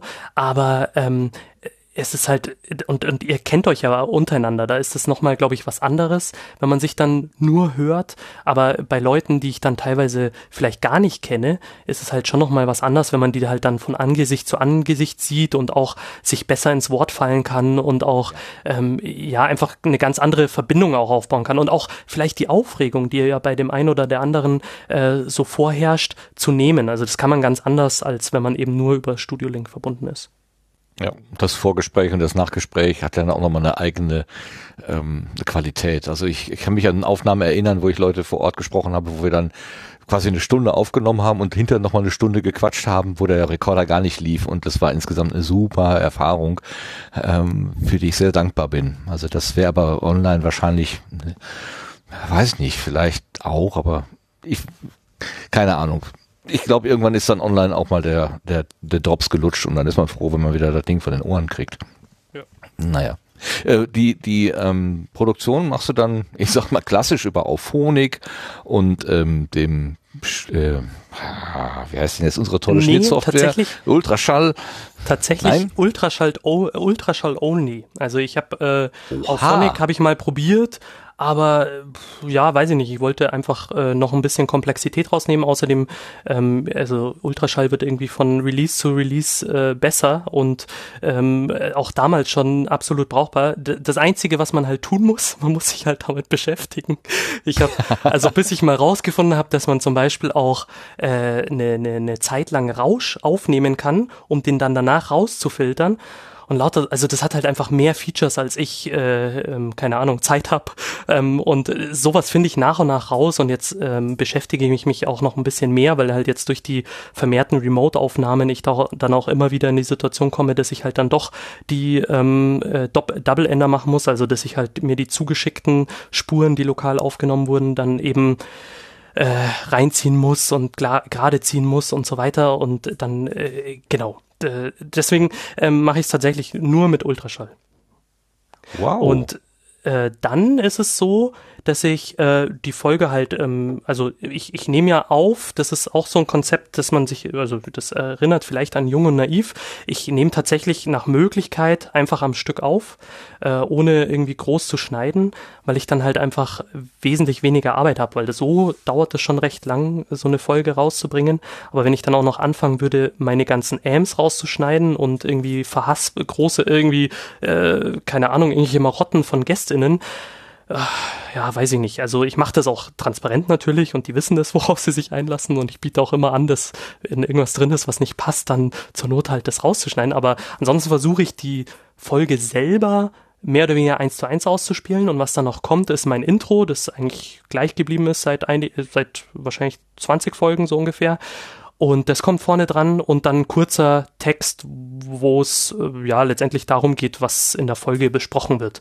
Und äh, dass man halt da irgendwie reinkommt und dann geht's ins Gespräch über. Und manchmal, wenn ich dann noch Lust habe, kommt am Schluss nochmal so ein Abbinder, dass man eben mir bei Twitter folgen kann und äh, dass ich mich über Kommentare freue oder über Kritik. Und ähm, genau, äh, aber manchmal lasse ich das auch weg. Ähm, genau, das hängt immer so ein bisschen davon ab, weil die habe ich tatsächlich nicht. Ähm, fertig, sondern die würde ich halt jedes Mal einsprechen. Ja, könnte ich wahrscheinlich auch noch machen, aber genau, habe ich halt jetzt aktuell nicht. Und dann, ähm, genau, dann die Folge äh, mache ich in Ultraschall fertig und dann merke ich mir meistens schon während der Produktion, über die Marker-Funktion ähm, bestimmte Stellen, die sich eignen für einen kurzen Auszug, weil ich für Social Media auch noch so ein Audiogramm rausbringe, wo letztendlich so zusammengeschnitten sind, so irgendwie so Aussagen, die ich halt irgendwie ja repräsentativ oder besonders spannend finde für die Folge. Und ähm, genau, und das veröffentliche ich dann auf Facebook und Twitter. Und Facebook tatsächlich nur, also Facebook mag ich eigentlich gar nicht so, aber ähm, Facebook tatsächlich, weil viele aus der Rotkreuzwelt bei Facebook aktiv sind und es dadurch halt einfach nochmal ein bisschen mehr Leute erreicht und ja, genau. Deswegen äh, dann dort noch das Audiogramm. Jetzt lass mich mal überlegen, was mache ich noch? Ja, was ich genau beim Audiogramm, weil es tatsächlich auch nochmal viel Arbeit war, da gibt es zwar die Funktion von Headliner, dass man sich äh, quasi den Text anzeigen lassen kann oder, oder mit ausgeben lassen kann, aber der hat immer so viel Bearbeitung gebraucht, dass ich irgendwann jetzt vor einigen Folgen angefangen habe, den Text nicht mehr anzupassen und gar nicht mehr mit reinzunehmen. Äh, ja, genau, wenn es da irgendwie Feedback gibt äh, aus, de, aus der Hörerinnenschaft oder auch jetzt aus der Runde, dass ich das unbedingt machen sollte, dann mache ich, nehme ich das vielleicht wieder auf, aber ähm, genau, aktuell spare ich es mir, um ein bisschen quasi schneller durchzukommen. Na, ich fürchte, hier wirst du nicht viel Rückmeldung bekommen, weil wir benutzen das nicht und ich glaube keiner. Lars, machst du sowas? Machst du so Ausschnitte und die du dann auf Twitter veröffentlichst? Nee, ne, habe ich noch nie von dir gesehen. Äh, ich habe da mal was probiert, aber das ist schon ewig her. Im Moment mache ich das nicht. Ja. Bringt das, das denn viel, Martin? Also ich finde es halt irgendwie angenehm. Ich kenne es von, von äh, Nora ähm, ja, und, Hespers, und, und ja. äh, Hespers und äh, Rita ja. Molsberger. Ähm, ah, danke, danke. Guten, ich brauche auch, auch mal eine Sekunde. Oh. Genau, dem guten Was denkst du denn Podcast? Und die machen ja unter anderem auch eben solche Audiogramme und ja. ich finde es halt einfach äh, ja irgendwie ansprechender. Also auch wenn ich das auf Twitter sehe, ich höre eigentlich immer rein, wenn ich das sehe und ähm, deswegen weiß ich nicht, wahrscheinlich, vielleicht mache ich mir auch mehr Arbeit, als ich müsste, aber irgendwie, ich finde das irgendwie eine schöne, schöne äh, ja, Art und Weise, den zu anzukündigen. Ja, wenn dir das Spaß macht, ist auf. Äh, ich meine, ich bin einfach faul. Ich habe da, ähm, ich habe jetzt so meinen Workflow und der, der ist so, so wie er ist und der könnte gerne noch mal die eine oder andere Komplexität weniger haben. Ich brauche nicht noch mehr. Also da bin ich jetzt echt so ein bisschen träge geworden. Ähm, also Vera, wenn du dich da mal austoben möchtest, ne, so als frisch äh, dazugestoßene, kannst du das gerne machen. Ich nicht. Aber ja, ja, weil ich, ich mich so gut auskenne, ja. Ja, weil du dich so gut auskennst, natürlich. Mhm. Und was ich noch unterschlagen habe, ist, ähm, ich mache automatisiert von meinem Podcast ein YouTube-Video oder ein Video, das ich, also letztendlich so ein Audiogramm, bloß in, in lang, ähm, das ich dann halt auf YouTube noch ausspiele. Ähm, aber eigentlich nur, ja, weil es, also kostet mich jetzt auch ja. nicht mehr. Und was ein Klick ist. Ne? Genau, genau so ungefähr. Und weil, weil der positive Nebeneffekt ist, da fällt ein Transkript raus. Äh, und zwar ohne, dass es sowas kostet. Und ähm, das äh, binde ich dann eben auch noch auf der Webseite ein. Also sobald die Folge quasi verarbeitet wurde von YouTube, ähm, kann ich mir die, das Transkript runterladen und eben äh, dann noch anbieten. Und das ist ganz praktisch, wenn man mal nach einem Stichwort oder so sucht. Vieles erkennt er ganz gut, bis auf meinen Namen äh, oder Nachnamen, aber ähm, ansonsten ist es bei vielen Wörtern, also gerade wenn man irgendwie, keine Ahnung, äh, nach Satzung, jetzt weil du die letzte Folge angesprochen hast mit den Wahlen, wenn du nach Satzung suchst, dann findest du das höchstwahrscheinlich im äh, ja, Transkript und ähm, genau, dann kann man so sich halt auch durch die Folge hangeln, ohne dass man sich Sekunden- und Minutenangaben irgendwie aufschreiben muss. Ah, man kann bei YouTube auch Transkripte machen lassen. Das ist ja eine interessante Erfahrung. Das wusste ich noch nicht. Ich meine, dass, dass YouTube ähm, Transkripte auch anbietet, das habe ich zwar gesehen, aber dass man die da rausholen kann wieder, das wusste ich mhm. nicht. Äh. Okay, dann äh, hast du mir schon eine Hausaufgabe aufgegeben. Ich werde das im Sendegate äh, dem, ähm, ähm, dokumentieren. Vielleicht steht das da schon irgendwie. Das kann ja sein. Ich habe mir irgendwann Vielleicht mal diese Anleitung, äh, da hat, da hat auch Phonik eine Anleitung halt äh, gegeben, wie man da so ein bisschen die Dienste miteinander verknüpft und das macht jetzt quasi äh, unser Workflow im Hintergrund. Wobei ich im Moment tatsächlich überlege, das wieder abzuschalten ähm, weil wir es eigentlich nur experimentell genutzt haben. Andererseits sehe ich jetzt auch wieder an anderen Stellen, dass das jetzt anscheinend noch wichtiger wird. Und äh, da bin ich so hin und her gerissen. Ich weiß nicht, wie wichtig das ist, dass man äh, ein Audioformat auch nochmal nachlesen kann. Vor allen Dingen nicht so ein, so ein, so ein also, dass man den Drosten-Podcast nachlesen kann durch die ganzen Fakten, die da drin sind, das macht ja, kann ich verstehen. Aber so ein, so ein Laber-Podcast wie hier, ob man das jetzt alles transkribieren will, muss, soll, ja, ja. Ich, ich bin hin und her gerissen, ich weiß es nicht. Ja, ich habe tatsächlich äh, ein, ein, sehe einen Mehrwert darin, weil man einfach in Text besser suchen kann als in Audio und ähm, also jetzt egal, ob jetzt eure Folge oder die anderen Formate, die ich so höre, es gibt eigentlich keine Folge, wo ich nicht irgendwas mitnehme und nicht alles ist zwangsläufig in den Show Notes. Das heißt, wenn Ja. ich dann irgendwie was suche, ähm, dann, dann schaue ich schnell ins Transkript, suche nach dem Wort oder nach ähnlichen Wörtern und weiß ja ungefähr noch, was gefallen ist. Und dann habe ich es halt und äh, kann mir die Stelle dann raussuchen und deswegen ist es ein ganz praktischer Weg. Und dann jetzt, wo äh, der Christian ja FIT auch noch angepasst hat und jetzt Transkripte äh, liest, ähm, wird es ja eh das Killer-Feature und dann kann man es auch Ja. noch über, bequem über FIT suchen. Ge ge genau, das war der Auslöser. Er hatte nämlich auch gefragt, äh, was wir mit unseren Transkripten eigentlich anstellen und äh, eigentlich stellen wir damit gar nichts an. Und das war dann die Überlegung zu sagen, wenn wir damit nichts anstellen, kann man es auch wegschmeißen ähm, und mal lassen. Das ist ja auch, ähm, man hat, da- das ist so ein Facebook-Dienst wieder im Hintergrund und dann füttert man diese großen ähm, Maschinen natürlich auch wieder ähm, und ob man das alles so will oder nicht und ähm, ja, ist der letzte Keks auch noch nicht gegessen. Also Ja, das stimmt natürlich. Da, da gebe ich dir recht. Aber die, die Entscheidung habe ich ja, ähm, also ich war auch vor dem Podcast sehr zurückhaltend mit Social Media, habe aber gemerkt, also gerade Twitter habe ich irgendwie äh, auch durch die äh, deutsche Podcast-Szene so äh, kennen und schätzen gelernt und fühle mich da echt wohl und verfolge da auch meine ganzen Podcasts auch äh, meist, die meisten zumindest über über äh, Twitter.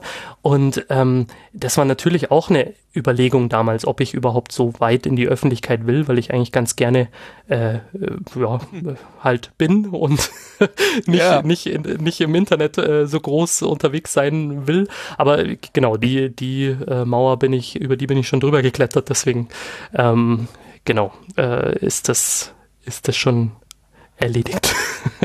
Ja, Anne Will hat das mal so schön gesagt, äh, wer seinen Kopf aus dem, äh, also wenn man im Zug sitzt und hält den Kopf aus dem Fenster, dann muss man mit, der, mit dem Gegenwind rechnen können oder leben können oder irgendwie sowas. Ähm, die hat übrigens ein tolles Interview gemacht mit Philipp Banse. Äh, der hat auch so eine Reihe, das Interview oder so, und da hat Anne in Will seinem mit- mit Küchenstudio, Phil- meinst du? äh, Küchenstudio, ja, genau. Genau, ähm, genau. Ja, das war sehr schön, das habe ich auch angehört. da habe ich Anne Will gehört und gedacht, boah, total sympathisch. Und wenn ich die da auf dem Sender sehe, sonntags abends, denke ich immer, boah, was ist das für eine kalte, unangenehme Person. Also das war ganz, ganz anders.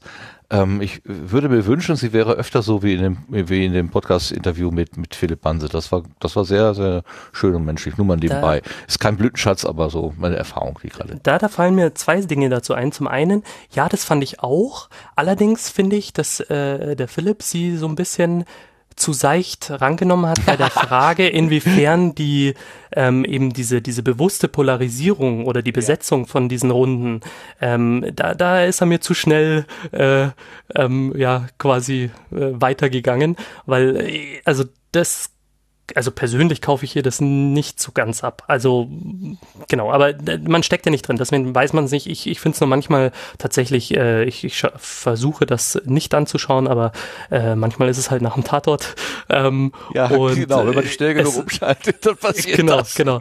Und ich, ich finde es halt aber manchmal wirklich, also es hängt natürlich auch vom Thema ab, aber manchmal finde ich es auch so unerträglich und es gibt einfach so viel tollere Sachen, die man sich anhören oder anschauen kann, wo man viel mehr mitnimmt und wo halt irgendwie sachlich diskutiert wird und nicht jeder versucht nur seine Botschaft irgendwie unterzubringen und die anderen niederzureden.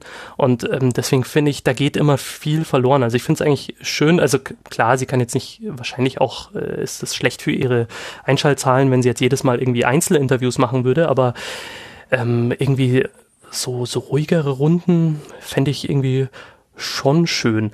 Und ja, deswegen, naja, und das andere, Wir was mir sind noch halt eingefallen ist. verwöhnt als Ja, das Podcast. stimmt, das stimmt, genau. Das ja, ist echt, ja. also über die Qualität stimmt. der Gespräche sind wir wirklich verwöhnt. Was ist denn noch eingefallen? Lass mal das Mir so. ist noch Wir müssen so eingefallen- langsam mit, mit Blick auf die Uhr würde ich gerne so langsam querbeten, aber gut, Oh, mach mal. grad, ja, mach genau. mal, erzähl mal, Ähm, was dir noch ähm, eingefallen Mir ist noch eingefallen ähm, zu dem Thema, weil du gerade Philipp Banse wieder gesagt hast und ich vorhin ja mit der Werbung und so weiter. Mhm. Mich, mich hat das vor allem auch ähm, oder ja, also ich, ich äh, habe äh, seit einigen Jahren mache ich es immer so, äh, findet man vielleicht auch auf Twitter unter Hashtag Podcastbeitrag, mache ich immer einmal im Jahr Abrechnung und ähm, zahle alle, also verteile quasi das, was ich an Rundfunkbeitrag zahle, nochmal in die Podcast-Landschaft. Ach, ähm, du warst das.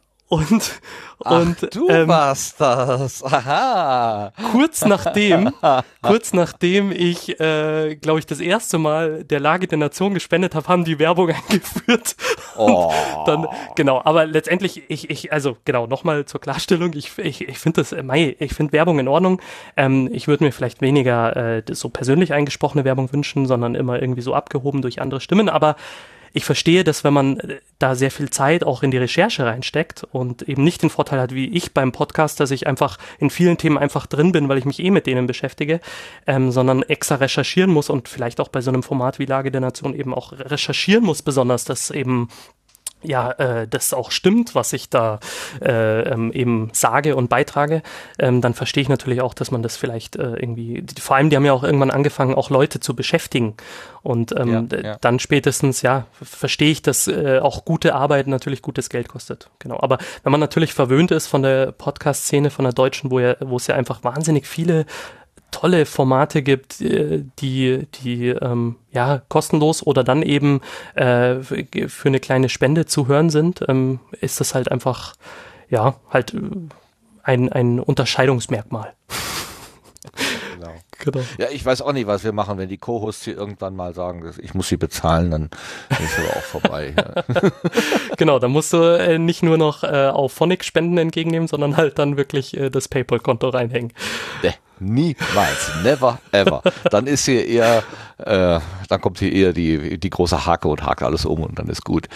Dann, nee, also mit Geld gebe ich mir hier nicht ab. Das ähm, kann ich mir nicht vorstellen. Vielleicht, man weiß ja, never say never, aber ähm, ich kann es mir nicht vorstellen. Das würde die ganze Sache so verkomplizieren, dass es mir schon keinen Spaß mehr machen Ich würde. glaube, man hat dann auch ein ganz an, eine andere Motivation. Also die Motivation ändert sich ja dann vielleicht von der intrinsischen, das macht Spaß, mit den Leuten in der Runde zu sprechen und den Gästinnen und äh, hin zu, oh ja, okay, es gibt Geld und oh, schon wieder. genau, deswegen. genau. Muss man schon wieder. deswegen Ganz genau. Ja. Ja, ich würde so langsam das Gespräch beenden, es sei denn, du hast noch eine Botschaft, äh, die du unbedingt jetzt noch äh, hier in den Sendegarten geben möchtest.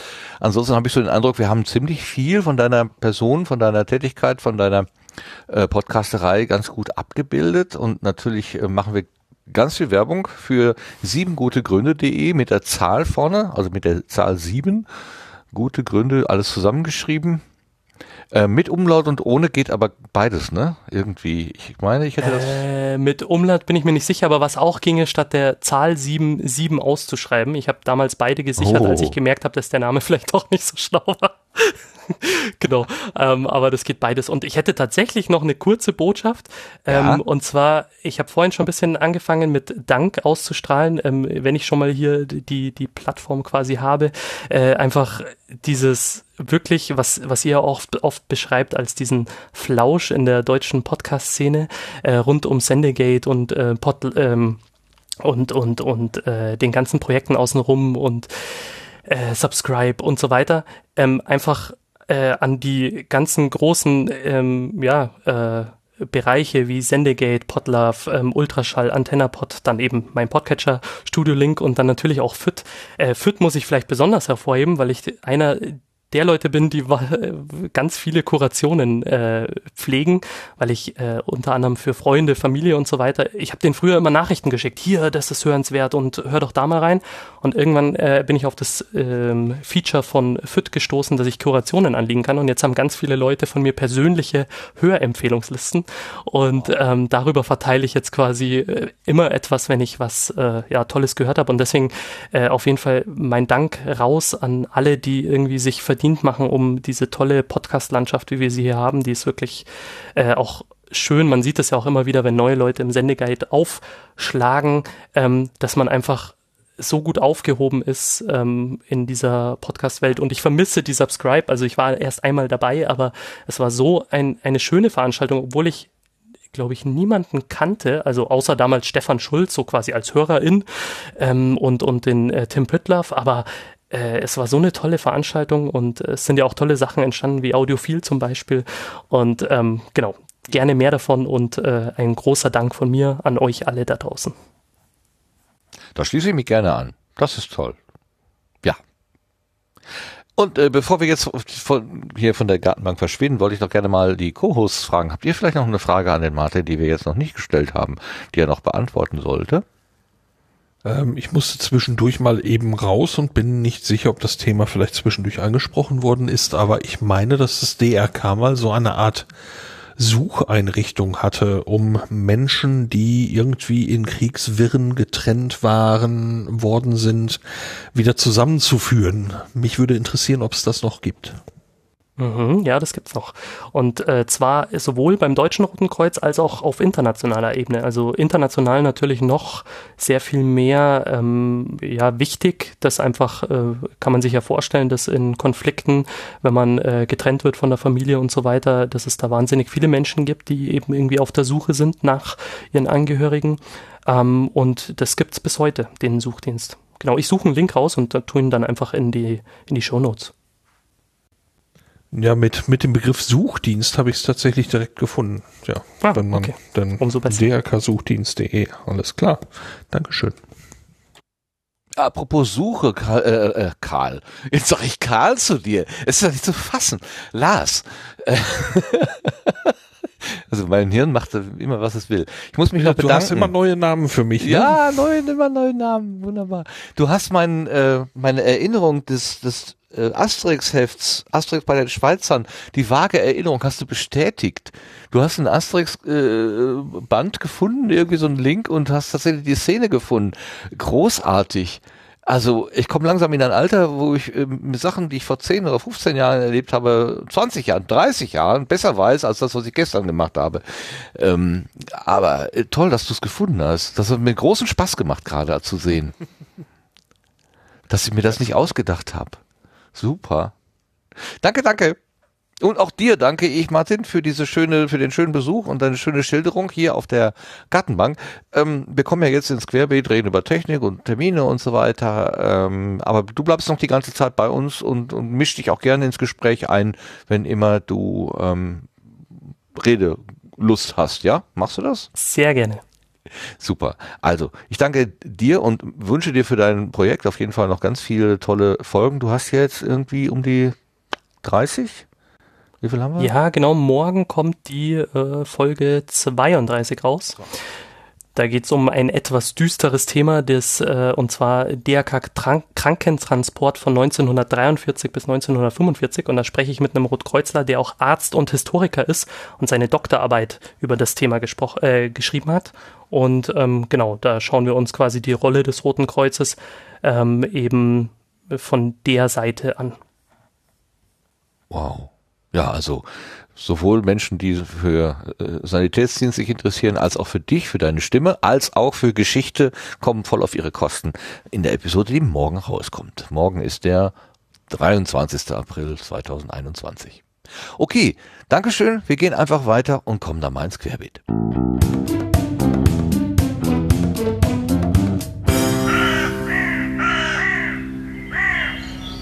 Gerade schon von Martin angesprochen und gelobt, das Brot- und Buttergerät vieler Podcasterinnen, das H6, äh, hat ein erneutes Update bekommen, sagte Lars. Was ist da los? Erzähl mal.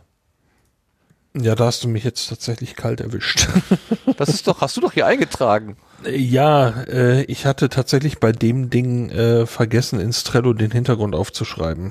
Achso, Ähm, sollen wir es rekonstruieren? es gibt, Was könnte es, denn gibt, sein? Was könnte es denn sein? Nee, raten will ich nicht. Dann lass was weg. Ähm, ist doch nicht schlimm. Wir sind doch hier im ähm, Sendegarten. Das ist alles nicht schlimm. Äh, Sebastian, bist du mit dem Mac-Treiber vom H, äh, vom L8 vertraut? Dann kannst du den vielleicht eben vorziehen und ich gucke das andere eben nach. Ähm, ich bin da nicht ganz vertraut. Also äh, du hattest nur reingeschrieben, So dass, glaube ich, Apple Silicon mittlerweile unterstützt wird. Wenn das alles Genau. ist. Ähm, Genau, das ist alles, aber vielleicht kann man dem erklären, was damit gemeint ist. Genau. ja, bitte. Lass mich nicht dumm sterben. Was meint ihr damit? Nein, Nein, ähm, es gibt ja von Apple jetzt die neuen äh, Geräte, die quasi eine neue Prozessorgeneration äh, einläuten, indem sie halt auf äh, ARM-Technologie se setzen. Und ähm, das macht es in, mm, meistens nötig, ähm, gerade für Treiber und solche Geschichten, äh, dass äh, diese speziell für diese Plattform auch bereitgestellt werden. Und ja, das hat äh, quasi, das wurde dann hiermit von Zoom nachgeholt für das L8. Ach so, damit man äh, das, das Interface, den, nein Gott, Ja. den Treiber, ja, den Treiberhalter, dass man das Ding auch ansprechen kann damit. Aha. Genau, richtig. Okay. Genau. Und für das H6 kann ich berichten, äh, es gibt eben ein neues Firmware-Update für die, auf die Version 2.5. Kürzlich hatten wir, glaube ich, 2.4. Äh, 2.5 behebt laut Changelog ein einzelnes Problem, nämlich äh, eins, das durchaus relevant sein kann demnach. Nämlich das Problem war, die Backup-Recording-Datei ist manchmal unabsichtlich leer. Oh. oh. Das ist aber blöd. Ja, deswegen äh, durchaus ein, ein Update, das ich zu, äh, im, äh, bei Gelegenheit meinem H6 auch angedeihen lassen werde. Ja, nicht, dass ich das je benutzt hätte, aber ich meine, zu wissen, dass es das gibt irgendwie, hat ja schon ein gutes Gefühl erzeugt. Aber wenn die dann tatsächlich im Falle des Falles leer ist, das ist ja wie ein Backup, was man nicht wieder restoren kann. Hm. Yep. Soll es ja geben. hust, hust. Super. Ähm, hier hier steht es jetzt nicht, aber du hattest doch letztens ein, ein, ein Fall, wo du ein neues, also dein neues Gerät, äh, an, an äh, was, was, du wolltest das als Interface benutzen und dann musste es aber über Batterie gespeist werden, weil das Interface keinen Strom hergab. Da wollten wir doch auch drüber reden. Fass- Oder ist das möcht- noch... Wollen wir da Ja. wirklich drüber reden? ja. Oh, Ich glaube, also ich befürchte, ich bin für das Thema zu müde, aber wir können es Okay, versuchen. wir Also, können es ja schieben, ähm, aber ich würde ja wissen, was daraus geworden ist, weil, weil Sebastian hat ja dann sofort angefangen, Magie draufzulegen und hat dann gewusst, wie viele Milliampere wohin fließen und so weiter. Ich bin schon wieder vor Ehrfurcht im Boden versunken. Was ist daraus geworden? Ähm, also ich, da, das kann wahrscheinlich Sebastian besser sagen als ich, aber ähm, das, was ich eben erlebt habe, ist, dass ich ähm, mich hier ja temporär im neuen Haus zu Renovierungsarbeiten schon mal einquartiert habe. Und ich habe eben das L8 mitgenommen, das Mischpult. Und hatte dann eben mh, verschiedene Anwendungszwecke dafür. Und eines davon war eben, äh, ich möchte, wollte das an, an dem Linux, sorry, ich wollte es an dem Linux-Notebook betreiben. Der hat allerdings das Zoom äh, L8 eben nicht im Standardmodus erkannt, aber vom L12 weiß, äh, vom L12 weiß ich und vom L8 eben auch, es gibt einen Class-Compliant-Modus. Was das mh, bedeutet, kann wahrscheinlich Sebastian sehr viel besser erklären als ich.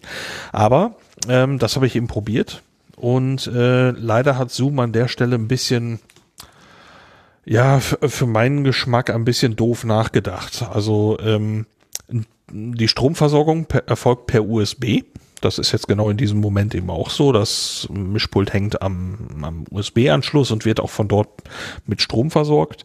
Ähm, wenn man aber in den Class Compliant Modus geht von dem Zoom, der versteckt sich hinter der Einstellung, dass man äh, das Gerät an einem iOS-Gerät betreiben möchte. Also an einem wie anscheinend Zoom vermutet, an einem Mobilgerät. Dem möchte man aber eben nicht den Akku leer saugen. Also ob dieses Gerät dann dieses Mischpult mit Strom versorgen kann, ist vielleicht auch fraglich. Ich weiß nicht, was die, was die liefern können. Aber das würde dann ja auch mm, ziemlich auf den Akku gehen. Ja, da so, damit das dann geht, ähm, muss man äh, das Zoom selber mit Strom versorgen. Da aber der USB-Anschluss schon mit dem USB-Kabel belegt ist, funktioniert das Ganze nur, wenn man die Batterien reintut. Äh, das sind vier AA-Batterien und die halten ungefähr zwei bis zweieinhalb Stunden. Ähm, ja, und so habe ich eben in relativ kurzer Zeit ein, äh, äh, eine Menge Batterien verbraucht, äh, wo ich es eigentlich nicht für nötig hielt. Ja, und die Lösung oder eine, eine, bessere Lösung wäre an der Stelle nicht auf den Class Compliant Modus, der sich unter iOS versteckt beim L8, Klammer auf, beim L12 ist das nicht so, Klammer zu, ähm, äh, das, den da zu betreiben, sondern im Standardmodus. Und äh, da kann wahrscheinlich dann Sebastian mehr erzählen. Ja. Ähm, Genau, also der Class Compliant Modus ist quasi der Modus, der eigentlich so im USB Audio Standard festgeschrieben ist. Also es gibt äh, verschiedene Standards zu verschiedenen Dingen, äh, wie zum Beispiel jetzt USB-Sticks, also Speichergeräte, äh, Tastaturen und so weiter. Ähm, die sprechen verschiedene äh, Protokolle und ähm, die sind in der Regel alle standardisiert. Es gibt aber auch ähm, speziell für Hersteller äh, die Möglichkeit zu sagen, nee, mein Gerät ist äh, mein Gerät und äh, mein Protokoll und ähm, das ist dann im Herstellermodus und ähm, das ist auch im Protokoll spezifiziert, also das, das gibt es. Äh, und da hat dann das Betriebssystem zu sagen, so, äh, okay, wenn das Gerät im Herstellermodus ist und ich keinen Treiber von dem Hersteller habe, dann ähm, verhalte ich mich neutral. Das heißt, ich ähm, spreche dieses Gerät gar nicht erst an. Äh, und ähm, ja, das ist also äh, immer der Standardfall eigentlich, wenn man solche Geräte hat. Das macht das Zoom L8 auch. Das liegt daran, weil, keine Ahnung, irgendwas denen im Standard nicht ausgereicht hat oder sie tatsächlich irgendwelche Funktionen nutzen wollten. Ähm, keine Ahnung, das, da kann man lange drüber spekulieren. In der Regel sind diese Herstellertreiber größtenteils ziemlich stark angelehnt an den ähm, äh, quasi an den Standard. Also das heißt, es gibt da meistens nur sehr wenig Unterschiede und äh, zu 80, 90 Prozent würde der Standard das eigentlich auch abdecken, was sie da machen. Und deswegen kann man äh, unter Linux ist es eine, eine übliche Geschichte äh, zu sagen, okay, ähm, es gibt diese Geräte, die sich nicht standardkonform verhalten.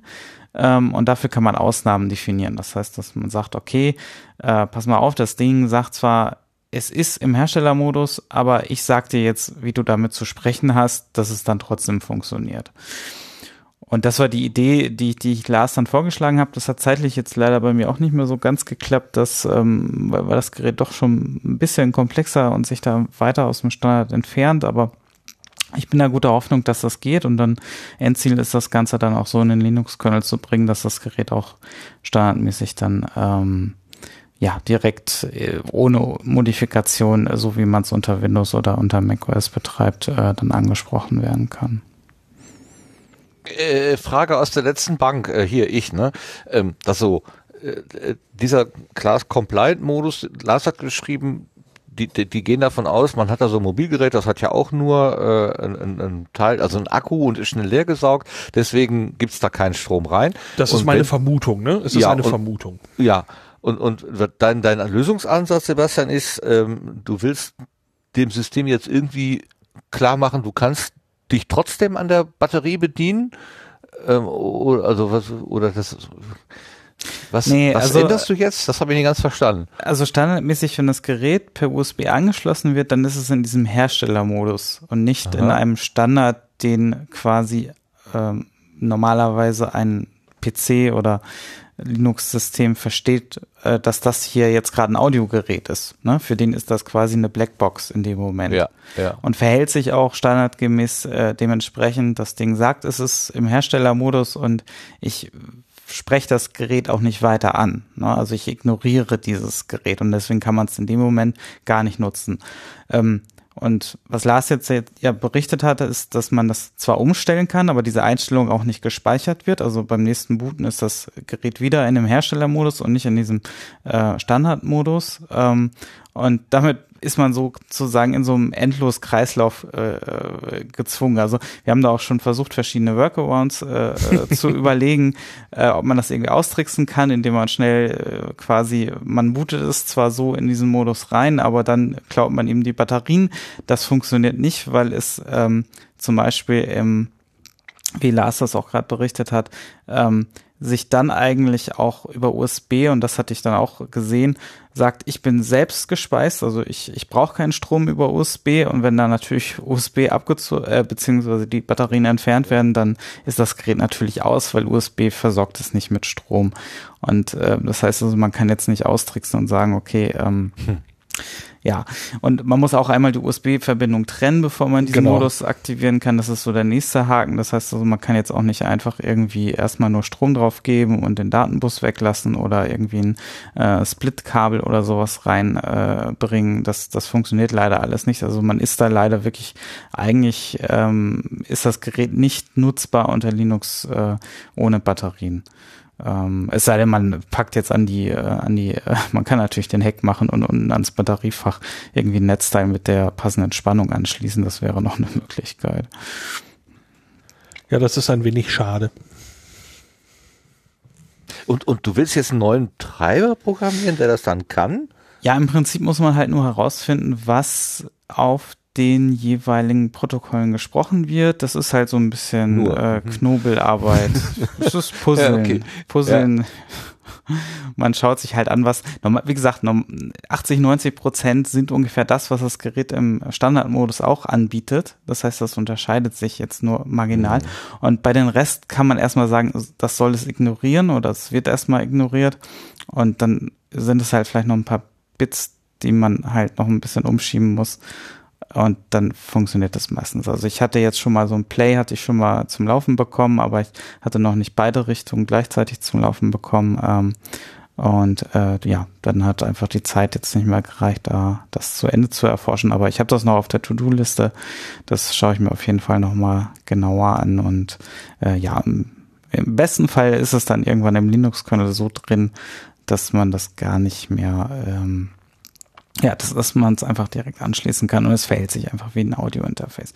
Wie gesagt, vielleicht nicht mit allen Funktionen, die es bietet, ähm, prinzipiell. Das heißt also, man kann ja so, so, so Dinge machen wie die Clockraten verstellen oder ähm, das wird dann vielleicht nicht möglich sein, aber äh, ähm, dieses einfache, ich habe, ich will alle Audio-Ein- und Ausgänge nutzen über USB, das, das denke ich, ist realistisch, dass das klappen wird. Ähm, ja, ich habe gerade gesagt, du willst einen Treiber programmieren äh, und dann sagst du, nee, nee, wir werden das im Linux-Kernel ändern. Ähm, das ist ja ganz, ganz tief unten drin. Wie kannst du denn da was ändern eigentlich? Ähm, ja gut, es ist ja ein freies Projekt. Ich meine, das ist der Quellcode ist offen und dementsprechend kann man da halt ein äh, Patch einreichen. Äh, und ähm, das sind halt einfach, also das ist noch nicht mal wirklich Programmieren. Das ist einfach nur wirklich äh, im Endeffekt äh, beschreiben, wie dieses Gerät angesprochen wird. Ähm, und äh, zu sagen, okay, auf das ignorieren, das bitte ist hier ein, das sind acht Eingänge und die haben dieses Format und diese äh, Sample-Rate. Ähm, auf diesem Niveau läuft das im Prinzip und da muss man halt so ein bisschen gucken. Ne? Es ist halt eher so ähm, Detektivarbeit und und gar nicht wirklich, also ja, Programmieren. Aber, aber ja. dann, dann, dann, dann äh, reichst du bei den, die das, da, die da wirklich die Hände dran haben an dem Kernel-Code, äh, reichst du im Prinzip einen Vorschlag ein und den setzen die dann um. Ja, das ist auch total üblich. Also die Liste umfasst schon irgendwie über 100 Geräte äh, oder Klassen, ähm, weil es das gibt's immer wieder. Selbst Geräte, die sagen, sie sind USB-Standard, ähm, äh, Audiogeräte haben manchmal auch komische oder merkwürdige Eigenschaften, äh, um die herumgearbeitet werden muss. Und äh, da ist das dann ähm, das nennen sich, nennt sich unter Linux Quirks, ähm, die da äh, benutzt werden. Ähm, und äh, in der Datei steht auch ganz am Anfang sehr schön drin, in einer idealen Welt wird es diese Datei nicht geben. Das ist gut. In a perfect world, this file would be empty. Sehr schön. Das ist ja gut. Klasse. Hast du, darfst du das denn irgendwie benennen, das File? Äh, nee, Kennst du das? Ja, also ich kann den Audiotreiber benennen und äh, am Ende des Tages ähm, kann man natürlich über die, ist das ja versioniert, äh, diese Einreichung und da kann man dann äh, sowas reinschreiben wie reported by oder ähm, äh, taucht man als Autor dieses Patches auf. Oh, da werdet ihr berühmt. naja, wenn man schon mal da. Also, wäre doch toll. Ansonsten unter, unter äh, Pseudonym Sonnenblume oder so. ah, ihr seid also noch mittendran. Gut. Ich hatte das irgendwie mitgelesen in, in unserem gemeinsamen Kanal und fand das Alle- total spannend. Alle Credits an Sebastian. Es ist, äh, ich habe da nichts getan. Du hast das Problem erkannt. Nein, das ist, das war jetzt auch nicht, wer weiß wie schwer. Es hat Funktionierte gefunden. nicht. Das Problem hat mich gefunden. right in the face. Ja. Ja, okay, also äh, aus, der, aus der Perspektive zu sagen, ähm, das, das Gerät, an das ich es anschließe, ist auch schwach mit Strom, deswegen ziehen wir da jetzt keins mal raus. Das würde ja sogar irgendwie Sinn machen, aber ansonsten macht es doch schon, schon sehr viel mehr Sinn, dass über so ein USB-Kabel Daten und Strom geht. Also das, sonst ist es ja nicht zu begreifen. Ja, es wär, Ja, es wird schon reichen, wenn die Einstellung sich einfach äh, gespeichert werden würde, wie andere Einstellungen auch an dem Gerät, also ähm, wie die Sample-Rate und sowas. Also es hat durchaus einen Langzeitspeicher für solche Geschichten. Ähm, Also, ja. Ich weiß auch nicht, ob sie zum Beispiel mit einer Firmware in der Lage wären, äh, eine dritte Einstellung zu machen, also ganz compliant mit, äh, mit eigener Stromversorgung. Dass du dann zum Beispiel mit einem Y-Kabel arbeiten könntest oder ähnlichem oder eben den Strom tatsächlich per USB einfach ziehst. Ähm, je nachdem, wie die steuern. Ich vermute, mit einer Firmware könnten sie, wenn sie wollten, aber ich vermute, dass das für die so ein Nicht-Problem ist, weil die eben ausdrücklich sagen, das ist eben für diese iOS-Geräte, dafür mag diese Geschichte Sinn haben. Ähm, ja, und Linux wird nicht gefragt und ist auch offiziell nicht unterstützt. So, das heißt, äh, dass ich vermute, dass äh, allein aus Kostengründen und so weiter ein Hersteller sich darauf eben zurückziehen wird und sagen wird, okay, ähm, ähm, das ändern wir dafür nicht ab. Das ist so ein seltener Fall. Es gibt auch nicht viele, äh, viele ergoogelbare Fälle, zumindest habe ich nicht viel gefunden.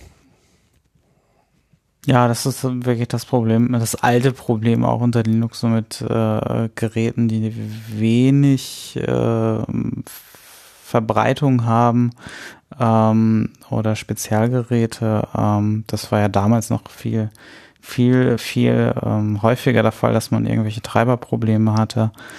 Ähm, mittlerweile ist es doch äh, schon, schon wesentlich besser geworden. Ähm, aber an, an sowas merkt man das dann wieder ganz schnell, dass da tatsächlich ähm, nach wie vor, ist auch interessant, weil ich sag mal so, es ist jetzt nicht super viel Arbeit und da jemand, der also da auch den Treiber kennt und die Schnittstellenbeschreibungen kennt und ein bisschen den Linux-Kernel versteht, der könnte das relativ für, alle Zoom-Geräte wahrscheinlich äh, relativ schnell nachholen ähm, und das auch viel besser supporten dort. Ähm, aber ja, wie du schon sagst, da muss einfach natürlich auch jemand dabei sein, der und das muss sich, ja, muss irgendwie ähm, Unternehmen oder jemand, der da Eigeninitiative ergreift, ähm, dabei sein. Ja, das gibt's aber auch häufiger. Also ich kann mich, also ein schönes Beispiel war mal, ich habe äh, mal einen SD-Kartentreiber gebraucht und hm, war mir nicht sicher, so okay, das war schon ein neueres Modell und dann habe ich einfach mal geguckt, wer hat denn bisher halt diesen Treiber so für, für solche Modelle von dem Hersteller im Linux-Kernel supportet und dem habe ich dann einfach eine E-Mail geschrieben und der hat dann gesagt, ja klar, hier hast du schon, haben wir schon in Arbeit, ähm, kannst du gerade mal mittesten. Das fand ich ganz cool. Super. Klasse. Ich wollte, ich wollte am Anfang eigentlich mit Linux äh, den Podcast aufzeichnen und Ardour oder so, weil Reaper und Ultraschall ja für Linux noch nicht äh, verfügbar ist. Und ähm, äh, genau, dann bin ich aber auf den Mac von meiner Frau gewechselt, weil äh, das mir zu äh, ja, anstrengend war, das alles. Äh, ja, und vor allem, man will ja dann auch, dass es funktioniert und nicht irgendwie während der Aufzeichnung dann einem um die Ohren fliegt. Genau. Mhm.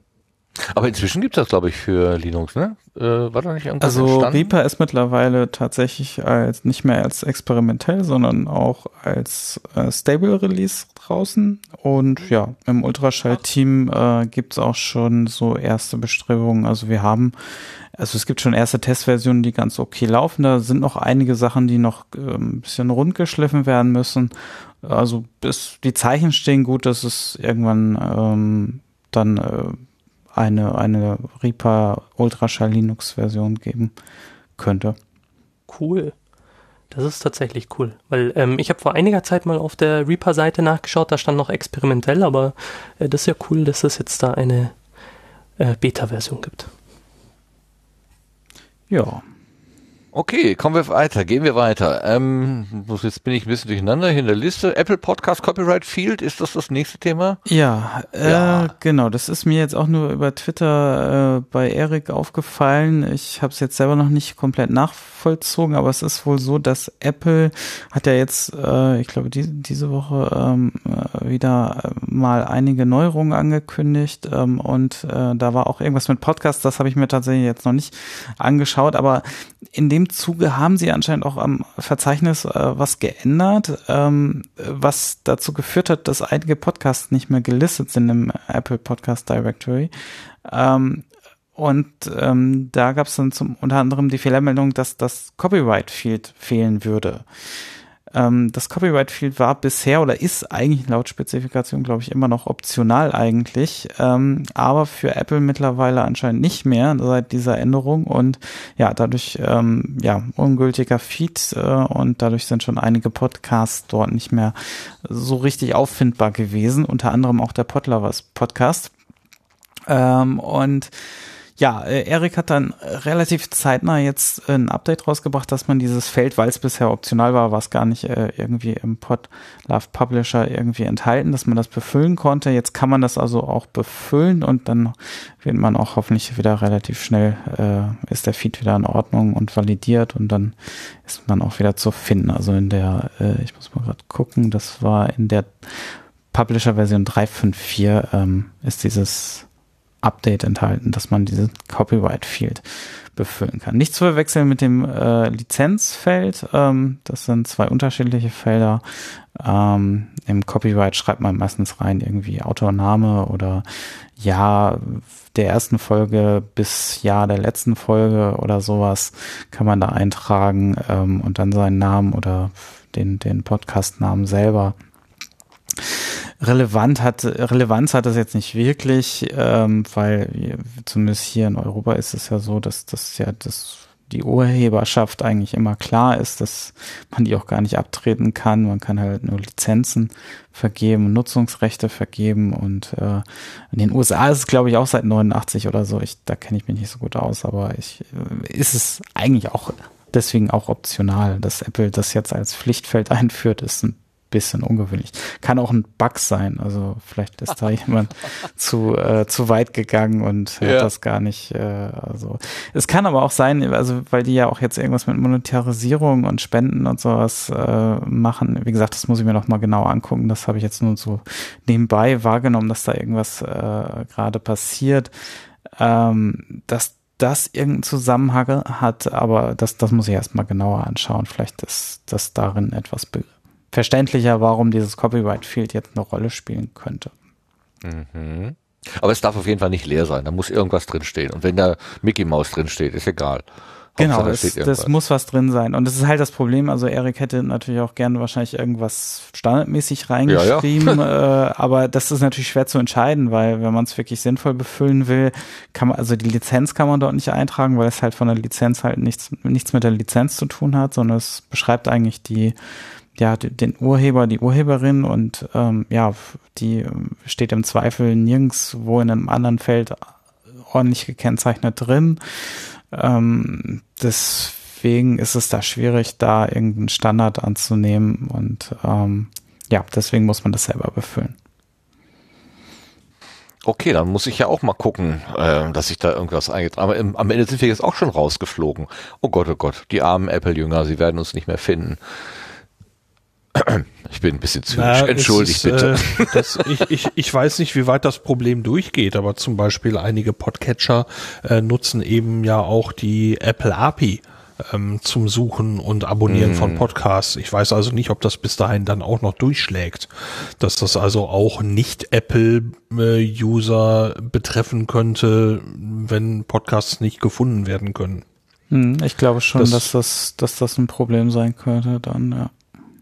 Also okay, nicht, nicht lustig machen, sondern handeln. Ja, okay, alles klar. Ähm, ja, das ist, äh, ist äh, ne, ähm, man hat es ja schon mitgekriegt, ich bin kein Apple-Fan, aber an der Stelle ähm, sind eben nicht nur die Apple-Fans äh, betroffen und für die ist es natürlich so oder so ärgerlich. Es ist dann für jeden Ja, ärgerlich. klar. Also, Ja, ja. alles, was das benutzt als Quelle. Ne? Also die Quelle Problem versiegt, könnte ja. weiter reichen, als, äh, als man meint. Okay, ich halte mein Lästermaul und werde mich drum kümmern, dass wir da sowas irgendwas eingetragen bekommen. Genau, Kann ja aber die, Sonnenblume reinschreiben. ja, die gute Nachricht war auch, dass es dann relativ schnell wieder aufgenommen ist. Also wenn man die Änderung macht, äh, ist man da jetzt nicht irgendwie wochenlang äh, in der Schwebe, sondern anscheinend wird das dann relativ zeitnah auch Wurde man validiert. denn informiert? Also, ich habe jetzt nur einen Screenshot gesehen, wo halt so ein Validator-Message gekommen ist, dass halt das Copyright äh, fehlt ähm, per E-Mail. Also ich habe keine bekommen. Ähm, ich glaube aber, also der einzige Podcast, den ich drin habe, ist halt der Podca äh, der Podstock-Podcast. Und ähm, da muss ich mal gucken. Also ich hatte mal heute reingeguckt, da war er eigentlich noch gelistet. Ähm, das habe ich aber auch schon öfters gehört, dass nicht alle betroffen sind, aber es, ich weiß nicht, wie regelmäßig Apple da ähm, Mhm. die, die RSS-Feeds validiert. Das kann natürlich dann auch zeitlich dauern, bis, bis das äh, sich dann so sukzessive ähm, dann zum Problem wird. Ähm, ja, also genau.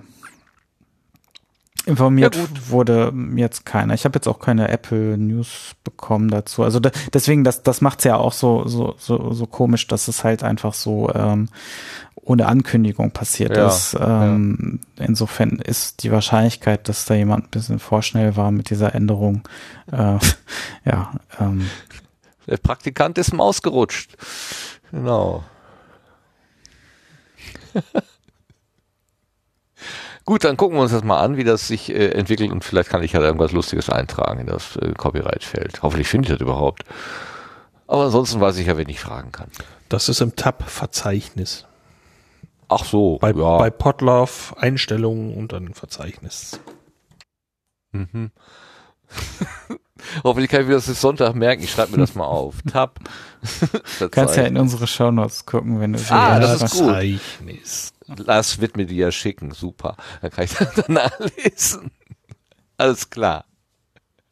So, jetzt kommen wir mal in die Android-Welt. Genau. Und zwar haben, es gibt ja schon seit längerem in der, ähm, äh, in der, in der anderen Welt, in der Apple-Welt gibt es ja die Podlife-App, wo man also quasi live mithören kann, äh, wenn, wenn Sachen in, in, ins Internet gestreamt werden.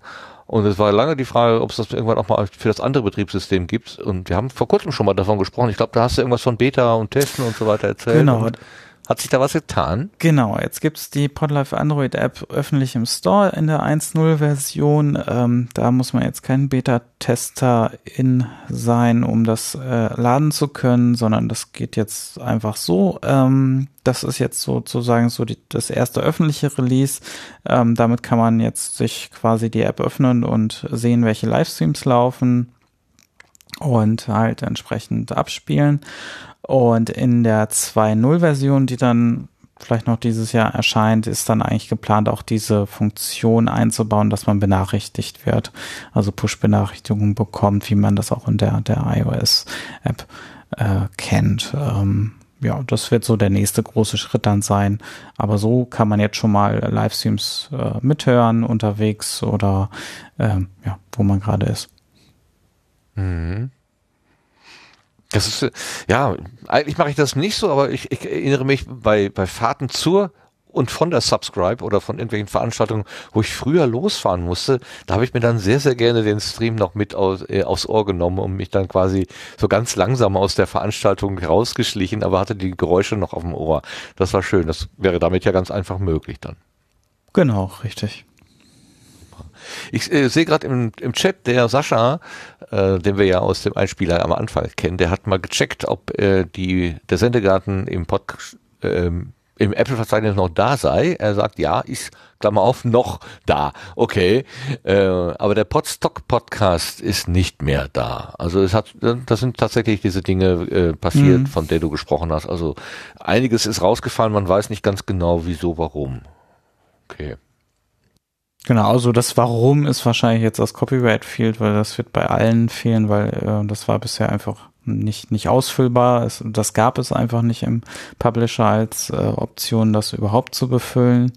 Ähm, dementsprechend äh, ja, muss man da dann wirklich tätig werden und jetzt einmal das Update einspielen auf die 354 und ähm, dann das Copyright-Feld ausfüllen. Das werde ich dann jetzt auch noch wahrscheinlich morgen irgendwann mal machen. Genau, unter Tab Verzeichnis. Dann suchen wir es gemeinsam. Alles klar. So, nicht suchen müssen wir, wir müssen nur zuhören, wenn wir, äh, wenn wir uns über Termine informieren wollen. Der Blühkalender, der ist nämlich wieder zusammengetragen worden vom Lars und da kommen wir jetzt hin.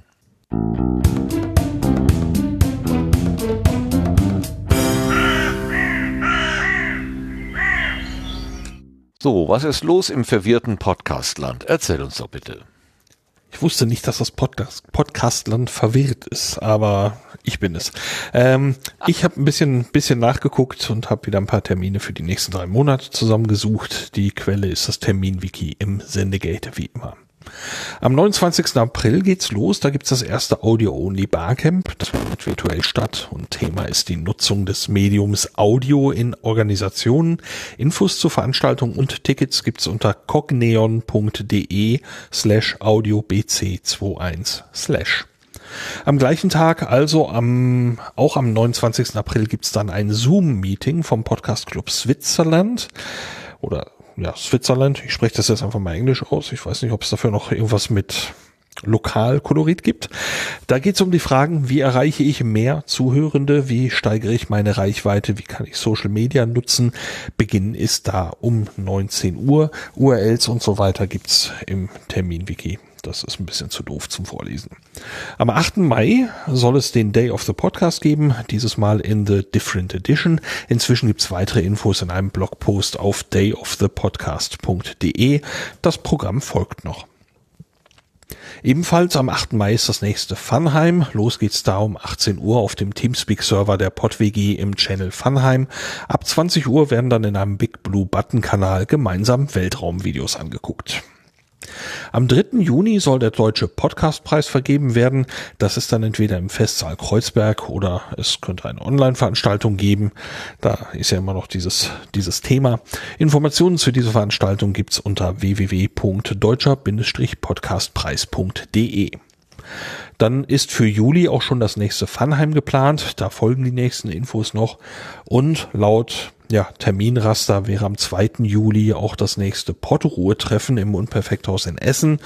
Ähm, da ich so ein bisschen damit die, die Orga auch mache, ähm, kann ich schon mal sagen, das ist weiterhin fraglich und äh, ich beobachte die Situation. Und äh, wenn es irgendwie geht und das Unperfekthaus wieder offen haben sollte, dann schauen wir mal, ob, ob man sich da mal wieder treffen kann oder nicht. Das wäre es eigentlich schon. Und im Terminwiki gibt's eben, wie gesagt, Links zu weiteren Infos zu den Veranstaltungen, so auch weitere Adressen und so weiter. Und weil es ein Wiki ist, kann man dort problemlos eigene Einträge ergänzen und die tauchen dann hiermit auf.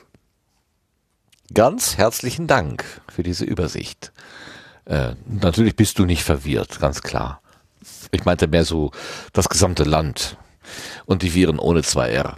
Okay, und das äh, spiegelt sich jetzt auch gleich wieder bei den Setzlingen.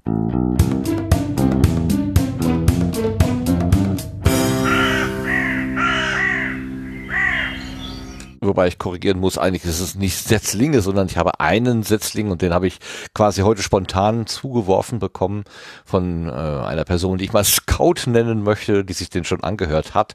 Und zwar gibt es einen Podcast mit dem wunderschönen Titel Ärmel hoch. Und warum macht man die Ärmel hoch? Um sich impfen zu lassen. Ärmel hoch ist der Podcast des Bundesministeriums für Gesundheit die machen jetzt auch Audio-Podcasts. Und in der ersten Folge reden sie mit niemand anderem als Jens Spahn. Und das sei wohl gar nicht so schlimm gewesen, wie man vielleicht vermuten sollte. Also die, ähm, äh, die Person, die ich Scout nenne, hat gesagt, hm, das war schön, das hat mir gefallen. Ähm, ich sag mal eben, was im Klappentext steht. Ärmel hoch ist der Podcast des Bundesministeriums für Gesundheit mit Informationen rund um die Corona-Schutzimpfung. Hier liefern wir spannende Einblicke, um politische Entscheidungen transparenter und verständlicher zu machen. Wir sprechen mit Entscheiderinnen und ExpertInnen, um zu verstehen, was hinter den Kulissen passiert. Im April geht es los. Na, April ist fast zu Ende und jetzt ist wahrscheinlich auch die erste Folge bei rausgekommen. Also, ich habe noch nicht reingehört, aber ich finde es irgendwie witzig, dass jetzt äh, auch der äh, Bundesgesundheitsminister im Podcast zu hören ist und vielleicht ist das ja vielleicht für, den, für die eine oder andere tatsächlich eine Hilfe, ähm, da nochmal so ein bisschen hinter die Kulissen zu gucken. Ich finde den Titel einfach so schick, Ärmel hoch. so gut gewählt. Was haltet ihr davon? Auch wieder mit einem Umlaut. ja, auch, genau. Gewagt, gewagt.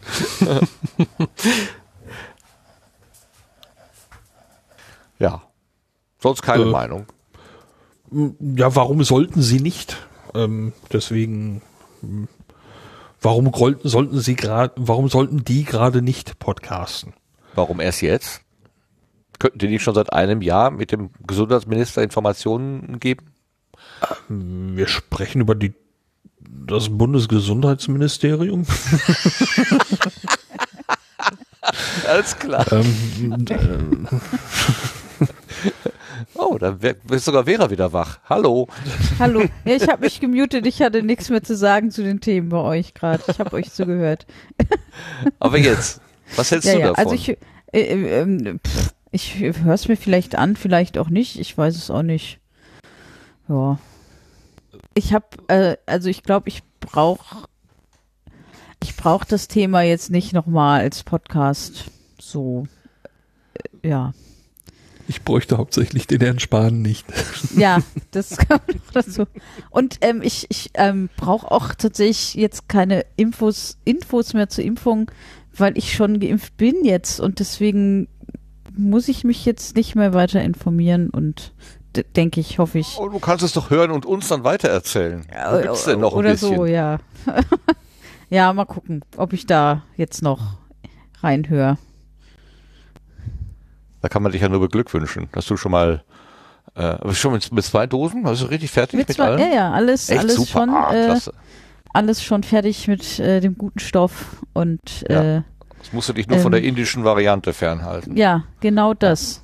Das also. äh, ist jetzt mein großer Plan. Also ich, äh, wie gesagt, äh, Abstand, Maske und Hygiene und sowas. Äh, natürlich alles weiterhin. Ja, aber die Sorge, die große Sorge ist vielleicht nicht mehr so schlimm, ne? Ja, ja, ja, also das ist, das ist wohl wahr. Bloß jetzt mit der indischen Variante, Mutante, Doppelmutante ist es ja. Ja, aber das Thema wollten wir ja gar nicht mehr ansprechen. Ach stimmt, ich, richtig. jetzt muss ich was spenden. Ich spende was morgen. naja gut, ich hab's, ich, ich bin schuld. Ich habe ja den Herrn äh, Gesundheitsminister hier reingebracht. Aber ja, äh, ja. ich, ich finde es, also ja, aller Ehren wert, dass sie sich dann auch mal auf die Art und Weise zu, zu Wort melden und in den großen Informationspool halt mitschwimmen. Ähm, und ja, äh, wie gesagt, hätte alles noch ein bisschen früher sein können, aber ich bin ja auch ein Schlauschwätzer, ich weiß ja immer alles besser. Von daher halte ich mich mal schön zurück. Lars, du hast so tief Luft geholt, du hast noch was auf der Seele. Äh, nö, nö. Du hast nur geatmet? Ja, das kommt Ach so. Hoffentlich. Zum Glück. Ja, genau. Alle Vitalparameter im grünen Bereich. So. Gut, dann äh, lassen wir das als Setzling stehen. Und ähm, ich habe tatsächlich, warte mal, habe ich noch irgendwann? Nee, nein. Dann kommen wir zu den Blütenschätzen. Komm.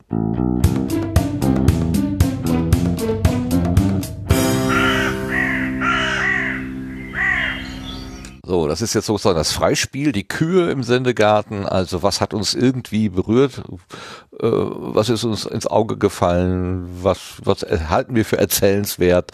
Das kann ein Podcast sein. Das muss nicht unbedingt ein Podcast sein. Es kann auch irgendwas anderes sein. Ähm, und da frage ich einfach mal, ich fange mal mit dem Martin an. Hast du zufällig einen äh, Blütenschatz dabei? Ja, ich bin tatsächlich auf was Neues gestoßen. Wir hatten vorhin auch schon kurz drüber gesprochen. Ähm, und zwar heißt er Fundkiste Musikmagazin mit Willi und Ben. Und die erste Folge ging um, hieß Jazz Update.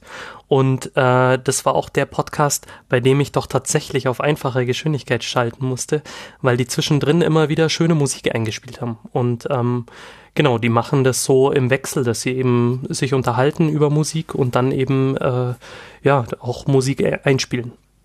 Wie machen die das mit der GEMA?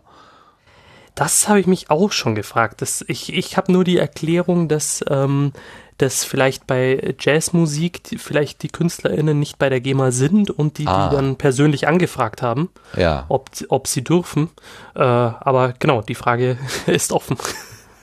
Ja, ja, ich meine, würden ja viele Leute wahrscheinlich gerne mal eine, eine Musik äh, anspielen, vielleicht auch nur besprechen, aber man kommt ja immer dann ganz schnell an diese, in diese GEMA-Vermutung und dann wird es richtig teuer. Ja, ja gut, der Fundkiste mit Willi und Ben. Was ein schöner Genau. Titel auch. Ja. Herrlich. Und das habe ich, habe ich auch entdeckt dank äh, der Nullnummern-Kuration von FIT. Ah, Genau. ja. Also auch wieder ein die läuft bei mir auch immer Beispiel. durch, aber ich, ich sehe nur, dass es neue gibt, aber ja, man müsste dann tatsächlich auch mal draufklicken, das stimmt. Äh, naja. Naja, naja. Vera, hast du auch was? Ähm, ja, tatsächlich war mein Blütenschatz diese Woche äh, der Mars-Helikopter, ich komme gerade nicht auf den Namen, der da einfach geflogen ist auf einem. Ingenuity. Ingenuity, genau. ich kann es nicht aussprechen, ich kann es nur buchstabieren. Ähm, Ingenuity. genau, auf jeden Fall äh, fand ich das, äh, das, ja, fand ich sehr schön. So, also ich habe es leider nur in der Konserve geguckt, also ich war nicht live dabei, aber ähm, Ach so, Also, ja, äh, du warst also nicht, ja. beim, beim, nicht die- vor Ort, ja, meine ich. Nicht vor Ort, ja, genau. Ähm, sonst fliege ich natürlich immer direkt hin, um zu gucken, was da auf dem Mars passiert. Ähm, nee, auf jeden Fall fand ich das sehr, ähm, ja, ich hatte so ein bisschen Pipi in den Augen, als sie sich so gefreut haben. Ich freue mich ja dann immer direkt Ja, mit. das war großartig, ne? So, Diese Projektleiterin, die ist ja richtig abgegangen. Also, Genau. das war ja toll. Wobei Ja. bis dahin war das ein, ein, eine, ein sehr seltsamer Stream. Also es gab äh, mit, den, mit den Hintergrund, ja, mit den Ja. Hintergrundinformationen und so, das war ja alles, alles ganz fein, aber dann äh, diesen, diesen Datenempfang, da saß dann halt jemand und dem haben sie wohl gesagt, hier, ähm, erzähl mal zwischendurch was, was gerade passiert und so und ich fand so ein bisschen Woody, ich fand so ein bisschen, bisschen eigenartig. Und äh, als aber dann die Daten da waren und man was sehen konnte und sie eben irgendwie was, was erzählen konnten, was denn das war, das war ganz großartig. großartig. Das hat mich also auch, ähm, auch sehr gepackt. Und ja. Ja, und heute war der zweite Flug. Wisst ihr das? Genau, das ist gerade Fünf Meter, erfolgreich nee, wohl. fünf Meter zur Seite Nee, fünf, fünf Grad. Meter hoch, zwei Meter zur Seite, glaube ich. und fünf Grad im, äh, im, im Winkel, so, ne? Das habe ich irgendwo gelesen. Aber die Bill, also ja, das Irre ist ja, wir haben eine hochauflösende Videoaufnahme davon gesehen. Das war ja total faszinierend. Ja. Weil der eine Roboter hat den anderen halt gefilmt. Total Ja. schön. Ja. Was für Zeiten, wo wir Mhm. äh, leben dürfen. Wahnsinn, Wahnsinn. Ich gucke ja immer wieder ganz gerne nach Boca Chica, Texas, wo, wo SpaceX da diese Riesenrakete zusammenbaut.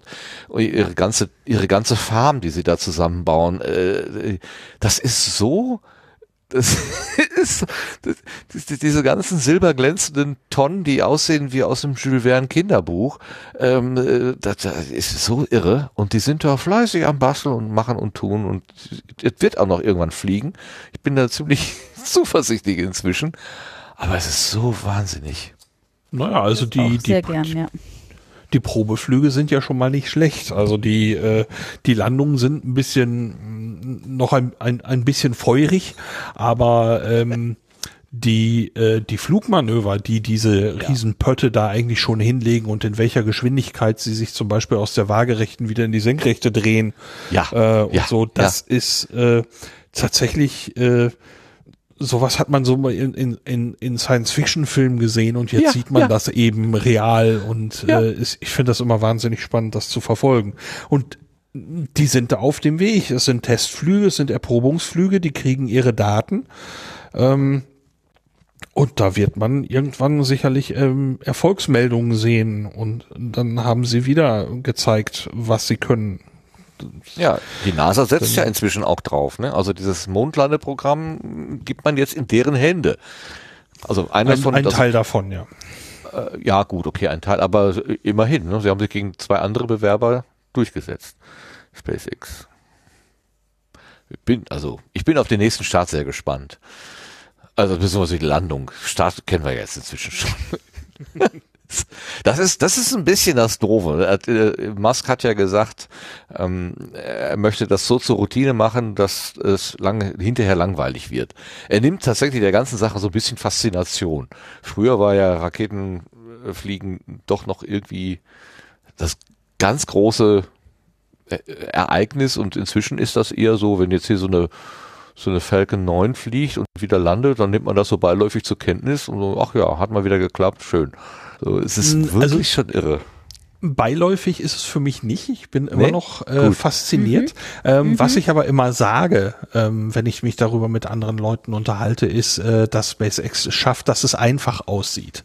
Ähm, Ja. Und das ist, ähm, ich habe ja nun ein Fable für Science Fiction und wenn ich, wenn ich so in, durch diese ganzen Bücher, in denen sie im Raumfahrt in verschiedenen Ausprägungen praktizieren, ähm, wo du dann eben siehst, die ganze Zeit, äh, wir sind im Prinzip die ganze Zeit irgendwo an technischen Grenzen gewesen, zumindest habe ich das so wahrgenommen und alles ist furchtbar gefährlich und alles ist ganz schlimm und ständig könnte irgendwas passieren und so. Und von dieser Grenze muss man halt sich so ein bisschen wegbewegen, damit, damit du Routine reinkriegst. So, ne, wir, wir, dass wir mal eben von A nach B können sozusagen. Zumindest suggerieren die Bücher das ja, dass, dass es irgendwie einfach ist. Und SpaceX, und das ist für mich so äh, in der Wahrnehmung, dass SpaceX es geschafft hat, diesen Schritt schon mal einfach aussehen zu lassen, puzzelt für mich so ein bisschen diese Science Fiction und die Realität zusammen ähm, und bereitet mich schon auf den nächsten Schritt vor. Ich bin da also, äh, ich schaue das mit größter Faszination an, auch dass es einfach aussieht, gerade aus diesen Gründen. Mhm. Ich bin da ganz bei dir. Ich verstehe gar nicht, wie man diese, äh, diese äh, Edelstahl Tonnen, wie man die so druckfest bekommt. Also das ist mir, ich verstehe das immer noch nicht.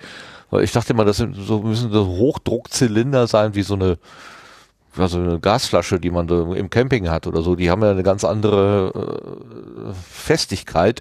Und diese, diese Silberdinger da, die sehen immer irgendwie so ein bisschen aus, als würde der Wind sie umpusten, tun sie aber nicht. Also die haben genau das richtige Maß an Material, dass sie bestehen, aber sind wahrscheinlich so leicht, wie es irgendwie geht. Also sehr faszinierend. Und mit welcher Coolness die da weiterarbeiten. Also das Neueste ist ja dieses Schild, was sie am Zaun haben. Äh, no trespassing, Raptors loose. Das Oh, ist sehr so schön. gut. Ja, Ja, das, das ist gefällt so, mir. so schön. Gut, Also, jetzt haben wir ähm, über Wer, wer, wer, wer den nicht versteht, also Raptor ist der Name des Raketentriebwerks. Und, äh, Genau, und die stehen da halt so Ja. frei rum. Ja, und äh, ja, Also Jurassic Park lässt grüßen. genau, Velociraptoren. Ja, danke für die Aufklärung. Natürlich, ich bin etwas betriebsblind, weil ich, ich gucke mir diese Sachen einfach gerne an. Äh, gibt da so einen Kanal auf YouTube, nasaspaceflight.com. Da gibt's Leute, die stehen den ganzen Tag am Zaun und halten ihre Kamera da drauf. Und hinterher machen sie das im Schnelldurchgang. Dann siehst du halt, wie da irgendwas gebaut wird oder so diese Raketentonnen einfach von A nach B geschoben werden oder der Riesenkran ein neues Element bekommt oder so. Ähm, und das stehe ich immer davor und, und, und bin ganz begeistert. Das ist so wie so ein kleiner Junge. Total irre. Na gut. Dankeschön, Vera. Du hast erinnert an den äh, Ingenuity, Ja. den NASA, äh, den, den Mars ähm, Helikopter. So, sagen wir es aber. Der tatsächlich fliegen kann. In der dünnen Atmosphäre. Sie haben es irgendwie hingekriegt. Sehr schön. Sebastian, hast du auch was oder hast du Mut? Ähm, ich habe was, was ich eigentlich schon beim letzten Mal hätte erwähnen können, aber ähm, ich hole das einfach mal nach. Das Miniatur Wunderland hat so eine kleine Lockdown-Beschäftigung gehabt und einfach Ah. mal einen Weltrekord aufgestellt, indem sie einen Zug quasi an äh, befüllten Gläsern entlangfahren lassen haben äh, und quasi dann hintereinander klassische Musikstücke gespielt hat. Ähm. Oh, Weißt stimmt, du, wie viele verschiedene toll. Lieder es waren? Ich weiß nicht, wurde es noch aufgelöst? Irgendwann wahrscheinlich Das war schon. ja, glaube ich, eine Rätselfrage, ne? Ja, Mhm. ich weiß es nicht. Ich kann jetzt auch keine Schätzung mehr abgeben, weil es jetzt schon ein bisschen länger her ist, dass ich das gehört habe. Ja. Ähm, aber ja, da gab es irgendwie drei, drei Fragen, die gestellt wurden, welche Songs, genau wie viele und 1,2 Millionen Views bei YouTube. Ja, es war auch bei BBC, die haben das auch geteilt. Und ähm, CNN, glaube ich, auch. Also es war weit verbreitet, das Video. Ich habe es nicht mitgekriegt. Ich höre da tatsächlich Ah, zum das ist toll. Mal Also es ist, das stimmt, das wäre auch, äh, ja, habe ich auch mit sehr großer Faszination gesehen. Aber die haben ja auch gerade Zeit, ne? Und Ja, So. leider, ja. Leider ja. Ich fand das so niedlich in dem Waggon hinter der Lok. Das sind so drei so Ärmchen und ich vermute mal, das sind so die ähm, Mikrofone. Also das sieht so äh, wie wie wie so, wie so ein Filmteam, ne? Der Tonangler, nur alles Mhm. total ganz klein, so als wenn da so Mini-Tonangler hinten hinter der Lok säßen. Das sieht total Ja, das- niedlich aus. Das Ich so fand vier- am Ende am Ja? Ende gut, wie sie gezeigt haben, wie sie das gefilmt haben und und so, weil Ja, mit äh, den Übergaben. das äh, mit ja. den Übergaben, das war schon schon cool alles, ja. sehr, sehr flüssig geworden dafür, ja. Mhm. Das ist schon cool.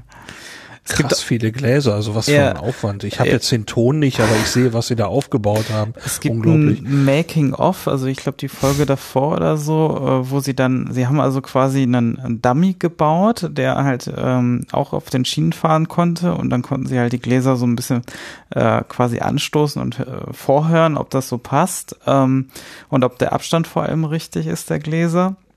Und trotz des Dummies ist es ihnen dann aufgefallen, dass quasi der richtige Zug in den Kurven immer langsamer wurde und auch dann sich das verändert hat. Und da mussten sie anscheinend nochmal alle oder viele Gläser nochmal umstellen oder feinjustieren, was also auch nochmal ein riesiger Aufwand wohl war. Äh, weißt du zufällig, da waren immer so Menschen zu sehen, die ähm, die Gläser quasi gestimmt haben. Ob das Mhm. irgendwie Menschen mit, mit so hier perfekten Hören waren oder ob das irgendwelche Musikanten waren oder äh, Weiß ich tatsächlich auch nicht. Aber ah, schade, weil ich dachte, du. Naja. Ja, es reicht ja ein Stimmgerät. Also Ja, wenn du ich- weißt, dass Glas Ja, und G spielen, Ich Ja. glaube, die haben das tatsächlich so mit nach, also es sah so aus, als ob die das nach Ja. Gehör machen. ja, weil mit der das Spritze in der Hand. Ja, ne? das also dann Pro- eintropfen und so. Hand, ja. Problem Ja. war, selbst gleiche Gläser hören sich bei gleichem Füllstand nicht gleich an. Das ist wohl Mhm. irgendwie, ähm, ja, dann ein bisschen mehr Aufwand. Als Ein Gedanke, den ich hatte, der hat den, der Sascha gerade geschrieben. Das größte Problem war wohl, dass das Wasser zu schnell aus den Gläsern verdunstet ist. Also wenn du das jetzt justiert hast und lässt das eine Stunde stehen, dann Ja. verändert sich Ja, krass, natürlich ja. schon wieder durch den Wasserstand der, der Klang. Ja. Tolle Sache. Also das Mhm. Making-of habe ich noch gar nicht gesehen. Das muss ich mir noch mal angucken dann. Ich habe nur die plakativen äh, Bilder gesehen. Schön. Ja, schöner Blütenschatz. Da ist jetzt meiner ein bisschen dünn. Ich habe ähm, in Omega Tau Podcast reingehört und zwar die Omega Tau Podcast Folge zur Exponentialfunktion. Weil die interessiert uns ja aus ähm, nicht näher genannten Gründen seit einiger Zeit. Und da hat sich der Markus Völter äh, mit einem mit einem Menschen unterhalten, der da irgendwie modellbildend äh, tätig ist und ähm, sie steigern sich so mit der Zeit so ein bisschen auch in die politische Diskussion rein und äh, ist mal eine etwas andere Omega Tau Podcast Folge. Normalerweise geht es ja nur immer um äh, harte Fakten, aber da wurde dann auch mal mh, doch sehr viel Meinung äh, gesagt und ich mochte das sehr, wie sich Markus so ein bisschen erregt hat. Da Markus on Fire habe ich es mal genannt. Ähm, ich habe geschmunzelt zwischendurch. Irgendwann waren sie auch mal komplett falsch. Also dann haben sie tatsächlich irgendeinen Unsinn erzählt, aber das ist gar nicht aufgefallen, weil sie beide so erregt waren, dass sie dann einfach weitergemacht haben. Sehr untypisch für Omega Tau, kenne ich. Also die sind normalerweise sehr korrekt, aber da, das ist mal eine andere Folge gewesen. War schön, da reinzuhören.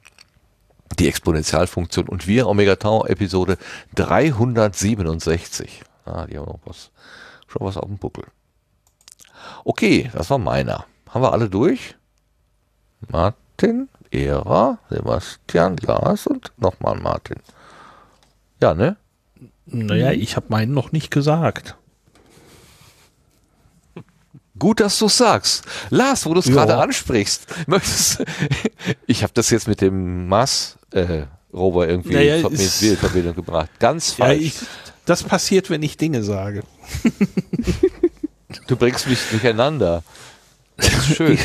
Mach das öfter. Also, ähm, also ich, ich, ich äh, wanze mich mal, ähm, also ich habe, dann habe ich zwei Blütenschätze. Also ich wanze mich an den Mars-Helikopter mit ran, allerdings an eine bestimmte Facette, die mich irgendwie, ja, wie soll man das jetzt sagen, ohne dass es pathetisch klingt, aber doch irgendwie emotional gepackt hat, nämlich dieser Mars-Helikopter hat ein Stück Stoff an Bord. Und dieses Ah, Stück ja. Stoff stammt äh, von dem Wright Flyer, der 1903 äh, den motorisierten Erstflug der Gebrüder Wright ähm, ähm, mitgemacht hat. Und ähm, ja, nach diesem Erstflug, nach diesem motorisierten Erstflug auf der Erde, hat jetzt dieses Stück Stoff äh, einen motorisierten Erstflug auf einem anderen Planeten mitgemacht. Und ähm, als ich das, also ich hatte das überhaupt nicht mitbekommen. Und als ich das diese Woche dann in dem Zusammenhang mit dem Erstflug mitbekommen habe, da habe ich dann gesagt, wow, das, das, das hat mich irgendwie total gepackt und sehr begeistert. Und dann habe ich so ein bisschen nachgeguckt und habe dann äh, gesehen, dass Stücke Stoff auch äh, von diesem Wright Flyer mit zum Mond geflogen sind, ähm, mit, mit Apollo 11 und dass auch ein Stück äh, Stoff von dem Wright Flyer mit ähm, an, ähm, an Bord der Challenger war und ähm, nach dem Unglück der Challenger eben auch geborgen werden konnte und heute noch ausgestellt wird.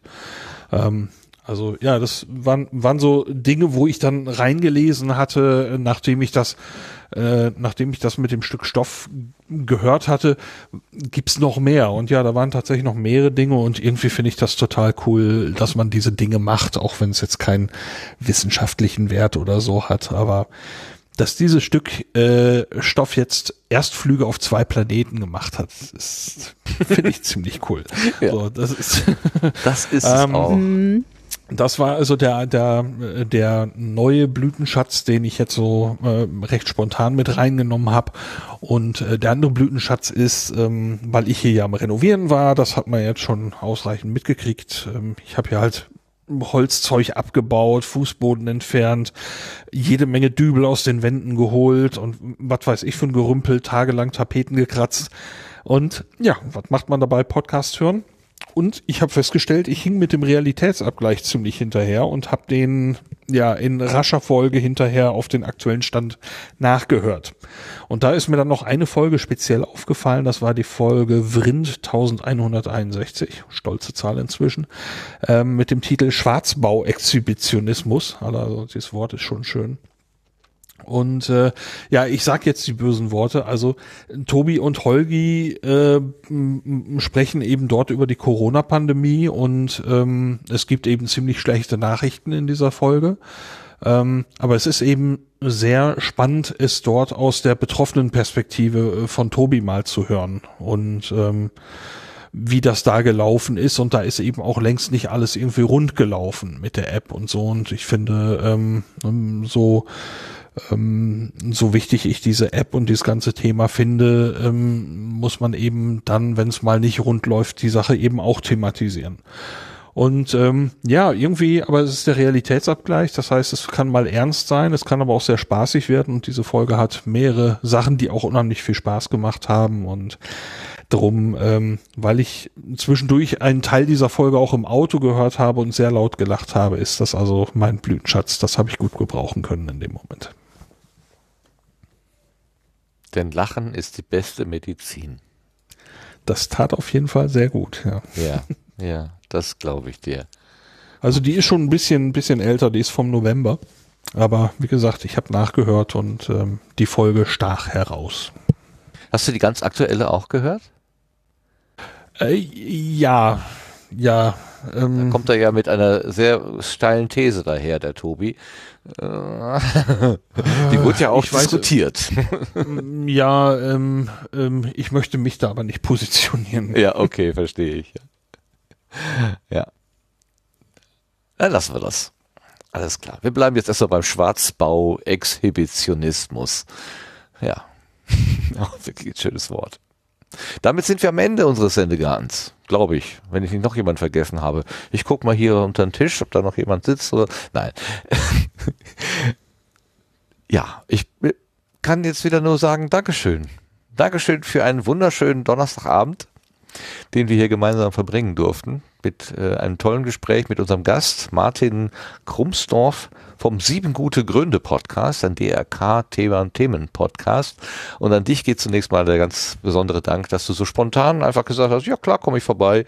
Ich kenne euch, auch wenn ihr mich nicht kennt. Ähm, wir machen mal einfach ein schönes Gespräch zusammen. Das hat großartig funktioniert und dafür herzlichen Dank, Martin. Ich danke euch und den Hörerinnen fürs Zuhören und für die Einladung. Ja, wir müssen eigentlich, warte mal, wir hatten ja eine Zuschrift bekommen, sonst wäre ich auf dich gar nicht aufmerksam gewesen, geworden. Und äh, da müssen wir dem Gabriel danken, dass er uns den Tipp gegeben hat. Er hat nämlich äh, geschrieben, der Martin ist ein Informatiker, Podcast-Nerd und einfach ein sehr vielseitiger und spannender Mensch. Und das hast du heute mit Sicherheit mal gezeigt. Danke, Gabriel, unbekannterweise. So, und danken möchte ich vor allen Dingen aber auch den, äh, den, äh, den, den Mitsendegärtnerinnen hier. Und äh, vor allen Dingen fange ich mal an mit der Vera. Die hat jetzt heute noch nicht so viel gesagt. Wir müssen noch irgendwie gucken, dass wir dich mehr ins Gespräch kriegen. Aber das ist mir bei Ja. den anderen beiden schon nicht gelungen. ich Ja, ich, ich, bin, ich, ich bin einfach noch zu sehr gewöhnt mitzuhören äh, und deswegen, ähm, ja, ich muss mich da erstmal dran gewöhnen, ja, dass ich auch was sagen kann dann zwischendurch vielleicht. noch. Ja. Ja, Ja. ich, ne, ja, Kommt aber, wird. ja, ja, ja, das kommt noch. Äh, Ja, wie ja, gesagt, ja. heute müde, letztes Mal, äh, genau, also alles gut. Letztes Mal neu, heute müde genau, und nächstes Mal wach und, und altbekannt, genau. genau.